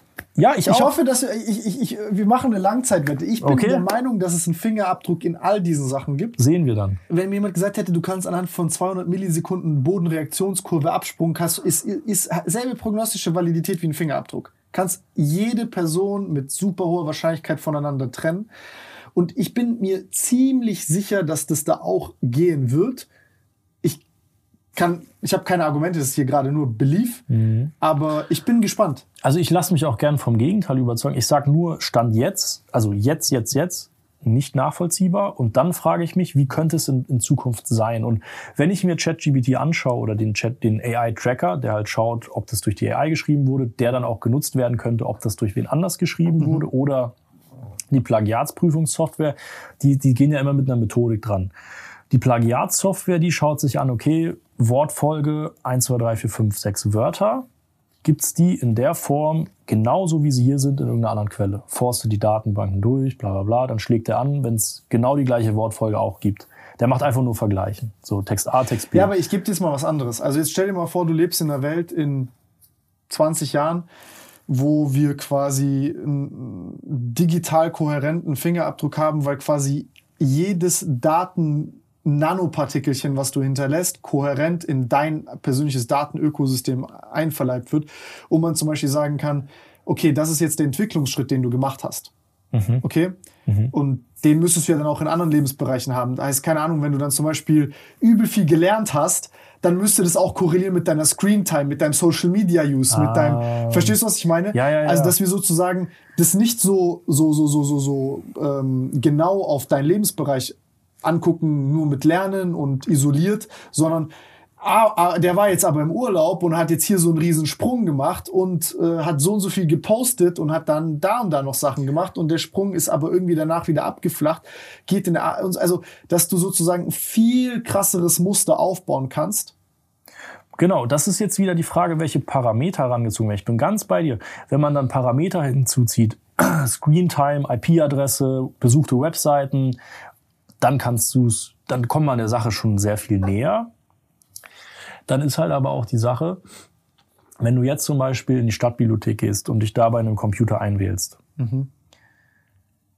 Ich b- bin der Meinung, du brauchst da kein, keine E-Mail-Adresse oder so Benutzernamen, dass du dich bei dem Rechner einwählst und im Internet surfst. Ich, ich bin der Meinung, Geodaten vom Handy. Hä? Geodaten vom Handy. Ja, okay. Aber du wählst dich ja nicht ein mit dem Handy. Du hast ja keine Screentime am Handy, du hast eine, du hast eine Screentime an einem anderen Rechner. Nein, aber jetzt zum Beispiel gebe ich dir recht, aber was ist jetzt zum Beispiel, okay, jetzt gucken wir uns die Geodaten an, der eine ist im Urlaub, der andere ist in der Bibliothek. Heißt ja nichts. Ich meine, im Urlaub, ganz ehrlich, ich habe auch im Urlaub schon Arbeiten geschrieben.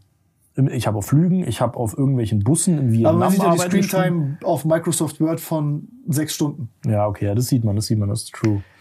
Ja, aber das, das setzt halt voraus, dass die ganze Datentransparenz da ist. Dann kommt wieder der deutsche Staat und sagt Datenschutz, bla bla bla, und schon ist das Thema weg. Nein, nein, klar, klar, klar, klar, klar. Aber also, ich gebe ich geb dir vollkommen recht. Ich will nur sagen, also ich glaube nur nicht, dass es so ultra abwegig ist, dass es theoretisch unmöglich ist, dass es, dass, Also dass man im Nachhinein herausfinden kann. Also dann zum Beispiel guckt man sich jetzt deine an, dann kann man ja auch zum Beispiel sagen, ey, wir analysieren jetzt alle und dann kannst du ja auch wieder eine Regressionsanalyse machen Ja, und dann wieder aufs Kleinste runterbrechen und die feinsten Einzelheiten sehen und die Selbstähnlichkeit von deinen 100, 250 Artikeln und dann ist da vielleicht eine Übereinstimmungswolke von 80 Prozent, diese Sachen sind irgendwie ziemlich stabil und selbstähnlich und äh, ja.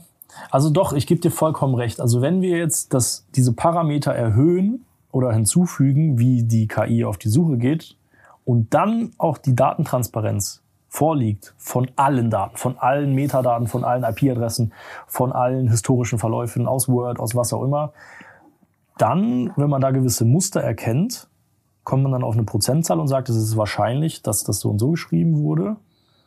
Ja, ja, also ganz, ganz, ganz umwegig ist es irgendwann vielleicht möglich. die Frage ist wann, wenn überhaupt. Genau, aber zweitens, und das ist die wichtigere Frage, wann ist es rechtskräftig?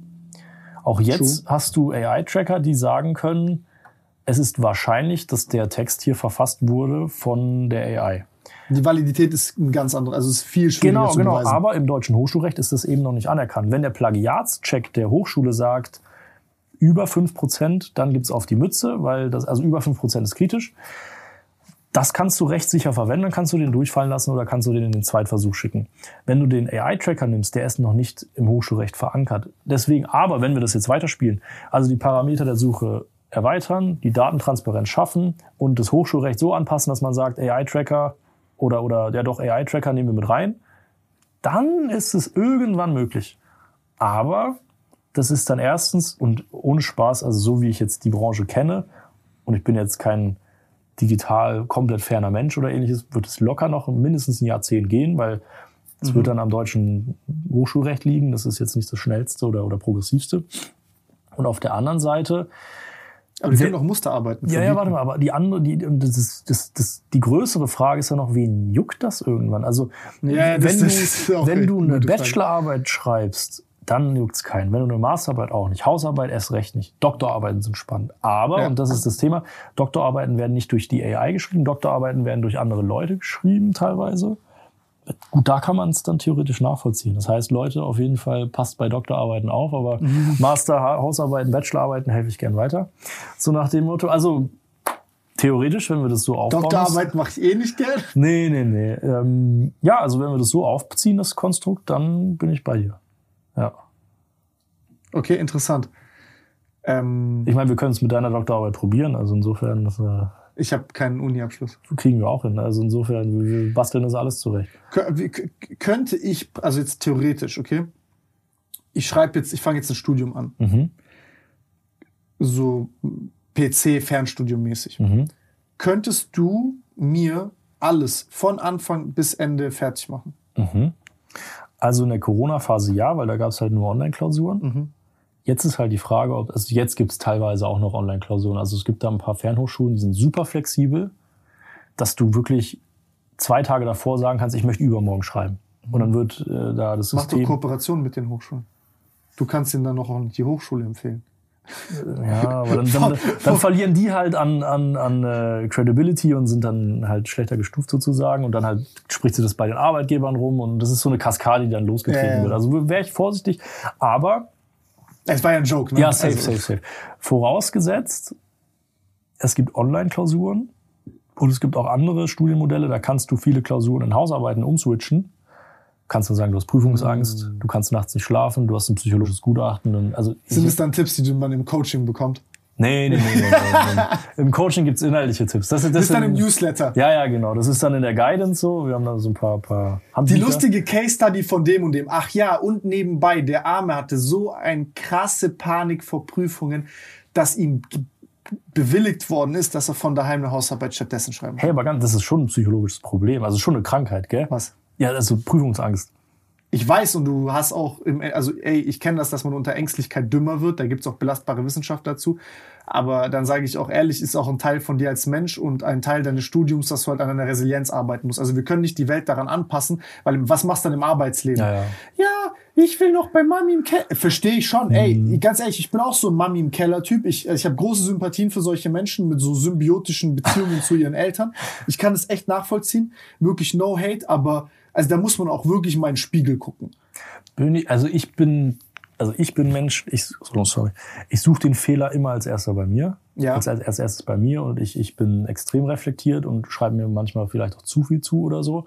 Ähm, und, und verlange auch das meiste von mir ab. Aber es ist halt nicht jeder so wie wir selbst.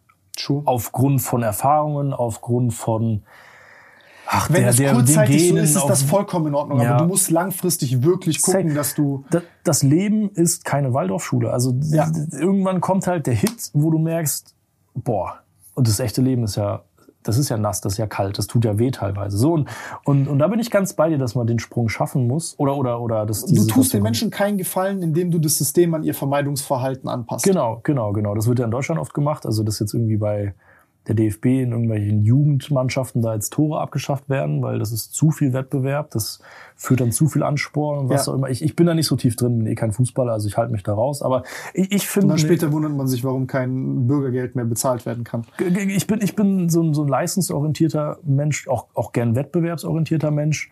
Und ich finde, in einem gesunden Rahmen ist es auch förderlich oder löblich. Also natürlich darf das keinen kaputt machen, da darf keiner dran zerbrechen. Bin ich auch kein Fan von, dass man sich jetzt komplett tot macht dafür. Also wenn ich kurz ausholen darf, in, ähm, also ich habe in Peking gearbeitet für vier Monate und dann sind wir mal nach Hongkong geflogen übers Wochenende, ein paar Homies kennengelernt und mit denen da rumgehangen.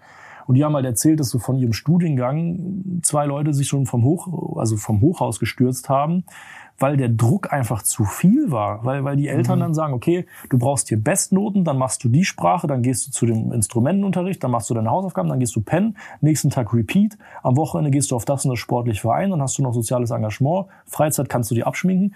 Und das ist halt übertrieben vom, vom Leistungsdruck her. Aber, und ich bin der Meinung, so ein gesunder Leistungsdruck, den musst du halt auch auf Menschen anpassen, bin ich der Meinung, je nach Typauslegung, ist wirklich förderlich oder gesund. Wie siehst du das? Ja, ey, ich, ich bin kein Mensch, der kommt und sagt, Funktionslust ist Identitätsersatz. Also ich habe selber genau dasselbe Problem. Ich, hab, ich identifiziere mich zu sehr über meine Funktionslust und ich kenne diese ganzen Pitfalls davon, aber ich kann sehr, sehr, sehr selbstbewusst und sicher sagen, mit meinen 28 Jahren Lebenserfahrung, die ich habe, dass halt die Kündigung und die Entkopplung deiner Funktionsbestreben ins Internet und sich dann oder Drogen oder, oder Vermeidungsverhalten oder Keller zu leben bei Ding, das sind jetzt Extremfälle, aber ich finde, man muss wirklich einen gesunden Umgang damit finden. Und für mich ist der Anspruch von einer funktionierenden Gesellschaft, dass wir kooperativ die Freiheit, also es ist die Freiheit jedes Menschen, Also für mich ist es die, je- jeder Mensch hat die Freiheit, sich den Wettbewerb auszusuchen, den er haben möchte, aber es ist die Pflicht eines jeden Menschen, sich irgendeinen auszusuchen. Ob das ein sozialer ist, ob du im Kindergarten arbeiten willst, aber irgendeine Funktion brauchst du in deinem Leben, damit du daraus Sinn und Zweck irgendwo auch schöpfen kannst. Und das brauchst du für dein, das ist, brauchst du für deine Identität, das brauchst du für dein Glück, das brauchst du für dein Wohlbefinden, für deine Gesundheit, weil du sonst auch nicht in der Lage sein wirst, eine Familie zu haben, dich, also verstehst du, was ich meine? Ja, ja. Das geht nicht mehr weiter. So, weil sonst irgendwie, sorry, also die, die, die Lösung ist ja nicht wichsend im Keller zu sein. Also das ist jetzt so das Ultima, aber das ist keine Freiheit, Das ist halt das ist Abhängigkeit. komplett und das ist halt das Und wieder. das verwechselt man. Genau, bin ich ganz bei dir. Das ist halt das wieder, was wir vorhin mit dem Methodenkasten besprochen haben, diese Daseinsberechtigung, weil wir selbst haben auch eine Daseinsberechtigung. Und ich finde, es ist die Aufgabe von jedem Menschen selbst, diese Daseins, diese individuelle und persönliche Daseinsberechtigung auch selbst herauszufinden und dann auch umzusetzen. Weil, wie du sagst, wir, wir sind nicht auf diese Welt gekommen, damit wir 24-7 im Bett liegen und Netflix gucken. Wir haben Ja. irgendeinen Sinn und den müssen wir herausfinden und den dann halt auch nachgehen. Also so, so bin ich halt. Klar, gibt's dann auch gibt's ja auch den Begriff NPCs. Es gibt Ja, dann auch NPCs, die, die vegetieren einfach dahin. Da Aber unser System produziert NPCs und das ist das, Ja, ja. das, ist das große Problem. Safe, safe. Das, das, das ist das große Problem. In, in, in einer Industriegesellschaft, wo du Produktivität linear gemessen hast mit ich produziere einen NPC, den ich an eine Maschine stelle, dann war das erstmal vom Menschenbild her schade. Ja. So. Aber man hat halt gedacht, wenn wir alle so kompetitive Business-Mangaten sind, äh, wie auch immer, dann funktioniert das Ganze nicht. Sondern wir müssen so ein bisschen ne, Opium für die Bevölkerung. Ja. So. Aber das Problem ist halt jetzt, das Problem ist jetzt, dass so dieses soziale Narrativ gerade ist, ja, wir legalisieren Cannabis, ist okay, sollst du legalisieren, aber das wird das neue Opium fürs Volk. Dass du diese tiefe Sinnlosigkeit, die die Gesellschaft in Koexistenz mit dem Individuum, diesen Raum zu schaffen, dieses Format zu schaffen, diesen Rahmen zu schaffen, die Gesellschaft versagt, das System, die Politik, sorry, das sind alles so Lückenfüllerbegriffe, aber wir, wir, wir, versagen dabei kollektiv und in diesen Raum kommen dann Sachen wie Internet, kann man nicht re- regulieren, haben wir nicht die Dinge dafür, bla bla bla. Und dann haben Leute ein suchthaftes Verhalten, weil sie damit das Vakuum kompensieren, was wir halt diese Fragestellung nicht gelöst bekommen und wir leben in der Logik von vorgestern. Das ist der Generationenkonflikt, den wir gerade haben und es ist dieses Senioritätsprinzip, von dem du dort, von dem du vorhin gesprochen hast, äh, das beflügelt das Ganze halt nur. Das beflügelt das Ganze halt nur. Ja, die Alten haben recht, die sind in einer anderen Welt aus, aufgewachsen und die extrapolieren in halt eine ganz falsche Richtung. So. Und das ist halt, sage ich mal, so für mich als 28-Jähriger wirklich eine der größten, frustrierendsten Schei Sch Idiotien, die ich sehen kann. Ich kann es nicht beweisen, ich kann es, also verstehst du, was ich meine? Ich hab, Ja, ja. Das sind alles Gefühle, die ich gerade habe. Aber es ist so gerade mit deinstallierter Bremse im Mercedes-Truck ne, der, der ist bequem, der ist gut, der Truck und so. Aber ey, mit 200 gegen die Wand macht den auch kaputt. So, und das ist halt so das Ding. Wie du sagst, da muss man halt irgendwann den Absprung finden. So Fatalismus und- hier gerade aber. Nee, das macht ja auch Sinn, das mal so weit zu spinnen, um zu schauen, welche Konsequenz erwartet, erwartet uns denn dann am Ende. Aber, und das ist immer, weiß ich nicht, also das ist auch so eine Typsache. Ich bin halt ein Typ, ich, ich versuche so viel Selbstverantwortung wie möglich dem einzelnen Menschen oder dem einzelnen Individuen zuzuschreiben. Dann gibt's halt die Gegenposition, die sagt, ja, aber nicht jeder ist so leistungsfähig oder nicht jeder denkt so weit oder nicht jeder hat die gleichen Ambitionen. Gibt dann halt auch gerade jetzt in so einer Sozialgesellschaft oder dem Sozialstaat auch Leute, auf die musst du aufpassen, die musst du mitziehen. Und dieser Sockel darf halt aber nicht zu groß werden, weil sonst bremst er den Rest aus. Weißt du, wie ich meine? Ähm, genau. Ja, der, der, ja der, der Sockel, der den Rest ausbremst. Ich, ja, ich verstehe, was du meinst. Weißt du, was hier, glaube ich, so ein, so, ein, so, ein, so, ein, so ein also Problem ist aus meiner Sicht? Wenn ich mir zum Beispiel, ich bin jetzt bei dir beim Abstraktionsprinzip, okay? Ich schaue mir Gesetze an. Gesetze haben ja eine gesellschaftslenkende Wirkung. Ja. Steuern haben eine gesellschaftslenkende Wirkung oder eine, eine eine Lenkung von wirtschaftlicher Aktivität. Und äh, die, die eine der prinzipiellen ganz tiefen Rollen des Staates sind, eine Lenkungswirkung zu erzeugen, die langfristig, mittelfristig, kurzfristig, wie auch immer, halt, also das Optimum ist zwischen diesen drei Sachen. Ich verliere kurzfristig nichts, aber es ist ja ein kontinuierlicher Transformationsprozess. Das heißt, ich muss kontinuierlich diese Sachen in Frage stellen. Und so schnell in der Geschwindigkeit, in der ein Software-Engineer agieren kann, ja, also quasi wie einer in der Notaufnahme, diese Rekursionsschleifen, diese Feedback-Loops geschlossen sind, schnell, unmittelbar, verständlich, klar, der kann viel schneller agieren. True. Weil der ist zack, zack, zack, zack, zack. Der macht jeden Schritt und navigiert. Schritt, navigieren, Schritt, navigieren. Ja. Weil das, das Trial-and-Error-Konstrukt so ist, dass du nichts zu verlieren hast.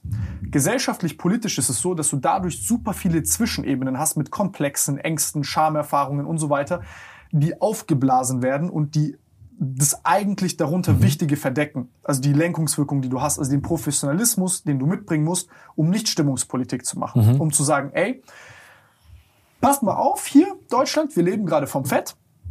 Geht so nicht weiter. Ja. Es funktioniert nicht. Ja. Wir sind 2035, sind wir Entwicklungsland.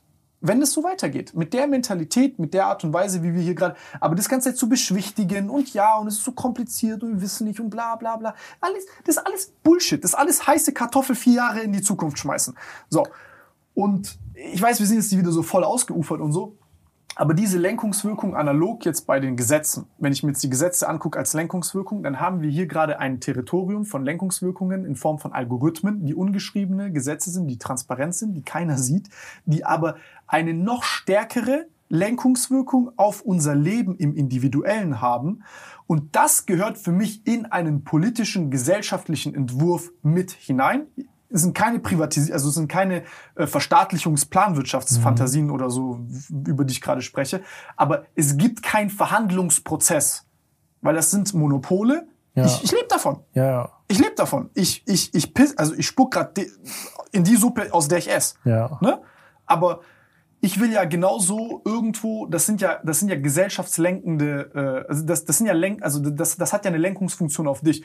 Und dann kannst du halt ja nicht sagen, im Endeffekt, das, was du gerade sagst, ist, okay, es gibt die 20 Prozent, die können koevolutionieren mit diesen Algorithmen, die verstehen das und die können sich selber so regulieren, emotional sowie intellektuell, dass sie sich daran anpassen können, damit arbeiten können. Und dann gibt's aber halt die 80 Prozent, die können das nicht. Ja, aber ich glaube, das war aber immer schon so. Also ich meine, du hast halt in der Gruppe jetzt auch evolutionsbedingt immer gewisse Vorreiter, die halt die Richtung angeben oder sagen, okay, lass uns das so und so machen. Und dann hast du die, die das umsetzen und die, die halt irgendwie hinterherhinken. Und es war halt schon immer, also würde ich sagen, immer so. Aber ich gebe dir recht, also jetzt als... Dass es so ist, kritisiere ich nicht. ja, nee, ich, völlig wertfrei, völlig wertfrei. Aber ich gebe dir recht, also eine Gesellschaft kann halt nur so lang funktionieren oder produktiv bestehen, solange die Richtung halt vorgegeben und dann auch umgesetzt wird. Weil wenn man dann antriebslos da irgendwie umherirrt, da bist du langfristig einfach raus. Ob es jetzt, sage ich jetzt mal, wirtschaftlich ist, der wirtschaftliche Abstieg, ob es jetzt, sage ich jetzt mal, existenzbedrohend ist früher, wenn du keine Ressourcen sichern kannst oder ähnliches. Aber ja, ich gebe dir vollkommen recht. Also ich sehe es auch gerade in der jetzigen Gesellschaft. Die Frage ist nur, was, wie geht man es an? Also wie, wie, wie können wir aus unserer Rolle raus das jetzt verändern? Weil das sind halt einfach so viele Steuerungsmechanismen, die ganz, ganz, ganz weit da oben sind, die die ganze Gesellschaft lenken, dass ich mich oft frage, okay, und, und wie, wie kann ich das jetzt verbessern? Wie, wie würdest du das angehen?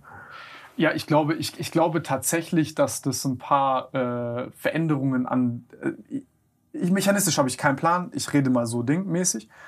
Äh, Für mich gibt's Prinzipien, die auch in so eine Verfassung reingehören. Also mechanistischer Natur. Das ist so ein bisschen wie, ich habe Erdanziehungskraft. Ja. Und ich muss halt, und wir tun halt gerade manchmal so, als, existi als würden ein paar Mechanismen nicht existieren.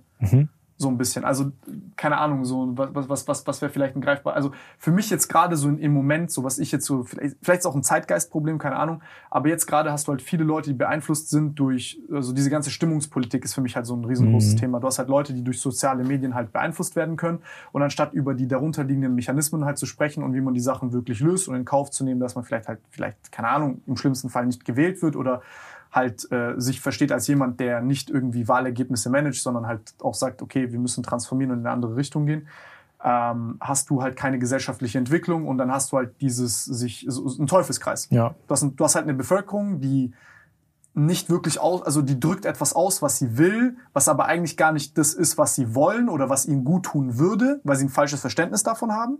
Ist ja wie so Steuern erhöhen, noch mehr Steuern und das ist ja aber nicht, also du, du hast den Wertschöpfungsmechanismus nicht verstanden, woher Wert kommt. Ja. Dadurch, ich verstehe, was du willst. Du willst Gerechtigkeit für, also für, für jeden und so ein bisschen wie Veil of Uncertainty oder so, oder wie, wie heißt das? Äh, Schleier des Nichtwissens. Du weißt nicht, in welche Position du kommst, als welcher NPC du spawnst, wie machst du die Regeln so. Ja. Und ähm, da glaube ich, gibt's halt so ein paar äh, einfach, man muss halt hinterherkommen. Es ist so, Politik ist gerade Stock und Stein und der Rest ist halt Algorithmen, ChatGPT und so weiter. Und da musst du halt gerade, es gibt, es ist ein asymmetrischer Verhandlungsprozess. Das sind im Endeffekt, die kommen nicht hinterher. Komplett. Und ich meine, dann profitiert halt so eine Branche wie Ghostwriting und fängt halt die Leute auf, die sich da, sage ich jetzt mal, alleingelassen fühlen, in diesem Unisystem jetzt zum Beispiel, um es wieder auf diese, diese Uni-Umfelder zu beziehen. Die sehen dann eine Informationsflut, fühlen sich da alleingelassen, weil Ja. sie kein methodisches Werkzeug haben, das Ihr anzugehen. Symptom. Wir sind ein Symptom. Also Nein, ich sehe ich sehe es auch so. Ey, wir sind ja kein. Virus oder kein, also Parasit wäre jetzt wirklich zu viel gesagt, weil am Ende des Tages erbringen wir einen Nutzen und die Kunden sind happy. Aber wir sind das Abfallprodukt, weil wir diesen Glitch haben. Hätten wir diesen Glitch im Bildungswesen nicht, dann würde es auch keine Ghostwriting-Industrie geben. Also ich kann dir mal mein Urteil geben, ja? Willst du mein Urteil hören? Das Urteil. Das Willst klingt, so, klingt Urteil? so wie ein, wie ein Rap-Song. So, so, okay, jetzt wird mit Malte abgerechnet, das Urteil, gib ihm.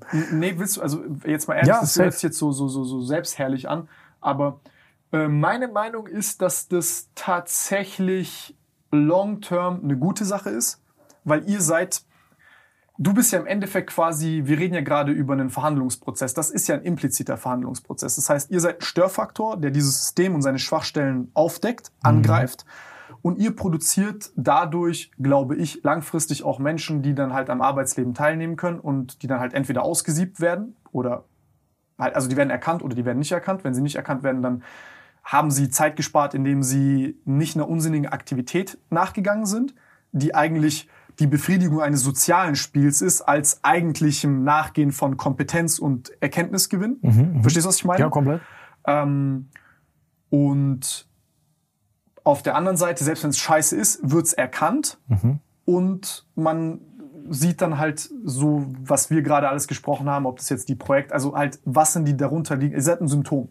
Ihr seid ein Zeichen. Komplett. Also ihr seid ein Zeichen dafür, dass, und ich glaube halt, dass diese Zeichenfunktion bei euch im positiven Fall kann es zu einer Zeitersparnis führen und zu einem typischen Marktwirtschaftsding, ihr habt ein Problem gelöst und das hat kein Bla. Oder es, es, es, es, es hat diesen Zeichenwert an sich. Komplett, also es hat ein Zeichen, also ich meine, es kann ja auch ein Zeichen für die Gesellschaft haben. Ich meine, man kann das jetzt auch als Signal deuten oder läuft was schief. Und, und eigentlich, das, so wäre das meine Auffassung, wenn diese Ghostwriting-Branche besteht und die wächst seit Jahren immer weiter, also ganz ehrlich, wir, wir werden von Auftragen, Aufträgen erschlagen. Gut, jetzt gibt's manchmal so eine kleine Sommerpause, aber trotzdem, es, es, es gibt genug Arbeit für die nächsten Jahre. Und das müsste das Warnsignal für die Politik oder für das Bildungswesen sein und merken, oh, hier läuft echt was schief. Wenn das jetzt einzelne Arbeiten sind, zwei, drei, vier, fünf, sechs, sieben schwarze Schäfchen, ja, dann sei es drum. Aber das ist ein strukturelles Problem. Das betrifft jede Uni in, also ich habe hauptsächlich im deutschsprachigen Raum geschrieben, aber jede Uni von St. Gallen in der Schweiz, TU München, Frankfurt School of Finance, alle, sage ich jetzt mal, Uni quer, Unis querbeet durch, dass da diese Lampe oder diese, dieses rote Ausrufezeichen nicht erkannt wird, beziehungsweise nicht angegangen wird, das ist für mich immer noch ein Rätsel. Weil, weil, Weil es halt funktioniert was im meinst du? Moment. Ja, also es funktioniert ja nicht, weil es die Ghostwriting-Branche gibt. Weil, weil, ich sag mal so, diesen Glitch, den gibt's ja immer noch. So, dass die Ja, aber die Studenten- verdienen ja Geld und die funktionieren. Also so an sich. Genau, aber ich meine, dass, dass die Politik erkennt, okay, wir wollen jetzt äh, diesen Glitch retten oder, oder beseitigen, damit diese Ghostwriting-Branche nicht mehr, sage ich jetzt mal so, das Mittel zum Zweck ist. Aber das wird ja nicht gemacht, es, es wird ja nicht angegangen. Klar wird jetzt ein bisschen diskutiert wegen ChatGBT, aber wegen ChatGBT, nicht wegen Ghostwritern. Und seit 20 Jahren passiert da nichts. Also seit 20 Jahren gibt's keine Möglichkeit oder gibt's keine Bestrebung, diesen Ghostwriting-Markt halt den Hahn wegzudrehen. Klar kannst du dann durch, durch Rechte verbieten. Also Österreich ist da äh, relativ strikt vorgegangen und hat gesagt, den Ghostwriter nehmen wir mit in die Mangel, den bestrafen wir auch. Was ist passiert? Die Ghostwriter mh, aus Österreich sind jetzt Freelancer. Ein Bekannter, der ist jetzt in Bali vier Wochen, dann geht er drei Monate nach Südamerika, hat keinen Wohnsitz mehr in Österreich, die kriegen ihn nicht. Also das, Der geht halt nicht mehr nach Österreich. Genau, der chillt dann in Deutschland, in irgendwelchen anderen Ländern und schon hast du nichts gemacht. Also Verbote, Verbote, Verbote helfen da nicht, sondern du musst halt dich fragen, okay, und wie kann ich dieses Wissen vermitteln? Das ist halt Aspirin, ja. Wie kann ich, genau, genau. Du musst halt präventiv vorgehen und sagen, wie kann ich jetzt flächendeckend sicherstellen, dass wir ähm, genug, sage ich jetzt mal, Wissensvermittlung dieses, dieser, dieses methodischen Werkzeugkastens haben. Meiner Meinung nach geht es dann darum, dass wir erstens diese Uni-Hörsäle, wie soll ich sagen, also das Verhältnis wiederherstellen zwischen Professor oder Lehrperson und Studierenden, weil in diesen Uni, also Großstädten, Unis hast du 200 Leute im Hörsaal manchmal. Wie willst du da jemandem was vermitteln? Ja, ja, Da pennt die Hälfte und die andere Hälfte schreibt mit und wundert sich, warum sie dem anderen auf dem Schoß sitzt, so ungefähr. Ähm, das wiederum hat halt, oder ist die Konsequenz daraus, dass man. Ja, safe. Das ist aber die Konsequenz daraus, dass man sagt, du musst studieren gehen. Und deswegen läuft jeder ins, ins Unihaus und rennt den dort den Hörsaal voll. Ähm, also, das, sage ich jetzt mal, ist so ein komplexes Konstrukt. Und da hat das Bildungswesen seit 20 Jahren keine Lösung gefunden. Und das finde ich halt krass. Weißt du, was ich glaube, eins der großen Probleme ist, dass wir noch keinen gesellschaftlichen Entwurf haben. Wir reden immer über Digitalisierung, aber das Digitalisierungsverständnis ist so dieses von, ich mach, ich bringe den Aktenordner in einen Windows-Ordner. Ja, ja. Also das ist ja, ich nenne es mal Stufe 1 Digitalisierung. Keine Ahnung, gibt sicherlich irgendwelche Modelle, wo Leute da sich schon Gedanken darüber gemacht haben. Ja. Aber das ist so die, ja, no shit, Sherlock. Weißt du, was ich meine? Cool. Aber du hast ja dadurch jetzt, okay, wir haben jetzt so diese offensichtlichen Probleme gelöst. Du sparst dir Papier und hast halt auf der Festplatte und nicht auf dem Ding. Aber das, das zugrunde liegendere Problem, für mich gibt es keinen Digitalisierungsentwurf, wo wir halt sagen, okay, wie verheiraten wir Staat, Politik, Institutionen ähm, mit der Gesellschaft? Also wie kleben wir die zusammen, wo wir sagen, dass Digitalisierung entweder der gesellschaftliche Kleber ist oder halt ein, ein, eine, so eine Bar, also weißt du, was ich meine, wie so die, die, die zugrunde liegende, äh, äh, ähm, du hast halt Wirtschaft, du hast die Gesellschaft, du hast Ökosystem, du hast all halt diese Wechselwirkungen zwischen diesen Systemen, aber man denkt halt immer nur so, okay, das ist jetzt ein Aufstrich so. Digitalisierung ist dieser eine Aufstrich. Wir tun iPads zu den Kindern, ja, Mann, Alter. Oder wir gucken jetzt YouTube-Videos im Ding. Das ist eine Sache, aber du hast halt noch nie so wirklich versucht zu gucken, okay, was kann ich jetzt damit machen und wie kann ich denn überhaupt diese ganzen KPIs, die Politik eigentlich bedienen soll, was sind denn die, also mal nur so, so ganz grundsätzlich gesprochen, was sind denn überhaupt die Variablen? Weil das ist etwas, was mich zum Beispiel, was ich nicht verstehe, ist, wann, wieso kann man nicht in der Politik äh, Variablen, KPIs aufstellen, wie bei einem Unternehmen? Also, dass man das halt mal so anguckt und sagt, okay, nach welchen Zahlen operieren wir hier und welche Werte wollen wir maximieren als Gesellschaft? Weil so bist du auch visionsfähig. Verstehst du, was ich meine? Ja, ja. ist schwierig zu kommunizieren. Aber du hast ja jetzt die Möglichkeit, solche Sachen zu machen, dass du die Leute abholst. Und dann können wir ja dann reden über, äh, soll Klimawandel ja oder nein, ist jetzt so diese äh, Ob-Diskussion. Sondern du kannst dann auch in so Wie-Diskussionen einsteigen, du kannst halt diese Variablen absägen und du kannst, also man kann halt das Ganze in, in, in, in, das nächste Zeitalter gießen.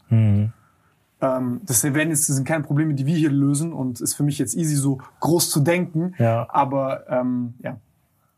Nee, ich meine, aber es, es, es hat auch seine Daseinsberechtigung, darüber zu sprechen. Aber gut, ich meine, auf die Fragen, die wir da aufgeworfen haben, habe ich jetzt auch nicht die ideale Antwort oder, oder die konkrete Lösungsmöglichkeit. Insofern, ähm, ja, bleibt es, sage ich jetzt mal so, unserer Generation oder der Folgegeneration, das zu lösen. Aber in Bezug aufs Bildungssystem, Wieso berätst du die nicht? wen jetzt? Das wäre doch auch interessant. Weil ich meine, du bist auf der anderen Seite. Ja, Wie, wie man tracken kann, ob das ein Ghostwriter geschrieben hat oder Nein, was? nein, nein. Ich meine, man kann ja auch beraten, was man da dran verbessern kann. Das Lustige ist sogar, also wenn man jetzt wieder ein Du bisschen... lebst aus- ja in deren Schwachstellen. Jetzt kommt's nämlich. Ähm, das Lustige ist nämlich, wir haben auch schon Skripte für Unis geschrieben. Ja. Also, dass dann Dozenten auf uns zukommen, nicht im Namen der Uni, sondern halt privat und sagen, okay, ich brauche das und das Skript, können die mir das verfassen? Also, wir als Ghostwriting oder meine These verfassen das Skript, die Studierenden lernen das und geben uns das wieder, damit wir deren Probeklausur oder wissenschaftliche Arbeit basierend darauf schreiben. Also, da können wir doch direkt in die Uni gehen sozusagen. Weißt du, wie ich meine?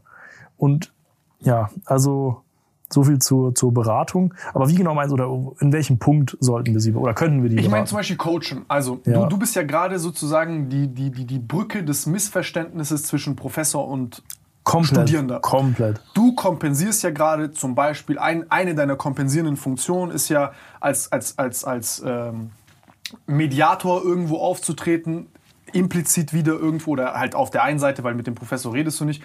Äh, als du sagst zum Beispiel, der Professor hat Erwartungshaltungen, die er nicht äh, explizit geäußert hat. Und dann versuchst du quasi in einem systematischen Prozess mit deinem Kunden, die zu erfragen. Also könnte man sozusagen halt an Unis gehen und sagen, ey, passt mal auf, lass mal bitte einen Prozess machen, wo, wo ihr eure Bewertungskriterien äh, äh, Kriterien offenlegt, weil wir zum Beispiel, lasst uns eine Studie machen, wenn ihr eure Bewertungskriterien offenlegt, dann ist die Zielunsicherheit viel geringer. Dadurch ist die Angst bei den Studierenden viel geringer und ähm, die Wahrscheinlichkeit, dass die zum Beispiel den Ghostwriter aufsuchen, weil Angst zum Beispiel einer der, keine Ahnung, ist eine der 18 Variablen mit einer Effektgröße von 20 Prozent, die dazu äh, beiträgt, dass Leute zu euch kommen. Ja. So. Verstehst du, was ich meine? Komplett, komplett. Also wir hatten vor einem Jahr hatten wir so einen Pilot mal Mhm. mit, mit ein, zwei Hochschulen, wo wir ähnliche Sachen versucht haben. Also erstmal als, wie soll ich sagen, Company aus dieser Ghostwriting-Agentur, äh, Ghostwriting-Branche anzufragen bei den Unis kam schon nicht so gut an. Das war so ein bisschen, okay, super shady und dann waren wir auch noch relativ jung, wo man dann gesagt hat, okay, wer seid ihr so nach dem Motto, keine Credibility. Jetzt sieht es das ist wahrscheinlich so eine an. schlimme Arroganz, Alter. Ja, aber es, es ist halt das Hochschuldenken. Also wenn du da unter 30 bist und keinen Doktor hast, dann ist mit Coachen nicht unmöglich und nicht auch nicht super schwierig, aber es wird halt in Frage gestellt. Weißt du, wie ich meine? Und klar, Ja, wenn man jetzt, sage ich jetzt voll. mal, ein gewisses Standing hat und, und ähm, nochmal auf die Unis zugeht, also guter Aspekt auf jeden Fall, werden wir mal durchspielen. Ähm, ich, ganz ehrlich, ich habe es noch nicht durchgespielt hinsichtlich finanziell, was man da, sag ich jetzt mal, veranschlagen kann. Aber ich meine, alle- allein moralisch wäre es richtig. Und zwar nicht an den Punkt anzusetzen, der Studierende muss es jetzt schreiben und hat Angst und kein, weiß nicht, wie er es machen soll. Und dann helfen wir, sondern, wie du sagst, davor ins, in diese, ins Kolloquium einsteigen und sagen, okay, der Bachelorstudiengang ist so aufgebaut, lass uns mal dieses Modul wissenschaftliches Arbeiten erweitern, praktischer gestalten, lass uns ein Planspiel einbauen. Das sind schon Sachen, wo wir aber damals gemerkt haben, einerseits Senioritätsprinzip, so nach dem Motto, wer seid ihr als meine Thesis? Und zweitens kommt dann immer wieder, das entspricht nicht den Regelungen, weil die haben halt, mhm. muss dir halt vorstellen, dem, der Staat gibt halt gewisse Rahmenbedingungen vor, dass man sagt, okay, für den Abschluss Bachelor of Arts musst du die und die Inhalte ab, ab, also abgleichen, die und die Prüfungsleistungen erbringen und basierend darauf wird dann der Klausurplan erstellt, der Lehrplan werden die erstellt. aktualisiert? Das hängt vom Studiengang ab. Also innerhalb der letzten Jahre sind halt viele Studiengänge aufgesplittet. Du hattest vor zehn Jahren halt Wirtschaftsrecht. Und jetzt hast du Insolvenzrecht, Steuerrecht, Gesellschaftsrecht, bla bla bla bla. Und es wird dann immer noch tiefer, noch tiefer, noch tiefer. Die werden dann relativ, wie soll ich sagen, zeitig aktualisiert innerhalb Mhm. der letzten Jahre. Aber so Klassiker Maschinenbau, äh, Studium, glaube ich, hat man in den letzten 20 Jahren die Grundkenntnisse nicht aktualisiert, brauchst du eigentlich auch nicht. Die Vertiefungen, die werden dann oftmals aktualisiert, die hängen dann auch vom, vom Dozenten ab. Aber was ich sagen will, ist, die haben halt ihren Rahmen und die haben ihre Spielregeln, wie was zu erfolgen hat und wie du das erbringen kannst. Aber wenn man es schafft, in diesen Spielraum halbwegs reinzukommen, der Spielraum ist zwar begrenzt, aber wenn man es schafft, da reinzukommen, dann wäre das sicherlich eine Möglichkeit. Und, und dann ist man, wie gesagt, sag ich jetzt mal auch der Retter und nicht mehr der Böse, nicht mehr der Bösewicht sozusagen, der böse Ghostwriter. Ähm, was aber schwierig wird, ist, dass das flächendeckend hinzubekommen, weil, also ich kenne es aus meiner Studienzeit, und deswegen bin ich oder habe ich auch so einen guten, eine gute Beziehung zur wissenschaftlichen Arbeit. Mein Professor damals, der hat das super erklärt. Der hat das, wir waren auch nur 20 Leute im Studiengang, aber der hat dann jeden zur Seite genommen und ist mit dem, der ist teilweise mit mir Satz nach Satz durchgegangen. Und dann ist mir aufgefallen, ah, okay, so verbinde ich die Sätze inhaltlich und das kann man falsch verstehen. Und jede scheiß Kleinigkeit ist er mit mir durchgegangen und dann hat's Klick gemacht.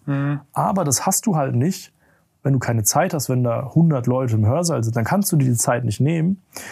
Und das ist halt eben von Studiengangsleiter oder von Fakultät zu Fakultät zu Fakultät zu Silo-Denken ist es halt unterschiedlich. Und wenn du dann 200 Studierende da vor dir sitzen hast, kannst du das halt schwer machen. Klar können wir dann auch nochmal ein Seminar erbringen, wie auch immer, aber ich komme halt oft zu dem Entschluss, dass es, dass es oft individuell ist. Also die wollen jemanden, der mit ihnen individuell spricht. Wie gesagt, wir haben Bücher, wir haben einen Videokurs, die kommen auch ganz gut an, aber die größte Nachfrage ist immer noch, hey, lass uns mal persönlich, lass uns mal bitte individuell, Ja, ja. maßgeschneidert auf mein Problem schauen.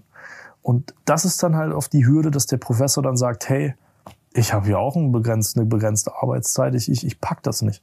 Was ja auch völlig legitim ist irgendwie. Aber, aber die- die- diese Arbeitszeit muss man halt freischaufeln, indem man halt äh, herausfindet, wo Sachen über, überkomplex sind, überreglementiert sind, wo du zu viel bürokratische Sachen hast. Also all diese Sachen, die halt Reibung im System verursachen, die wiederum, wenn wir bei dieser Pareto-Effizienz sind, die Leute halt davon fernhalten, dass die halt Zeit mit den Menschen verbringen. Komplett. Ich meine, wenn man so spielt, dann, dann wäre ein Modell, dass man jetzt pro Uni so einen Dozenten hinschickt, so einen freiberuflichen Dozenten, der genau das Thema vermittelt, wissenschaftliches Arbeiten und das mit den Leuten in kleinen Gruppen durchspielt sozusagen. Also das wäre ein Konzept, da brauchst du halt auch wieder Manpower, dass du das an, sorry, an vielen verschiedenen Unis machen kannst. Aber das wäre aus meiner Sicht, sage ich jetzt mal, auch ein gangbarer Weg. Oder eine Möglichkeit, das, das, das da zu verbessern jedenfalls. Dann muss halt aber auch durch das Uni-Budget das gestellt werden, dass man den finanzieren kann und bla bla bla. Also das sind alles machbar, safe. Ja, aber auf der anderen Seite ist es ja auch, du kannst ja auch als Universität auch viel mit sozialem, guck mal, der eine engagiert sich sozial, ist dann irgendwie, also das sind halt alles so Sachen, die du ja auch, also die haben ja einen anderen Wert. Du gehst ja dahin, dann hast du, kannst du sozial ein bisschen flexen, ey, ich war da Gastdozent. Nein, aber ey, du, du, du das hat ja einen Ja, ja. Werbewert. Ja, ja. Dann, dann, dann, dann hast du was von ihrer Reputation, hast dadurch halt Folgegeschäfte, die haben sich Geld gespart, die Leute haben jemand, der praxisnah und gut ist und der hat sein Zeugnis dafür, dass der halt in dieser einen Sache gut ist, dann muss der halt kurz abgeklopft werden. Aber ich will nur sagen, da gibt's ja kreative Wege, aber da geht's in diese ultimative Kontrollverlust, Angst und Slippery Slope denke und oh mein Gott, wenn wir A machen, dann sitzen alle dort am Tisch, haben dann, oh nein, werde ich ersetzt oder ist jetzt, und das sind so, keine Ahnung, ich kenne diese Leute, ich kenne so diese Dynamiken so im Kleinen halt, äh, bei anderen Situationen und äh, ja, es ist, es ist einfach nur schade, weil ich, also ich finde es jetzt spannend, mal aus der Perspektive bei dir zu beleuchten. Du bist ja wie ein Hacker. So. dann ist wie so Ethical Hacking dann so im Ja. Endeffekt. Du sagst dann, ey, hier sind eure Schwachstellen, so könnte man das patchen und das, das, das, das sind so die großen Probleme. Aber ey, vielleicht gibt's ja eine Beispiel-Uni, die sagt, ey, wir sind offen dafür. Und dann hast du es bottom-up, dann musst du, also dann hast du das Vorbild, wo dann halt jemand sagt, okay, so können wir es top-down machen, weil die machen super erfolgreich, die KPIs sind eingehalten. Weil ich meine, die, die haben doch auch so Uni-Rankings, keine Ahnung, wonach das jetzt geht, aber am Ende des Tages ist, Uni lebt durch ihren Ruf. Komplett, also die gerade bei den BWL-Unis hast du halt diese Business Schools, die halt europäische Vergleichsrankings haben. Und da schauen halt schon viele drauf. Da schauen auch die Studierenden drauf, weil die wollen genau da den Abschluss machen, weil die dann dem Arbeitgeber sagen können, ich war in den Top 10 Europas oder wie auch immer. Bin ich ganz bei dir. Ich meine, wir als, als meine Thesis haben uns jetzt seit einem Jahr auf das fokussiert. Einerseits noch Ghostwriting, andererseits aber auch dieses legale Coaching. Und ich würde sagen, wir sind jetzt so weit, dass wir jetzt den nächsten Schritt machen können, weil wir sind darin jetzt Experten. Da, da gibt es keine neuen Fälle mehr, wo wir sagen, oh, wie gehen wir damit um, sondern das, das läuft jetzt einfach durch, so dass man jetzt sagen kann, okay, jetzt kommt der nächste Baustein, jetzt was Neues sozusagen. Deswegen bin ich ganz bei dir, sich da mal mit den Hochschulen zusammenzusetzen, um so ein Konzept zu erarbeiten. Also tatsächlich, da habe ich noch nicht die konkrete Lösung, aber wir werden es angehen. Also danke auf jeden Fall für, für den Hinweis. Also ich fände halt eine interessante Sache. So Safe. vom Ding her wäre das voll Also ich äh, schlage dich dann auch als Dozent fordern. Insofern äh, für, es- für Labern. Ich, ich, ja, guten Tag, Freunde. Ich erkläre euch heute, wie ihr eine Sache, die man in einer Minute sagen kann, in drei Stunden sagt. Genau so, ja. Ja, aber das ist auch ein Skill. Sch- nee, nee, nee, ist so. Also ist so. Also ganz ehrlich, Lobotomie ist auch ein Skill. wie viel, wie viel, wie viel smarte Leute hast du, die sich nicht ausdrücken können? Die dann da stehen und sagen, äh, Ich würde nicht sagen, dass ich mich gut ausdrücken kann. Aber äh, ja, du, du hast doch einen freien Redefluss, das passt doch. Also du liest zwar alles von der Wand hier ab mit den ganzen Texten und so. Nein, Spaß. Nein, also, äh, nee, ich meine, ich meine, du hast einen freien Redefluss. Schön wär's. Du, du, du hast da keine Wortwiederholung oder so und das ist ein, das ist ein Skill. Weil, hör dir mal die Jugendlichen heutzutage an. Nach allen fünf Wörtern, äh, hm, ja, hm, es ist, da, da kannst du keiner, keiner Person 30 Minuten bei einer Präsentation zuhören. Also da muss man auch üben und das ist jetzt natürlich nicht immer jeder der geborene Redner, Redner keine Frage. Aber, ähm, Nee, nee, aber es gibt Leute, die sind, keine Ahnung, eine, eine, eine 8 oder 9 von 10 in ihren Kompetenzen, aber die präsentieren ihre, ihre Kompetenzen so dermaßen beschissen, Ja. dass das halt gar nicht zum... keine das halt Sichtbarkeit. rauskommt. Genau, Genau, und das genau, ist ja. einfach schade, weil dann, dann hilft dir diese ganze Fachkompetenz auch nichts. Ja, Also, ey, das das ist eine der ironischsten Sachen überhaupt. ja. Deswegen fühle ich mich wie so ein Blendawi. Nein, Kann du mich hast, gut verkaufen und du hast doch was aufgebaut. Also das ist so, würde ich gar nicht sagen. Also, nee, bist jetzt kein, kein Schwätzer oder kein Vertriebler, der jetzt hier jedem was direkt verkauft und dann nichts liefert oder so. 15% Gutschein auf äh, meinethesis.de. Wenn ihr wollt, dass Malte eure Doktorarbeit schreibt, eure Masterarbeit oder eure Bachelorarbeit, dann geht jetzt auf meinethesis.de und bucht das drei Tage vorab-Paket, weil das ist auch das teuerste. Meine, meine Bindestrich-thesis.de. Ne? Also Ey, ich bin gespannt, wie viele Leute über diesen Podcast diesen, diese, diese äh, Ding in Anspruch nehmen. Ich weiß, jeder von euch sagt, oh mein Gott, nein, nein, nein. Und es wird auch keiner jemandem erzählen, weil jeder hier sich dann dafür schämt. Aber ich, also es würde mich richtig interessieren, wie, viele Leute dann da hingehen und also wirklich. wir, wir wir sehen uns in drei Monaten wieder und dann gebe ich dir eine Indikation. Das, das wäre echt interessant. Das wäre echt, aber ich meine, das, ihr habt ja jetzt eine Baseline und dann bin ich gespannt, was da so der Unterschied ist. Aber äh, nee, ey, ich finde, ich find's, ich, ich find's krass spannend, ehrlich. Also auch, äh, wie viel du da gelernt hast für dich. Also ist ja auch eine krasse Sache. Also Allein, allein das, was man da jetzt hier mitnimmt, was? Ich habe noch eine Frage. Also ab, abgesehen von äh, Kunden finden durch den Podcast, warum willst du eigentlich darauf aufmerksam machen? Weil ich was verändern will. Also ich meine, ich bin jetzt lang genug in der Branche zu sehen, dass nichts verändert wird. Wie gesagt, Ghostwriting-Unternehmen gibt es seit fast 20 Jahren. Und in der Bildung hat sich nichts verändert. Nichts. Ja, also es gibt Plagiatstests, okay, aber es gibt keinen Test, hat das wer anders geschrieben? Gibt es, oder es gibt nicht mehr praktische Übungen oder ähnliches, weil in den USA zum Beispiel hast du halt hauptsächlich Klausuren, ein paar Essays und praktische Übungen. Also du hast da nicht diese klassische Bachelor- oder Masterarbeit. Und da frage ich mich, okay, wie lange soll das noch gehen? Also jetzt kommt ChatGPT dazu, deswegen ein bisschen aufgewirbelt, aber es gibt keinen Impuls aus der Uni-Richtung, aus der politischen Richtung, die sagt, okay, und jetzt schauen wir, dass wir den Studierenden oder den jungen Leuten beibringen, wie sie methodisch vorgehen und wie sie methodisch denken können. Und ich finde, das ist eine geeignete Plattform, ein Podcast, weil das ist die Plattform, ich glaube, moderner geht's nicht. Und auch deine Zielgruppe, deine Hörerschaft sehe ich da in dieser Zielgruppe, sehe ich in dieser Altersstruktur, die aus diesem Methodenset sich was mitnehmen kann, um, sage ich jetzt mal, nicht nur, sei es wissenschaftlich, beruflich, privat, da halt einfach was zu lernen. Und, und das ist halt der Beweggrund zu sagen, hey, lass uns doch da, darauf aufmerksam machen. Und ich meine, also Daniel Jung war ja hier und da ging es halt viel um diese schulische Laufbahn, aber diese Unilaufbahn, da läuft ja noch viel mehr schief. Also ich möchte es jetzt gar nicht vergleichen. Da läuft, läuft auch viel schief, will ich sagen. Und das wäre dann halt mein Part, wo ich dann halt ein, zwei Sachen zu sagen kann. Deswegen. Ja, okay, spannend. Ja, ich weiß nicht. Ich bin, ich bin, ich bin echt gespannt. Ich finde es immer so problematisch bei diesen großen Sachen. So würde mich mal echt interessieren, mal so in den Geschichtsbüchern von in 100, 200 Jahren so mal nachzulesen, was da so die Diagnose später war Mhm. und wo die so genau die Finger drauf zeigen. Das ist echt interessant. Aber für mich ist es echt so teilweise, man, man, man, man. Deutschland ist so ein Fall von, man geht zu 18 Händchen haltend kacken. Wirklich. Den noch fragen, das noch fragen, da noch, ich weiß nicht. Und es ist so wirklich, warum einfach, wenn es schwer geht?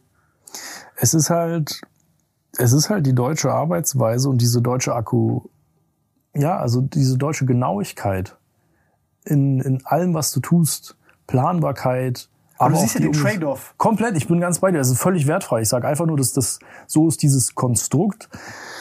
Und ich meine, dass man sich da dann schnell overengineert oder mit irgendwelchen Regeln, da, die einem über den Kopf wachsen, das ist dann das, das Nebenprodukt oder Abfallprodukt davon, würde ich sagen. Man braucht halt so einen optimalen Raum für Flexibilität in diesen Sachen, also denke ich. Ja, Das, das, ist so, das ist so auch eins dieser. Ke es ist auch zu schwierig, Alter. Es ist zu schwer. Die müssen das einmal richtig, wirklich. Alter, ich, ich, ich, will, ich, ich will gerne einen Menschen haben, der mir das mal hier erklären kann. Wie, wo kann man da anpacken? Was sind da die, ey, das ist wirklich, weil das zieht sich durch, durch so viele Sachen. Man hat so eine echt so, so, so eine konstante Ohnmacht. Man hat immer so eine Ahnung, aber auch so eine Ohnmacht. Ahnung und Ohnmacht. Ja, ich glaube, da musst du halt irgendwie als Kollektiv vorgehen. Also, ich meine, du hast es jetzt, ich, ich kann für den Bildungsbereich sprechen. Ja? Also im Bildungsbereich, wenn wir da jetzt mal diese Unternehmer durchgehen, wir haben meine Thesis besprochen, Daniel Jung, dann gibt's den David Döbele, der halt auf gewisse Berufsgruppen da abzielt. Dann gibt's wiederum andere Unternehmen, die bereiten juristische Staatsexamen mit den, mit den Leuten vor. Also es, es gibt ja schon so eine gewisse Unternehmerstruktur und die setzen halt an ihren Punkten an. Aber das sind halt so, das ist nicht präventiv, das ist akut, dass du halt an diesen Das ist alles der Notarzt Genau, überall. genau, alles der Notarzt, dass du an diesen Schwachstellen ansetzt und die wieder reindrehst, diese Schrauben. Aber das Konstrukt generell, das kannst du als Einzelunternehmer gar nicht anfassen. Also da, da brauchst du Vereine, Lobbyismus und dann die Politik zentral, die steuert das. Aber auch das ist nicht leicht, weil, wenn wir jetzt das Abitur anschauen, 16 verschiedene Bundesländer, 16 verschiedene Abitur. Und auch, dann wird auch nachgesagt, unterschiedliche Niveaus und Qualitätsunterschiede dieser Abiturs, da geht's ja schon los. Ja, also das ähm, ist kein leichtes Ding. Und du weißt ja gar nicht, wo du hinzeigen solltest, wenn du da jetzt. Also das ist ja so alles in, in, in, in 48.000 Teile fragmentiert. Komplett. Da redest du mit einem und dann ist so, ja, ich kann dir auf diesen Teilsatz kann ich dir eine Antwort geben, aber dann musst du nochmal mit acht Fingern auf andere Leute zeigen. Davon kenne ich aber selber auch nur sechs, bei den anderen zwei weiß ich nicht. Könnte auch sein, dass es nochmal vier sind. Ja. Und es ist so, ey, ich weiß nicht, es gibt so ein, und dann bin ich hier echt auch fertig, sorry, Alter Alles gut. ist Einfachheit. Wir in Deutschland sollten Einfachheit so wertschätzen. Die Welt wird immer, immer, immer, immer komplizierter. Es wird immer, immer, immer, immer mehr. Und dann sollten wir wirklich die Sachen, die wir checken, so einfach wie möglich haben, weil dann haben wir unsere Festplatte fragmentiert, die ist gerade so übervoll, dann ist die wieder hier und wir haben so viel Platz, um Neues aufzunehmen, zu lernen, zu verändern, zu integrieren, besser zu werden. Aber stattdessen, ey, wir leben in einem konstanten Krampf. Dieser Komplett. Krampf wird immer schlimmer. Ja. Wird immer, immer schlimmer. Ich meine, ganz ehrlich, wäre die Lösung leicht, dann hätte man das schon längst umgesetzt. Also, Soll ich dir meine ehrliche Meinung dazu sagen einmal? nee. Spaß, hau raus, hau raus. Nein, also ich, we- weißt du, was ich glaube, ein riesengroßes Problem ist, sind diese Pfadabhängigkeiten in Deutschland. Ja. Ich glaube ehrlich gesagt, dass das das allergrößte Problem ist. Weil du, weil du quasi Sachen mit Subventionierungen so künstlich am Leben erhalten kannst, beispielsweise noch. Und du guck dir diese Russland-Sache an mit dem Gas oder so beispielsweise. Es war so, ja, du hast eine zentrale Abhängigkeit von, du hast nur einen Einkäufer. Also das sind ja Dummheiten. Du kannst ja nicht nur einen Einkäufer haben für, für eine Sache, die die Preisgestaltung von allem ausmacht. Also du bist ja de facto abhängig von Ja. denen. So. Und äh, dann siehst du das ja auch noch kommen, dann hast du, wie soll ich sagen, und, und, und dann hast du halt so ein paar, ich sag mal, wie so, wie so, wie so Sachen, wo, wo das System so ein bisschen stuck bleibt, weil du halt zwei Forces hast, die so akut in eine andere Richtung schwenken, wo du halt kurzfristig Sachen machst, wo du dich kurz bereichern kannst und noch mal kurz einen Schluck aus der Pulle nehmen kannst, noch mal einen Schluck aus der Pulle nehmen kannst, das andere beschwichtigen kannst, beschwichtigen kannst, noch einen Schluck aus der Pulle, aber ja, die Zinsen summieren sich dann halt auch ins Negative. Und jetzt kommst du so langsam halt ins Straucheln, weil halt dein weil du halt dann im Fett vom Fett lebst, ne? wenn Ja. du jetzt das halt alles so ein bisschen anguckst. Und da glaube ich, also ich glaube, diese Pfadabhängigkeiten sind, also, dass du, wenn du so eine Wohlstandsgesellschaft hast, dass du dich an so ein Maß an Bequemlichkeit gewöhnt hast und dass Leute halt natürlich vor sozialem Abstieg enorme Angst haben und so ein kurzfristiger Schwenk, immer so eine kurzfristige, also keiner will derjenige sein, der das erzählt, dass du kurz mal dich jetzt raffen musst. Und das ist wie bei Menschen, du musst dann, keine Ahnung, diese Verletzung haben oder diese Krankheit, damit du dann diese, diese, diese Sucht sozusagen halt durch, durch halt, ne, dass halt eine super Scheiße passiert, dass dann aufhörst. Und ich glaube, dass das ein riesengroßer Vorteil ist halt auch immer von diesen Zykliken mit Entwicklungsländern und Co. Weil die können sich, die haben ja keine Risiken. Denen geht's scheiße. Die sagen, okay, ich passe mich jetzt auf das Beste an. Ich wende überall Best Practices an, weil es kostet mich nicht. Ich habe keine Umstellungskosten. Ich muss nichts abreißen, sondern ich habe alles ist blank. Ich kann es bauen. Und hier, das ist, das ist so, ich, an der Fragestellung würde ich persönlich halt ansetzen wollen, zu fragen, ey, wie sieht so ein Transformationsprozess aus? Also was das intelligent, also wie kann ich den am intelligentesten gestalten, dass ich sozusagen am wenigsten wegschmeißen muss, am meisten darauf aufbauen kann und so weiter. Verstehst du, was ich meine? Komplett, komplett. Also du bist, du kannst es besser, weil du bist BWLer, aber Also ich glaube irgendwann, wir sind dann wieder bei dem Punkt Delayed Gra- Gratification. Ja. Also, dass wir uns jetzt den Pain geben und jetzt die Sache anpacken und nicht nach hinten rausschieben. Mhm. Hast du ja überall, ob es jetzt die Umweltgeschichte ist, ob es jetzt das Bildungswesen ist. Irgendwann kommt halt der Bruch und der Pain und dass man sagt, jetzt muss ich das echt mal alles angehen und alles umkrempeln. Und dann gibt's viel Gegenwind und Diskussionen, wie auch immer. Aber ich meine, diese Entscheidung oder dieser Wandel, gerade jetzt im Bildungssystem, der wird nur nach hinten gezögert oder rausgezögert. Wie gesagt, innerhalb der letzten Jahre hat sich da nichts getan. Insofern weiß ich nicht, ob es so weitergeht. Jetzt gibt es eine kleine Welle durch ChatGPT, dass jeder jetzt hier aufgeschreckt ist und sagt, okay, ChatGPT müssen wir verbieten. Die anderen sagen, ChatGPT müssen wir nutzen. Also ich glaube, dieser Diskurs oder diese, diese Diskussion, die kann auch dazu beitragen, diese Transformation anzugehen, wenn man sie richtig nutzt. ja, ich freue, weißt du, weißt du, worauf ich mich freue? Mhm. Wenn dann irgendein Ökonom anfängt, irgendwelche Zusammenhänge zwischen äh, Dopamin und als Referenzwährung zum Euro zu nehmen. Echt jetzt? Das wäre schon interesting. Ganz wild. Da bin ich halt raus. Also da habe ich, hab ich keinen Bezug Aber zu. du checkst, was ich meine. Ja, also ja, ist quasi eine Inflation hast durch, durch sozusagen Delayed Gratification und durch diese Verhaltensweisen eine Fehlallokation hast von Geld, weil das quasi in diese Richtungen geht, die auch psychologisch schädliches Verhalten sind und äh, quasi nur so Pseudoproduktivität bei rumkommt. Also ich verstehe Wirtschaft viel zu beschissen, als dass ich das jetzt, Mhm. aber Du, ich ich würde es gar nicht. Also produktiv heißt nicht immer, dass man Geld macht. Ich meine, produktiv kann es auch sportlich sein, dann bist du gesund. Also, dass du jetzt nicht die Chips isst, sondern sagst, ich ernähre mich gesund, dann gehe ich ins Sport. Das heißt jetzt nicht, dass man jetzt ökonomisch, glaube ich, noch mehr Geld äh, oder Produktivität im finanziellen Sinne erzielt. aber kann ja auch weniger Kosten sein. Also Gesellschaftskosten sind ja auch, wenn du gesünder lebst, also Hm, Puh, muss man ausrechnen, ne? Also ich meine, klar, die Fitnessstudio kosten auch Geld, bringen Steuernahmen, was gut ist. Wenn du krank bist, hast du kranke, also Gesundheitskosten fürs Sozialsystem. Hm. muss man gegenrechnen. Also kann ich keine, kann ich echt keine pauschale Aussage machen. Also wir können uns Ich da den Weg nicht. rausreden, wir können, wir können dann noch 30 Minuten verkaufen und drüber quatschen, aber äh, Nein, ich weiß es auch nicht. Ja, ja, Aber da können jetzt andere Leute drüber nachdenken. Vielleicht gibt es ja irgendeinen crazy Wissenschaftler, der solche Zusammenhänge äh, äh, auch, auch, auch sagen kann, dass die scheiße sind, dass ja, Bullshit ist. ja, schreibt uns dann. Also bin ich, bin ich gespannt. Ich habe sowas Verrücktes gehört. Das ist so die, als Referenzwährung, sich mal das vorzustellen. Krass.